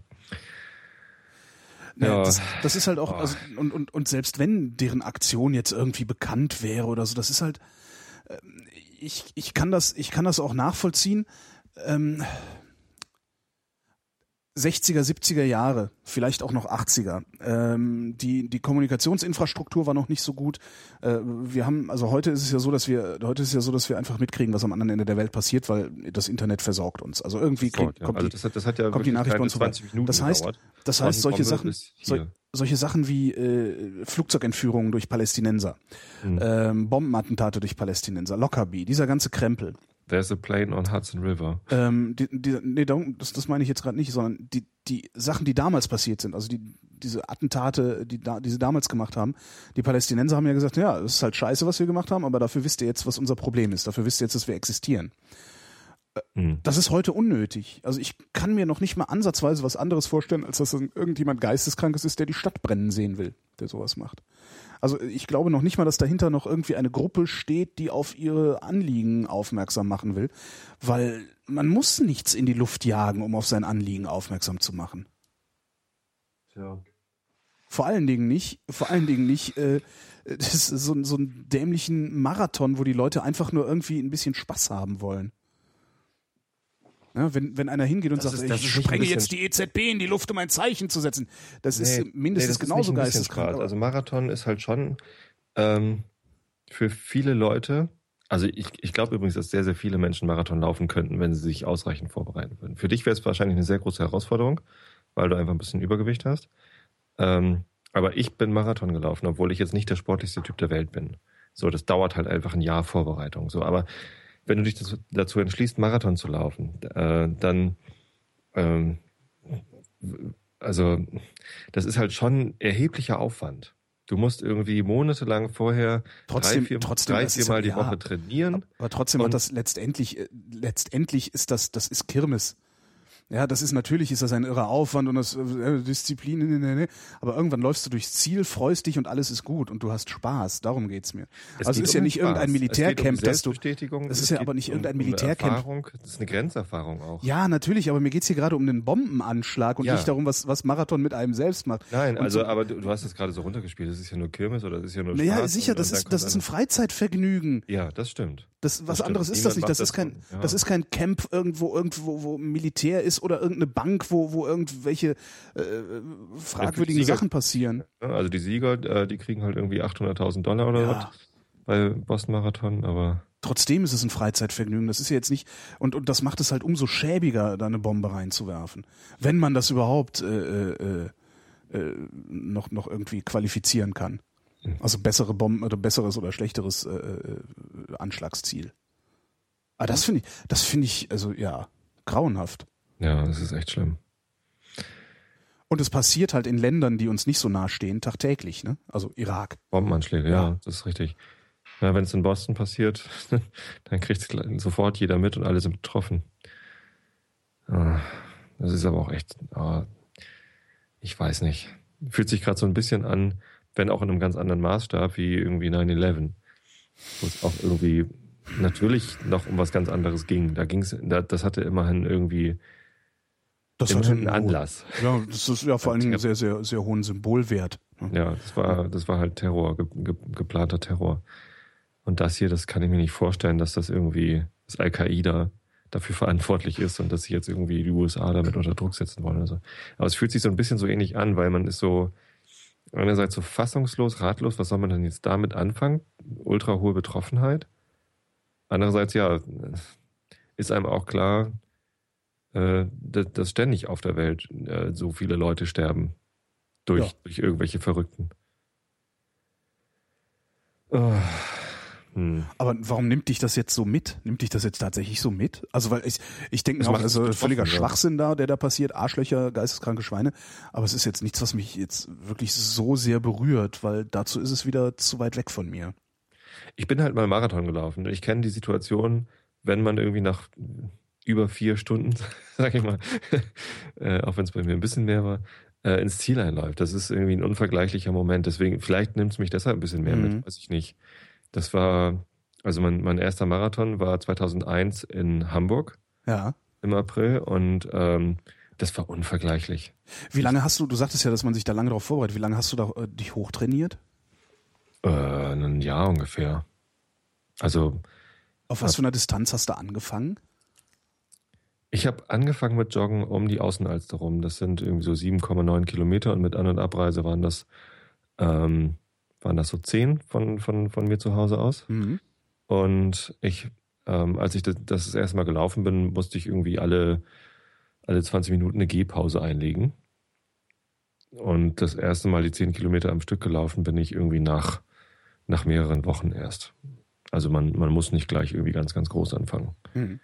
So, Joggen ist irgendwie, kann man, kann man mit, mit zwei, drei Kilometern anfangen, ganz langsam, so wie man sich halt irgendwie wohlfühlt. Und dann auch erst nach, nach vielen Malen, die man diese kurze Strecke gelaufen ist, äh, das dann hochschrauben. Und die längste Strecke, die ich vor dem Marathon gelaufen bin, waren irgendwie so 30 Kilometer. Also vor dem Marathon bin ich tatsächlich nie diese 42 Kilometer gelaufen. Für mich ging es dabei auch wirklich nur um eine Art Selbstbestätigung, kann man das wirklich schaffen oder nicht? Schafft man, also schaffe ich das?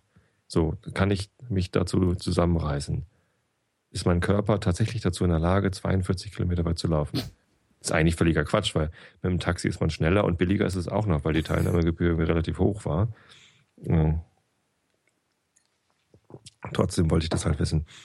Und ähm, das war, das war unfassbar geil. Als ich im Ziel war, ich, äh, ich war unglaublich K.O. Ich musste mhm. auch während des Marathons ein paar Gehpausen einlegen, was ein bisschen ätzend war. Aber ich bin mit zu hohem Puls losgelaufen. Ich habe mich so mitreißen lassen von der Start-Euphorie ja. im großen Pulk. Yeah, geil. Und irgendwie äh, läuft man da durch Blankenese und unten an der Elbe längs da und bei den Landungsbrücken irgendwie äh, Kilometer 12 oder was das war, da merkte ich so, oh, guck mal auf den Pulsmesser. Oh, 160 Puls wolltest du gar nicht laufen. Äh, hm.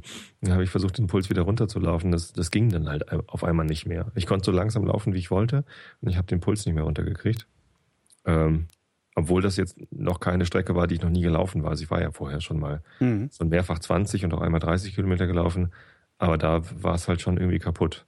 So, und dann musste ich halt ab Kilometer 20 musste ich kurz Gehpausen einlegen, um den Puls irgendwie mal wieder runterzukriegen. Ist das normal, dass man die ganze Zeit seinen Puls unter Beobachtung hält? Äh, das machen viele. Das mhm. ist recht üblich. Es gibt ja mittlerweile so Pulsuhren bei Aldi für 20 Euro oder so. Mhm. Ähm, das kostet ja alles nichts mehr und die sind halt ausreichend gut, so glaube ich. Ich hatte da auch mal eine von. Und äh, es gibt Leute, die laufen ohne Pulsuhr, die haben sich selber ganz gut im Blick unter, unter Kontrolle sozusagen. Mhm. Ne? Ähm, ich laufe mittlerweile auch wieder ohne Pulsuhr, äh, weil ich jetzt halt, also wenn ich jetzt joggen gehe, dann ist es nur so, okay, ich schaffe es überhaupt mal den Arsch hochzukriegen und ich muss jetzt nicht auf irgendwas trainieren. ähm, das heißt, wenn ich mich jetzt wieder auf irgendwas vorbereiten wollen würde, dann würde ich auch mal wieder die Pulsuhr rausholen, einfach um besser im Blick zu haben, in welchem Trainingsbereich bin ich denn hier gerade? Mhm. Ne, es geht ja darum, dass man, also jeder Körper hat so eine Schwelle, die äh, von der aeroben auf die anaerobe Gewinn, äh, Energiegewinnung umschaltet. Das ist, äh, und das kann man ganz gut erkennen, diese Schwelle bei äh, am Herzrhythmus. Ja, also wenn die Was Belastung. Ist der Unterschied? Ähm, am, am Anfang, äh, also unter, unter geringer Belastung kann der Körper äh, auf aerobe, also unter Verbrennung quasi, oder Hinzufügung von, unter Verwendung von, von Sauerstoff, ähm, Energie gewinnen und mhm. bereitstellt für die Muskeln. Ab einem bestimmten Belastungsgrad aber, also bei, bei höherer Belastung, äh, schaltet das irgendwie so, so, so halbwegs kippschaltermäßig um äh, auf anaerobe, also ohne Sauerstoff. Das ist dann äh, Milchsäure. Oh, ich bin, ja, meine Güte, das ist zu lange her. Irgendwas mit Milchsäure hat es, glaube ich, zu tun. Ähm, oh, sag mal hier eben Chat. Weiß ich das? nicht, hör mal auf ah, ins der, Internet zu gucken. Nee, der, der Chat macht gerade hier ja, Korea, ja, Korea, und Boston. Ja, aber hör doch auf ins Internet zu gucken.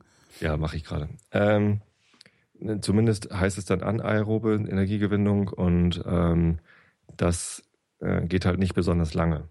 Also die aerobe Energiegewinnung äh, mit Verbrennung mhm. ist also dann, äh, äh das geht dann auch, wenn die wenn die Kohlenhydrate, in, in, in, die in deinem Blut gelöst sind, wenn die aufgebraucht sind, dann äh, geht es halt an die Fettverbrennung. Mhm. Und das ist ja das, was man typischerweise dann will, äh, wenn, man, wenn man Ausdauersport macht. Äh, man will irgendwie den, den Fettstoffwechsel in Gang bringen und ein bisschen abnehmen. Also ich zumindest will das.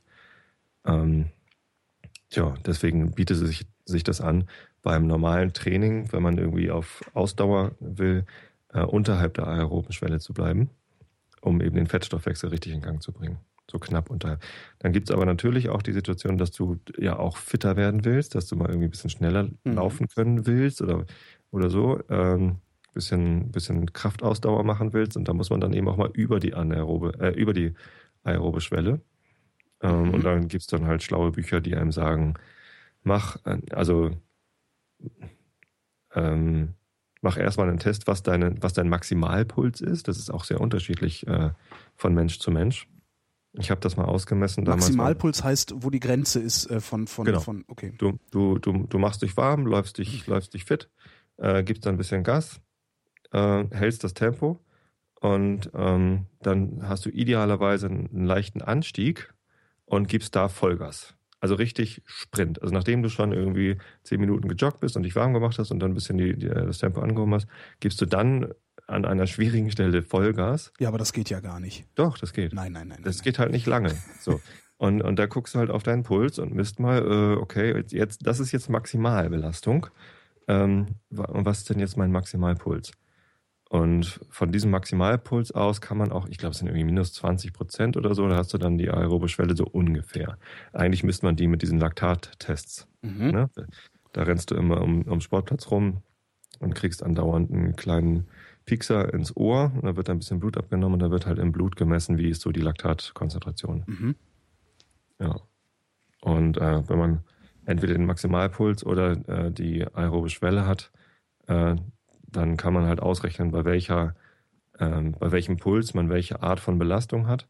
Und dann gibt's halt Trainingspläne, die sagen dir, mach mal einen Lauf die Woche irgendwie eine Stunde lang bei 70 Prozent Maximalpuls oder irgendwie 10 Prozent unter der aeroben Schwelle und mach mal irgendwie das und das und das. Äh, und die, die Trainingspläne, die bauen sich dann halt so über die, über die Wochen hinweg auf. Die werden halt immer dann auch ein bisschen anders, äh, bis du dann halt fit genug bist für einen Marathon. Marathon Das wäre mir schon alleine wegen dieser ganzen, wegen dieses ganzen Monitorings, wäre mir das schon viel zu anstrengend. Mhm. Also mir wäre das zu lästig. Musst du ja nicht machen, kannst du auch einfach so machen. Also einfach so rumrennen, klar. Na klar, Also, kannst du schon. ich habe mal einen Trainingsplan Hauptsache gesehen. überhaupt, Hauptsache überhaupt bewegen, das wäre ja schon mal was, ne? Ich habe mal einen Trainingsplan gesehen für die 100 Kilometer von Biel. Das ist mein, mein Traumlauf, den ich irgendwann, wenn ich groß bin, nochmal laufen will. 100 Kilometer am Stück. Mhm. Das ist äh, Ultramarathon, äh, gibt's halt ab und zu, ähm, gibt's die verschiedensten Ultramarathons. Und äh, die 100 Kilometer von Biel, das ist so ein Traditionslauf in der Schweiz, halt in Biel. Mhm. Ähm, die laufen abends um 10 los. also du läufst durch die Nacht. So, also für, für 100 Kilometer Also, brauchst du also auch dann, so. Ja, du läufst also genau dann, wenn dein Körper eigentlich überhaupt nicht laufen will. ja, ja, ja, genau. Abends um 10 läufst du los, dann im, im Dunkeln, halt so mit, mit Kopf, äh, mit äh, Lampe, so Stirnlampe, ähm, über, über matschige Wege. Und Biel ist nun nicht gerade in den, in den Schweizer Alpen, sondern so in so einem hügeligen Land. Mhm. Aber trotzdem geht's halt immer hoch und runter. Und das ist, das ist ein extrem abgefahrener Lauf. Irgendwie, irgendwie fasziniert mich das. Ich möchte das gerne mal können. Ja, Aber mit dem Fahrrad möchte hinter, mit dem Pedelec, darauf trainieren. Also mit dem Pedelec hinterher, so irgendwie ich habe da mal einen Getränke Trainingsplan reichen, gesehen. Der Trainingsplan für Bier Biel, verkaufen. der einfachste, sieht vor, dass du, äh, äh, wie, wie war das irgendwie? Hast du eigentlich getrunken? Sechs Monate, ja, Wasser. Ja, echt? Kein Alkohol? Nein, niemals. Klingst nach Alkohol. Ich riech nach. Nee, du klingst nach Alkohol. Ja, Entschuldigung, ich habe eben Bier Ich, getrunken. ich frage nur, also nein, nee, nee, ich, ich habe mich nur, ich habe mich nur gerade gefragt und dachte mir, bevor ich, ich mich, ich feier bevor ich mich frage, ja, ja, sicher. Ich habe nur gerade gedacht, bevor ich mich frage, kann ich auch einfach dich fragen, Ja, ob du Alkohol getrunken hast. Ja, man Hab hört ich. das. Hm, hm. Entschuldigung. Ja, Nö, macht nichts. Habe ich schon Artikulationsprobleme? Bitte, was hast du? Artikulationsprobleme. Arschloch. äh, Ja, aber nee, 100 Kilometer am Stück Ja. rennen, da bin ich dann auch irgendwie, weiß ich nicht. Also ich krieg halt meine, mein, mein Belohnungs, so ich, ich krieg mein Belohnungssystem anders auf Trab. So. Tabletten, ja. Tabletten, Riesling, Tabletten und Riesling. nee, also der Trainingsplan für, für, Ja. ähm, für 100 Kilometer von Biel, der hat halt unter anderem zwei Marathonläufe äh, mit, mit im Trainingsprogramm. Genau. Zum Warmmachen. Laufen, laufen Sie jetzt äh, den Hamburg-Marathon mit, weil in drei Monaten kommt ja Biel und das gehört so mit zum Vorbereitungsprogramm. Nee, Sehen Sie zu, dass also, Sie gefälligst irgendwie drei Stunden 30 brauchen und nicht länger. Nee, das wäre mir nix. Das wäre mir Das nix. ist echt, das ist echt krass. Ja. Ja, nee, insofern, also das ist schon, das ist schon ein Projekt. Für viele ist das ein Lebensprojekt. Hm. Und ähm, viele Leute machen das auch nur einmal im Leben, so, äh, sich, sich auf sowas vorzubereiten wie ein Marathon. Ich war nach dem Han äh, Hanse-Marathon vor zwölf Jahren, oh Gott, war ich dermaßen high. Ähm, also ich war wirklich, also dieses Endorphin-Geschwafel Ja, vom, ja, das ist kein Gerücht. Das ist Natürlich ich, nicht. eine Woche lang habe ich das Grinsen nicht aus dem Gesicht gekriegt. Also Das Kiffen ist lang. nix. Also das ist lang, ja.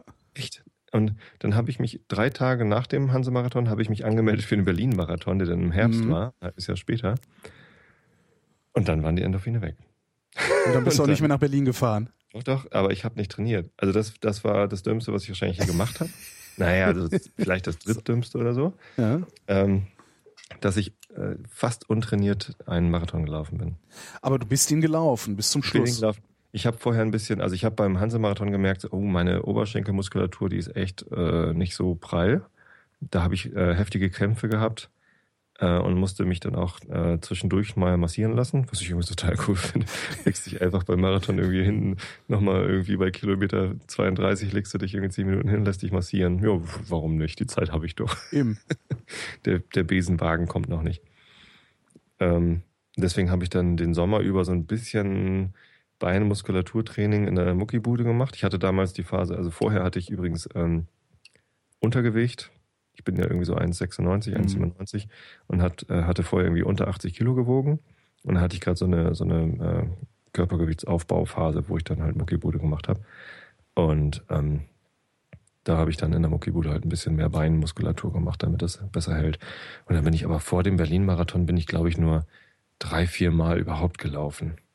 So, und dann habe ich gesagt, jetzt hast du da bezahlt, jetzt willst du da auch hin und guckst mal.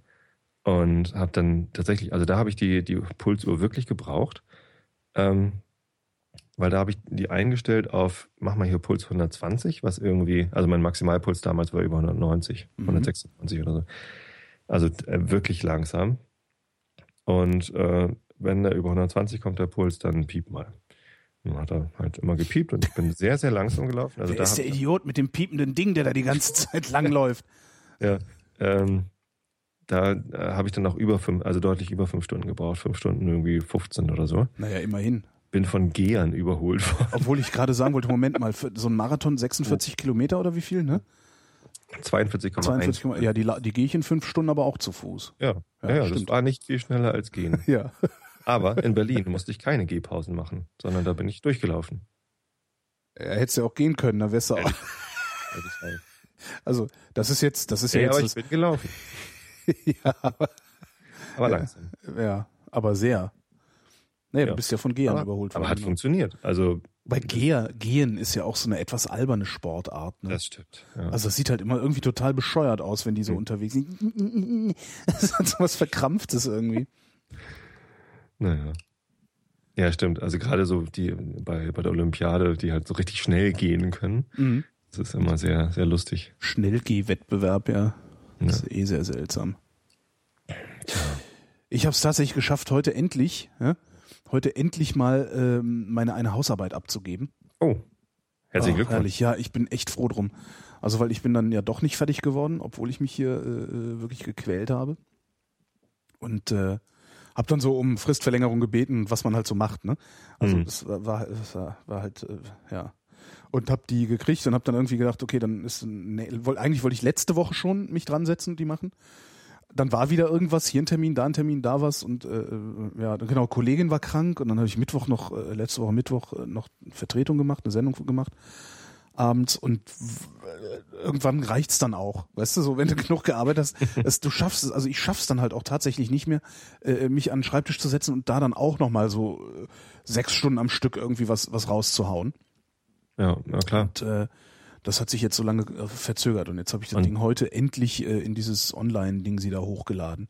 An so einer Hausarbeit kannst du ja auch nicht mal eben 20 Minuten arbeiten, sondern wenn du dich dran setzt, dann musst du halt mindestens zwei, drei Stunden dran Genau. sitzen, damit du überhaupt in Flow kommst. Das ist Genau. ja bei den meisten Arbeiten so, wo man sich konzentrieren muss. Ja.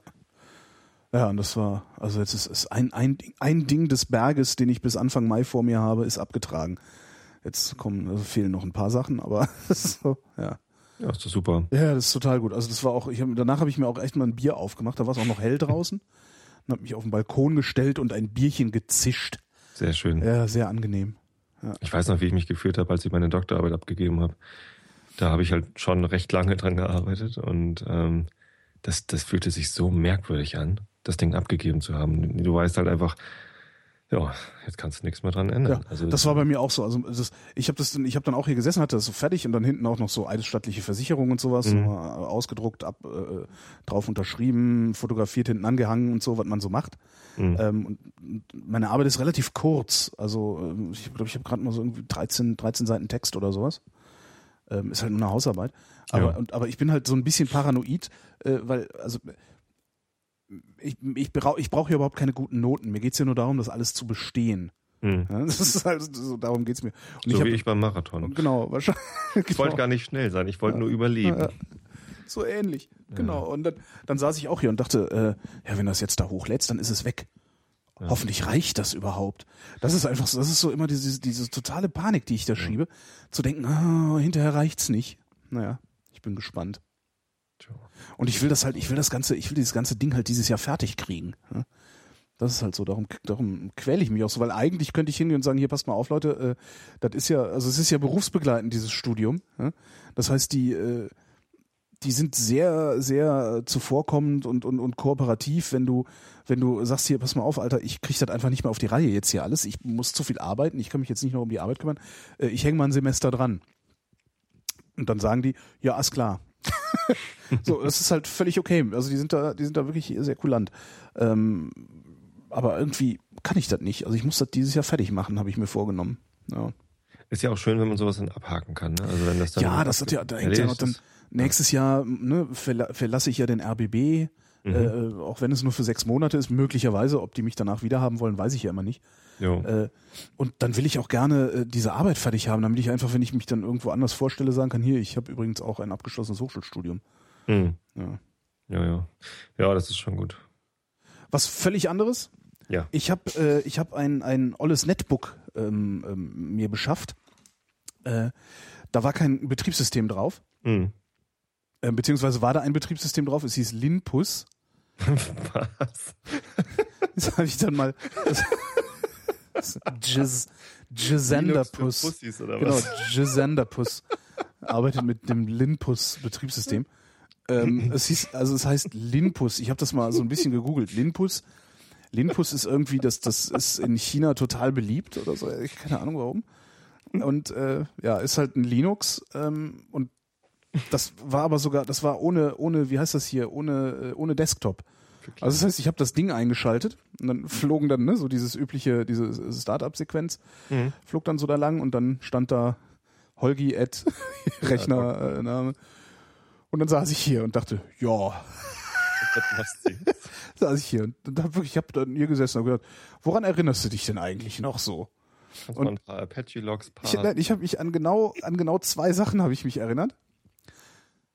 Wie man Verzeichnis wechselt. Vor allen Dingen, wie man wieder hochkommt. CD Punkt Punkt, ne? Ja. Und LS. Ich habe keine Ahnung, warum ich mich daran erinnert habe. Ich dachte mir, LS. So. Ja. Und dann kriegst du ja wenigstens angezeigt, was da so ist. Ja. Habe ja auch nichts mit anfangen können. Mhm. Und dann, Aber die beiden, die beiden Kommandos passen schon mal sehr gut zueinander. Du ja, kannst, das, äh, eben, du was guckst, gibt's denn? guckst, guckst Ah, dann ist da. Das ein Verzeichnis, dann wechsle ich da mal rein. Das war auch genau das, was ich ich gemacht habe und mehr habe ich auch nicht gemacht. Und dachte, ja, äh, das war wirklich so ein, so ein paar Stunden, die ich hier gesessen habe und gedacht, ja, Ein paar ja, Stunden. Ja, so zwei Stunden oder so habe ich hier gesessen und ja, dann, äh, guck mal hier, schreib mal Help. Ich Help geschrieben. Und dann kam so eine ganze Batterie an Sachen und dachte, ja, ja das, äh, äh, ja. Naja, und hab dann mal so ein bisschen rumgefragt und irgendwann hat mir dann, also Kati war dann so freundlich, also meine, meine Liebste, mir äh, von, von der Arbeit irgendwie ist dann einfach zu den IT-Leuten gegangen, hat gesagt, hier, äh, mein Freund ist doof, äh, mach mal hier auf diesen USB-Stick ein bootbares Ubuntu drauf. Mhm. Äh, und dann kam sie dann meinte hier, steck das da rein und fahr den Rechner hoch. Und äh, jedenfalls habe ich dann da ein Ubuntu drauf installiert äh, und bin jetzt nicht, also es jetzt ist, ich werde einen Teufel tun jetzt irgendwie vom Mac OS, also von einem funktionierenden, intuitiven oder zumindest weitgehend intuitiven Betriebssystem äh, umzusteigen auf ein völlig unintuitives Betriebssystem ähm, bei dem ich noch nicht mal weiß, ob das meinen, meinen, meinen Ansprüchen gerecht würde. Aber also, also was, was ich wirklich bemerkenswert finde, ist, wie gut das funktioniert mittlerweile. Ja, Ubuntu ist super. Also das letzte Mal, dass ich, dass ich äh, Linux probiert habe, das muss irgendwie so äh, 2000 Also es ist bestimmt zehn Jahre her. Ähm, ja, das ist sogar relativ genau zehn Jahre her. Ja, so 2003 dürfte das gewesen sein. 2002, 2003, 2004 irgendwann. Ähm, damals hieß es ja schon, ja, hier nimmst du SUSE Linux, das installierst du so ratzfatz, das ist wie Windows, völlig unproblematisch. Ja, Und das war halt eine, das war halt eine Lüge. Das war halt einfach gelogen. Also ich glaube noch nicht mal, dass das einer nicht besser wusste, sondern es war gelogen. Ähm, das hat halt gar nicht funktioniert. Also du hast es installiert, hast du natürlich hast du so eine Oberfläche gehabt, die äh, sich nicht, die sich dir nicht erschlossen hat. Also damals der der Desktop, äh, das, das war halt noch unintuitiver.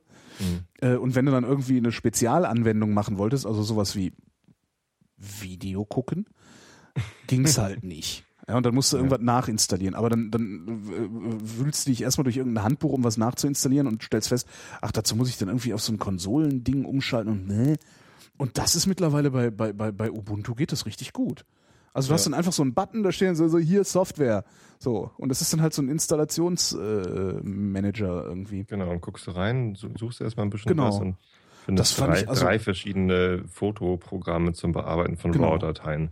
Und das, das fand ich schon mal wirklich, äh, wirklich bemerkenswert. Also dass es, dass es schon so weit gekommen ist, dass man das auch wirklich äh, als völliger Depp, der ich diesbezüglich ja bin, echt installieren und benutzen kann. Ja. Das Einzige, was halt nicht wirklich funktioniert, ist, es ruckelt doch recht, recht stark. Naja, das Äh, liegt wahrscheinlich eher an dem Am Netbook, Prozessor, Oder? ja, ja, denke ich auch mal, dass der einfach, das, das ist zu langsam, das Ding Was dafür. ist da drin? So ein Arm oder was? Ich weiß nicht, nö, ist schon so ein Gigahertz oder sowas. Also, keine Ahnung, was das Auch ist. arm. Pentium, Arm Pentium, dran. Arm Pentium drin, Arm 1 dran. oder so. Ich weiß es nicht. Nee, es, äh, äh, aber das, also ich, ich bin echt begeistert. Also was ist begeistert? Also ich bin wirklich doch eigentlich schon begeistert davon. Also jetzt nicht so, dass ich jetzt zum Linux-User werde, dauerhaft, Ja. aber und das, das Faszinierendste war, dann habe ich mir gedacht, okay, jetzt, jetzt, jetzt stelle ich es mal auf die Probe, mal gucken, ob es funktioniert. Und habe mir äh, erst ein Video runtergeladen aus dem Internet und wollte es dann gucken. Und zwar genauso, wie man das bei jedem anderen Rechner macht, nämlich Klick Doppelklicken, drauf ja. und mal gucken, was passiert. Und es hat wirklich funktioniert. Da ist dann irgendwie so ein Ding, irgendeine Software ist angegangen und die hat das Video abgespielt, inklusive Ton. Was ja auch nochmal so eine Sache ist, die nicht immer Stimmt, funktioniert. früher, ne? früher musste man immer erstmal den richtigen Soundtreiber finden Genau. und in den Kernel reinkompilieren. Genau, das ist halt, und das ist halt alles, das ist halt alles sowas von, von, von, von User unfreundlich, dieses und dann ganze musste man, dann Linux-Gedöns musste gewesen. man damals aus, aus sieben verschiedenen Audio-Processing-Libraries Ja. wählen, ob man jetzt völlig, irgendwie völlig albern. Also, Lib, hast du nicht Ja, gesehen? ja, Oder? Ja, das war halt totaler Scheiß und äh, die, da ist, da, darum sage ich auch, das war gelogen. Also ich glaube, dass, dass die Linux-Gemeinde äh, da wirklich auch willentlich die Unwahrheit erzählt hat, äh, was, was den Komfort und die, Intuitiv die Intuitivität, ich weiß gar nicht mehr, ob das so heißt, dieses Systems angeht. Einfach nur um, um sich nicht dem Vorwurf auszusetzen, ausgesetzt zu sehen, dass es eigentlich unbenutzbar ist. Äh, Ja. für, für jedenfalls für so normale Anwender wie mich, die damit einfach ihre, ihren Job machen wollen. Ich gehörte übrigens dazu. Also Ja, ja, ich klar, war- Ich klar. war einer von denen, der gesagt hat, das, Das ist alles super. Total super, ja, ja. nächste- Voll super. Äh, Linux erobert bald den Desktop. Genau. Das wird nicht passieren. Ich glaube auch nicht, dass das in Zukunft passieren wird. Nö. Äh, dazu ist es immer noch viel zu unintuitiv. Ähm, weil zum Beispiel so, äh, also dann, dann, dann ruckelt das so rum und du denkst so, ja, ist ein bisschen, also ist, ruckelt halt ein bisschen und äh, gut, ich hab's jetzt gut, ich habe viele Follower auf Twitter, äh, wenn ich da reinschreibe, mein Linux ruckelt, äh, ne, kriege ich halt genug Antworten. ähm, und dann sagt, schrieb auch, äh, ja, installier doch mal hier Dingens, irgendwie einen anderen Desktop. Mhm. Ähm, und äh, da steht aber, du findest aber nicht raus, wie du das machst. Und ich habe halt tatsächlich nur zufällig rausgefunden. Nein, doch, du kannst ihn installieren, das ist mir gelungen. Äh, Aber, aber wie schaltest du ihn um? wie schaltest du ihn um? Das steht da nirgends. Das, das ist, dann habe ich halt zufälligerweise rausgefunden. War dann total happy, dass ich es äh, zufälligerweise mehr oder minder selbst rausgefunden habe. Das fand ich schon sehr, Nicht schlecht. sehr bemerkenswert.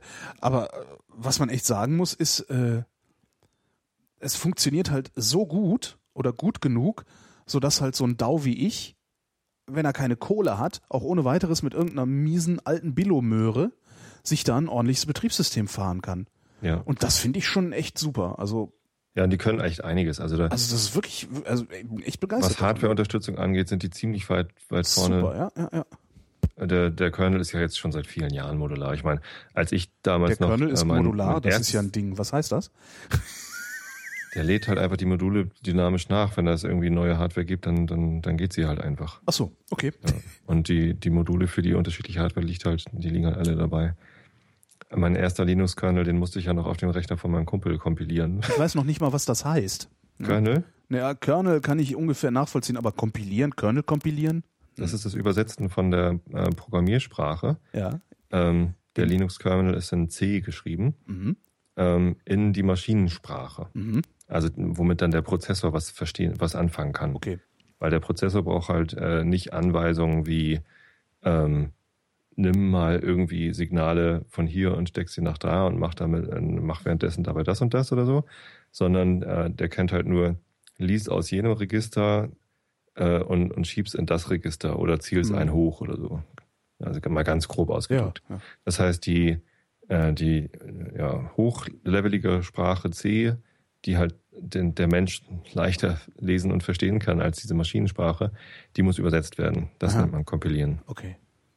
Ja. Ja, es ist also echt, echt interessant. Und ich glaube, wenn, wenn, äh, das ist jetzt was, da sagt jetzt natürlich dann äh, die Open Software, äh, also die, die die Open Software Community dann mach halt, du Arschloch.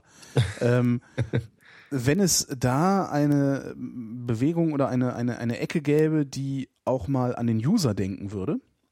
Ne? Also es ist halt, das ist halt immer so, ist, bei Software ist ja immer so das Problem, wenn, wenn, wenn nicht irgendwie die User-Perspektive wirklich sklavisch eingehalten wird von irgendwo, dann programmieren Programmierer, was in ihrer Logik total sinnvoll und richtig und gut ist.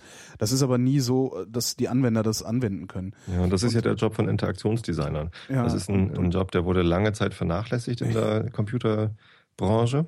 Und wenn es Ähm. sowas aber bei, bei den Linuxern gäbe, dass du, dass du dann wirklich ein, ein Betriebssystem da hast, das, das äh, Holgi installiert sich das und es gibt dir tatsächlich noch, noch irgendwie so Hilfestellung dazu. Also sagt halt, klick hier und die Symbole sehen hier ein bisschen anders aus, klick da. Und was jetzt passiert, während du das installierst, ist, weißt du, einfach so ein, so ein, ja, dass da irgendwie so eine Art Protokoll mitläuft, aus dem ich auslesen kann, was der Computer da gerade macht.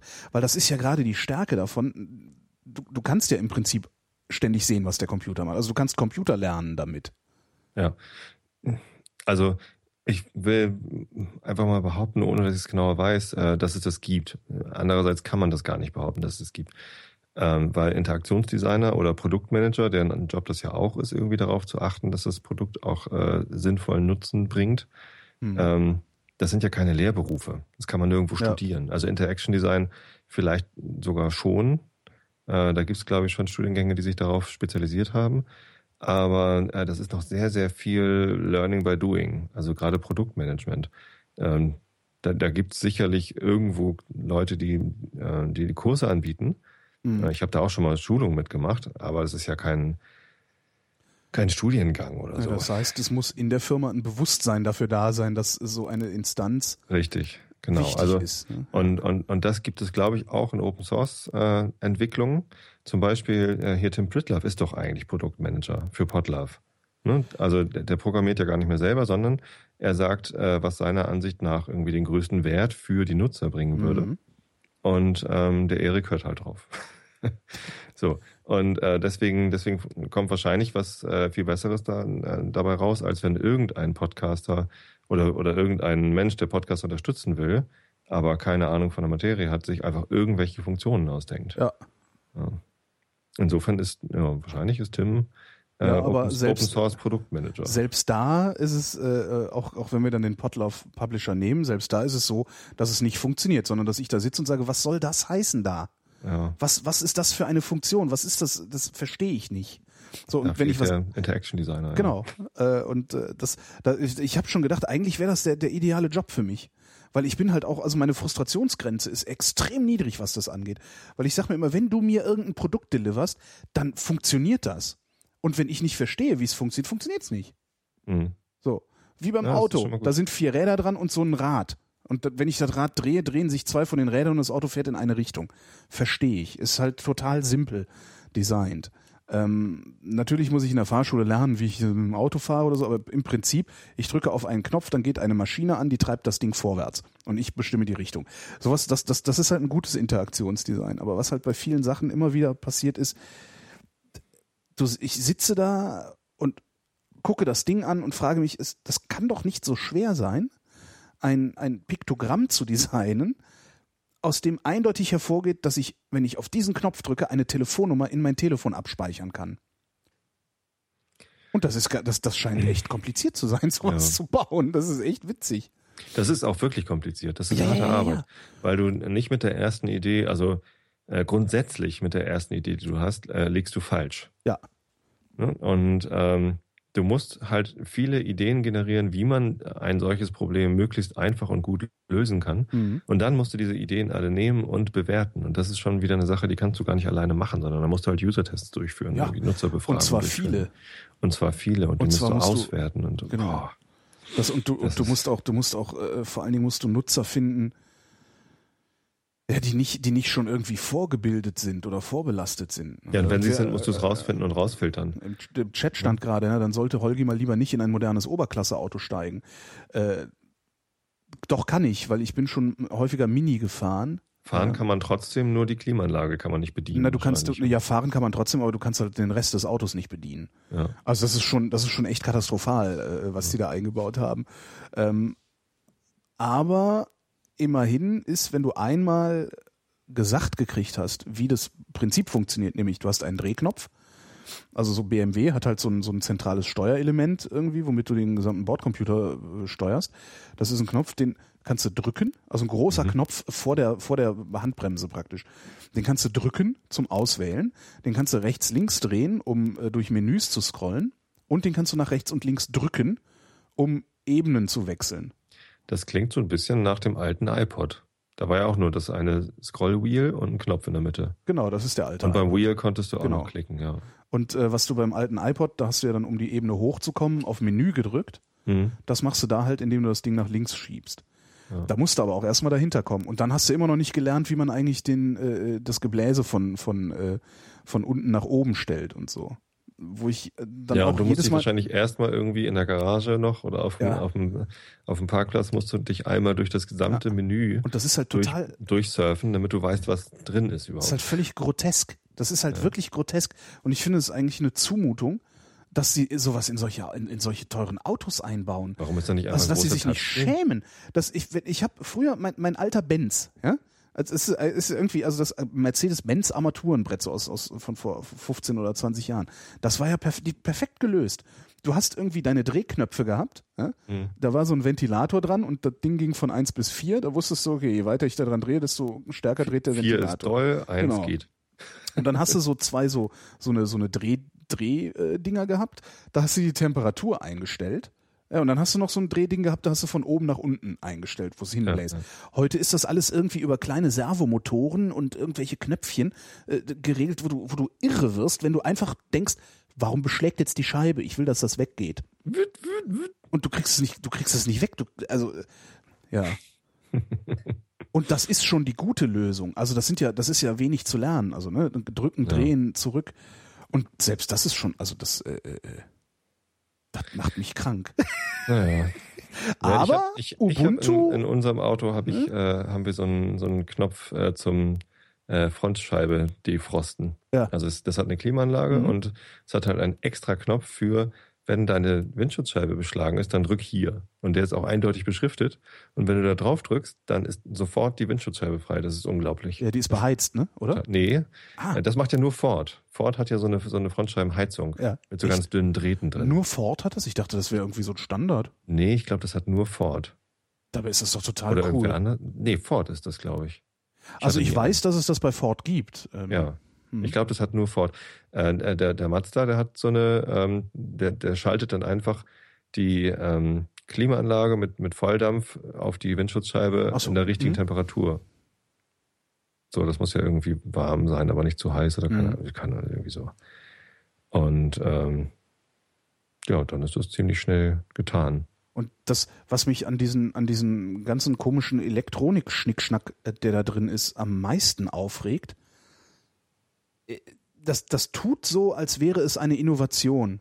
Es ist aber gar keine. Weil ich exakt dieselben Sachen damit steuere, die ich vorher auch gesteuert habe, nur halt mit, mit einer äh, vermeintlichen Hardware-Lösung. Das Mhm. ist eigentlich das Schlimme. Das ist, da ist überhaupt nichts, also dieses, dieses, dieses ganze BMW-Information, also ich hab hier, gibt's ja so, so, so ein, so ein Drive Now heißt das, das ist so ein Carsharing-Mietwagen, wo du einfach einsteigst und äh, von A nach B fährst und das Ding dann wieder stehen lässt. Und in diesem, da, da gibt's halt Minis und 1er BMWs. Mhm. Und daher kenne ich das.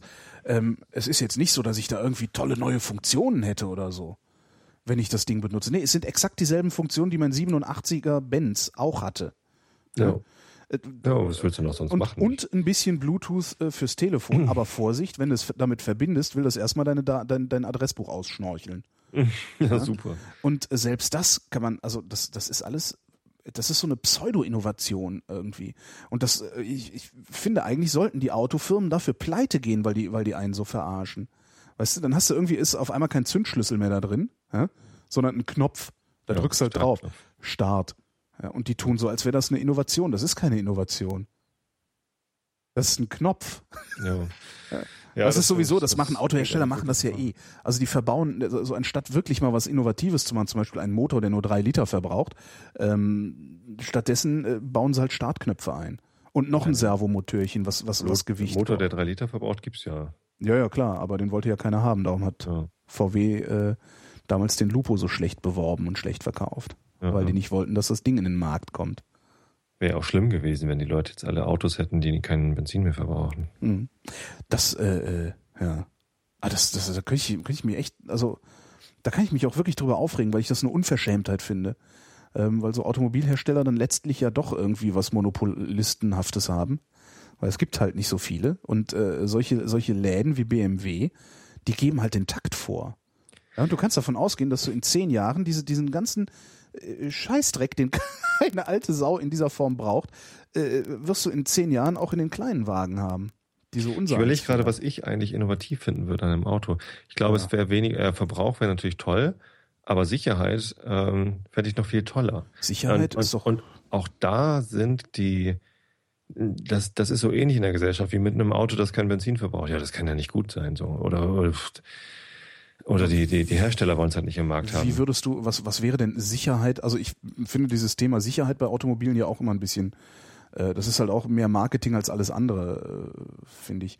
Also wir gerade haben dieses ein passive, ja? dieses passive Sicherheit, weißt nee, du? aktive Sicherheit. Aktive ich. Sicherheit, Ich okay. will, ich will ähm, wir, wir haben Einparkhilfen, ja, die, die, sa- die piepen irgendwie dumm rum, wenn man zu dicht ans andere Auto Piepen fährt. vor allen Dingen, äh, finde ich, immer einen halben Meter zu früh. Ja, so. Ähm, was, weiß ich, keine Ahnung, ich, äh, ich fahre halt selten Auto. Ah. Das fährt, fährt ja meine Frau. ich fahre mit der Bahn und mit dem Fahrrad. Ähm, aber warum kriegen wir es nicht hin, äh, Systeme zu bauen, die äh, rechtzeitig abbremsen, wenn auf der Autobahn auf einmal äh, das Auto vor uns rapide langsamer wird? Weil die Deutschen sich einbilden oder überhaupt die Menschen sich einbilden, Autofahren hätte was mit Freiheit zu tun. Richtig. Äh, Ich und, lasse mich und doch nicht Assistenzsysteme, genau. Ich will nicht, dass mein Auto bremst, ohne dass ich was tue. Das, das birgt natürlich auch Risiken. Ne? Also wenn das Auto dann auf einmal abbremst, weil irgendwie äh, Herr Bayer hat einen Software-Bug reingebaut oder so Genau. ähm, und, und bremst auf einmal dann äh, in, in einer Situation, wo hinter dir ein 80-Tonner äh, direkt auffährt. Ähm, das ist natürlich auch gefährlich. Aber ähm, wenn, äh, wenn, wenn wir wollten, also wenn die Gesellschaft das wollte, Würden wir Dann das, könnten Problem, das wir- Problem ist ja gelöst. dann könnten wir äh, Gesetze machen, die Ja. halt vorschreiben, hey, wenn du auf einer deutschen Autobahn fahren willst, dann brauchst du so ein System, sonst Genau. kannst du da nicht rauffahren. Ja. Und schwupp haben wir irgendwie wahrscheinlich irgendwie 90 Prozent weniger Unfälle. Ja. Die, die 10 Prozent, die es dann noch gibt, die sind halt wegen Bugs. Genau. Das ist ärgerlich, ja, man, aber es sind halt immerhin 90 Prozent weniger. Ja, und das, das Problem, also technisch ist das ja längst gelöst. Also sowas ist längst Ja. gelöst. Das Damit denke ich auch. fährt ich der, meine, damit, Google, das Google-Auto fährt ja schon alleine. der ICE fährt damit kann. durch die Gegend. Ja. Der ICE Echt? ist ein Peer-to-Peer-Zug. Ja. Ach so, ja. Also jeder, der ICE, der weiß, was der, was der ICE vor ihm macht. Und wenn der ICE vor ihm bremst, bremst er auch. Äh, Das, das, das ist halt, du, was, du du willst halt ein Peer-to-Peer-Auto haben. Und mir kann keiner erzählen, dass das technisch nicht möglich ist. Ja, Dann ist, äh, ne, klar, Also man, man muss sich dann halt an eine völlig andere Fahrweise gewöhnen. Ja. Ne? Aber ich glaube, dass unsere Enkel oder, oder meine Enkel, deine ja nicht, äh, uns auslachen werden, wenn, wenn wir Ja. denen erzählen, früher haben wir unsere Autos selber gelenkt. Genau. Früher, da fanden wir das total super, am Schaltknüppel rumzuspielen, Ja. weil uns das den Eindruck vermittelt hat, wir hätten irgendetwas im Griff. Wir, wir hätten Macht über das. Über die Maschine. Mind over Matter. So. Haben wir aber gar nicht. Und Nö. wir können viel weniger Angry Birds spielen als unsere Enkel. Das wäre halt auch, das wäre halt auch echt cool. W- Weißt, stell dir mal vor, du könntest, wir hätten autonome Autos. ja. Setz dich rein und ab geht's. Noch besser, autonome, autonome Fahrzeuge zum Carsharing. Du Ja, benutzt stimmt. es, Warum willst du, du dann noch ein benutzt es, eigenes du fährst Auto von A, genau, brauchst du nicht. Du fährst von A nach B, steigst aus dem Auto aus, sagst dem Auto, such dir einen Parkplatz. genau. So, schickst es weg. Wenn du es wieder brauchst, kommt eins. Das ist eigentlich ganz gut. Das, das ist so. Äh, naja, also in der Stadt funktioniert es wahrscheinlich gut. Hier auf dem Lande ist wahrscheinlich Ja, eher schlecht, Gott, weil da ist dann gerade keins da oder so. ja, ne? aber dann da, funktioniert es halt auf dem Land nicht. da braucht man andere äh, Lösungen. Genau. Auf dem Land kannst du auch nicht nachts um drei eine Currywurst essen gehen. Das gibt halt immer, ne? Ist halt, äh, so ist das dann Kann halt. ich wohl. Kann ich wohl. Muss ich nur nebenan beim Ja. Gasthof einbrechen und Currywurst in, machen. in Lidl einbrechen und dir einen Curry King aus, der, Bäh. Aus dem Kühlregal holen. Das ist toll. Da ist sogar ein Gäbelchen dabei, damit du es direkt vorm Laden essen kannst. Kalt. Es ist eine der ekelhaftesten Vorstellungen, die ich mir so kulinarisch machen kann. Ja. Ja, nee, also das fände ich geil, wenn wir da mal Innovationen auf die Straße bringen können. Und das heißt ja, Ja. nicht, dass sie entwickelt werden muss, du hast vollkommen recht, das ist alles schon Das ist- entwickelt, Ja. äh, sondern es muss, muss in den Markt gedrängt werden. Mhm. Und ähm, also wenn es da mal eine Partei gäbe, die sowas irgendwie pusht und sagt, hier, das, das geht jetzt mal richtig ab. Ähm, Vorsicht, es könnte sein, dass die Linkspartei das längst im Programm stehen hat, weil alle, immer, immer wenn irgendwas eine gute Idee ist, passiert es mir, dass die Linkspartei das im Programm stehen hat. Also wenn ich Ja, denke so, hey, coole Idee, könnte man dann sage ich jetzt nicht, äh, dass ich die dann wähle. wenn, wenn eine Programm Das- das, im Programm stehen hat und, äh, äh, und, und keine Vollidioten sind, dann ja. das, also, ja. Und ist eigentlich mit dieser neuen Partei? Hattest du gestern schon um. ja, da habe ich mich gestern schon drüber amüsiert. Ja. Ja. Keine Ahnung, Witzfiguren. Also ich Ja. halte, ich finde, das sind Witzfiguren. Das sind halt lauter alte Säcke. so ein Populisten, oder? Ja, das sind also, vor allen Dingen sind das lauter alte Säcke, die nicht damit klarkommen, dass die Welt sich verändert. ich finde das gerne gut, dass weiter der ihre Deutung- nicht einfällt. Wir erwähnen den Namen einfach nicht. Genau, Okay? und ja, machen wir nicht, genau. Und äh, die, die kommen halt nicht damit klar, dass die Welt sich verändert und die hätten halt gerne alles so wie früher. Ja, mein Gott, hört doch auf zu heulen. Ach. Und, und äh, Peter Pixar sagte ja dann gestern bei mir in der Sendung, dass er das Ganze für ein trojanisches Pferd hält. Und das Ja. fand ich sehr, sehr einleuchtend. Je länger ich darüber ja. nachdenke, desto einleuchtender finde ich das. Ich saß hier, habe die Pappkameraden-Episode fertig gemacht und äh, habe da ein bisschen bei euch reingehört. Und dann dachte ich auch, ja, das, wahrscheinlich ist es das. Einfach einen, einen populistischen Scheiß raushauen. Genau. Bis, Sowas wie äh, Hartz IV muss weg oder der Euro muss weg oder genau, äh, die Ausländer müssen weg. Das ist ja alles das Gleiche. genau. Hartz IV. Euro Ausländer. Ja, spricht, spricht halt auf der gleichen Schiene Leute an. Ja. Ähm, Sprichst einfach, ja genau, du sprichst den, du die sprichst, eigentliche Agenda ist wahrscheinlich eine komplett andere. sprichst den tumpen Stammtisch an. Die Euro, seit wir den Euro haben, ist alles voll teuer geworden. Wenn der wegkommt, dann werden die Sachen wieder billig. Dann kostet der Schnaps wieder wie 1991. Das weiß ich aber. Genau, und dann führen wir noch die, die, die deutsche Trennung wieder ein, Ja, genau. damit die Mauer DDR wieder abgespalten Das ist. ist ja sowieso eine gute Idee. Naja, komm, seit die Mauer gefallen ist, sind die Ostler am Jammern, die Westler am Jammern, sind alle am Jammern. Ja, stimmt eigentlich. so, Kann man alles wieder einfach Genau. Mauer wieder hochziehen, zack. Selbstschussanlage an. Oh Gott, ey, was reden wir denn für einen Scheiß hier? Ja, wieso? Da können ruhig Ja. mal ein bisschen, ein bisschen, also wieso diese neue Partei will doch auch rückwärtsgewandt sein. Und Ja. was die können, können wir schon lange. Das können wir auch. Nö, Also wir wollen den Euro nicht mehr. Fall. Wir wollen den ganzen Scheiß hier nicht mehr. Baut die Mauer hier hoch. Ja? UdSSR, setzt die UdSSR wieder ein. Ja? Schickt Mao bei den Chinesen vorbei. Und dann hätte ich gerne wieder nur drei Programme im deutschen Fernsehen. Äh, vier. Wir hatten ja vier. Das DDR-Fernsehen noch. Nee, ich komme ja aus dem Westen. Ach, Ähm, du hattest ich, noch Holland gucken. gucken Nee, ich komme aus dem Südwesten, äh, also aus dem Süden Nordrhein-Westfalens und da hat äh, Rheinland-Pfälzisches Fernsehen eingestrahlt. Das heißt, ich konnte, ich hatte zwei dritte Programme, also ARD, ZDF, den WDR und äh, den SWF, Südwestfunk damals. Hm. Und ähm, ein paar Kilometer weiter Richtung Holland tatsächlich äh, hatten die Eltern meines Schulfreundes Kai eine Zusatzantenne auf Holland gerichtet. So. Hm. Und da haben wir dann immer holländisches Fernsehen geguckt, wo die viel Ja, coolere Sendungen hatten. Wir hatten auch eine relativ große Antenne und wir konnten tatsächlich äh, DDR-Fernsehen empfangen. In Hamburg? Nee, da, wo du herkommst, da. Ne? Genau, südlich von Hamburg. Das ging irgendwie. War kein gutes Bild und wir haben das dann nie geguckt, aber wir konnten es empfangen. Ich hätte das, glaube ich, die ganze Zeit geguckt, einfach um mich zu wundern. Mich hat das irgendwie nicht so wirklich angetörnt, ehrlich gesagt. Also ich, wie alt war ich denn da? Zwölf. Die Maus gefallen, da war ich äh, 15. Bist du jünger als ich? Ich bin jünger als du, natürlich bin ich jünger als du. Ja, warum Alter verhältst du dich denn dann nicht so? Das hatten wir doch schon. Ich spießig, du Berliner. Genau. Du spießig, ich nix in der Tasche. Genau. Äh, Entschuldigung, ich meinte Berliner.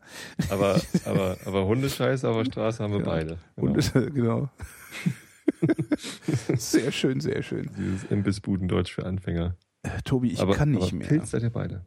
Was ist? Ich kann nicht mehr. Ich bin seit vier Stunden am Senden. Ich kann nicht mehr. Wie? Das habe ich noch nie von dir gehört. Äh, ja, so langsam, also ich muss ja gleich auch noch diese Sendung hier irgendwie konfektionieren und veröffentlichen als Podcast. Ja. Ähm, und vier Stunden am Stück ist schon, also ist schon eine gute Grenze. Also ich habe am, äh, am Mittwoch habe ich sieben Stunden gesendet. Also beziehungsweise, ja, doch, sieben Stunden. NSFW, eine Vrindfolge, ein Ortsgespräch aufgenommen, das ich auch noch fertig machen muss. Äh, und abends nochmal drei Stunden Talksendung. Dann mach Sieben mal. Ich, Stunden. äh, ich mache jetzt noch den Einschlafen-Podcast gleich. Also ah, ja. Hier Werbejingle, Tschatsching, Genau. Tschatsching. gleich auf. Einschlafen-Podcast, Einschlafen-Podcast. hab ja Alle mal von- lieben Einschlafen-Podcast. Von meinem Kumpel Holger habe ich mal eine, eine ganze CD voll mit Einschlafen-Podcast-Jingles bekommen. Die habe ich ab und zu mal reingeschnitten, habe ich aber nur Ärger für gekriegt, weil die halt genauso sind, so alberne Ja. äh, Werbe. Zu Recht, zu Recht hast du da Ärger. Du kannst mal froh sein, dass es keine Dresche gab. Ganz lustig. Genau. Über Vergleiche wollte ich reden. Wolltest du mir noch irgendwas mitgeben über Vergleiche? Über Vergleiche wolltest du, ach, im, im, im Einschlafen-Podcast. Ja, ich habe ich hab let- im letzten. Einschlafen-Podcast habe ich äh, das Abgeben einer äh, Einkommenssteuer auf Zetteln verglichen äh, und äh, versus ähm, Elster Ah. Online. äh, ein, einem Online-Programm äh, verglichen mit äh, Assembler versus äh, C-Programmierung. Ähm, das heißt, ich habe einen Vergleich verglichen. Und das hat einer überhaupt nicht verstanden, was ich damit meinte und hat dann tatsächlich mal nachgefragt. Ich hatte ja eigentlich die Hoffnung, die haben da alle schon geschlafen und keiner merkt das, dass ich für einen Scheiß rede. Ja. Aber das, äh, das werde ich heute nochmal aufgreifen, das Thema. Vergleiche und Vergleich. Vergleiche vergleichen. Fällt mir jetzt gerade, fällt mir jetzt überhaupt keiner ein. Ich finde Also ja, man kann Äpfel, Äpfel mit Birnen kann man durchaus vergleichen. Ja, natürlich, beides gleichsetzen. Ja, Kann man das beides ist eben der essen. Unterschied zwischen gleichsetzen und vergleichen. Ne? Wenn man etwas vergleicht, Ja. dann findet man Unterschiede. Wenn man etwas gleichsetzt, dann äh, Nicht. sagt man, da sind keine. Ja. So, Äpfel und Birnen kann man vergleichen. Ja, natürlich kann man. Äpfel und Birnen vergleichen. Ja. Ja, aber mir fällt jetzt trotzdem kein guter Vergleich ein. Hm. Hm. Mal Einschlafen-Podcast hören, vielleicht kommt's mir dann. Ich, ich vergleiche mal den Auch so. Das, das sind so Sätze, daraus kann man Jingles bauen. Immer wenn ich den Einschlafen-Podcast höre, kommt's mir. Womit wir wieder bei der Samenspende wären, die wir hier vor drei Stunden besprochen haben. Ähm, mein lieber Tobi, wir sprechen uns noch. Ich denke auch. Äh, vielen Dank für heute und äh, geschätzte Hörerschaft, vielen Dank für die Aufmerksamkeit. Ähm, die nächsten Ferngespräche gibt's bestimmt. Wenn nichts dazwischen kommt, glaube ich sogar schon Anfang Mai. Wenn ich jetzt einen Kalender offen hätte, würde ich euch auch das Datum sagen können. Ähm, guckt einfach auf der Webseite zur Sendung vrind.de. Da werde ich dann die nächsten Ferngespräche ankündigen und äh, da findet ihr dann auch alle Links zum halbautomatischen Einbeinigen wieder, bei dem ihr euch eintragen müsst, wenn ihr hier Geschichten erzählen wollt. Ich bin Holger Klein und danke, wie gesagt, für die Aufmerksamkeit.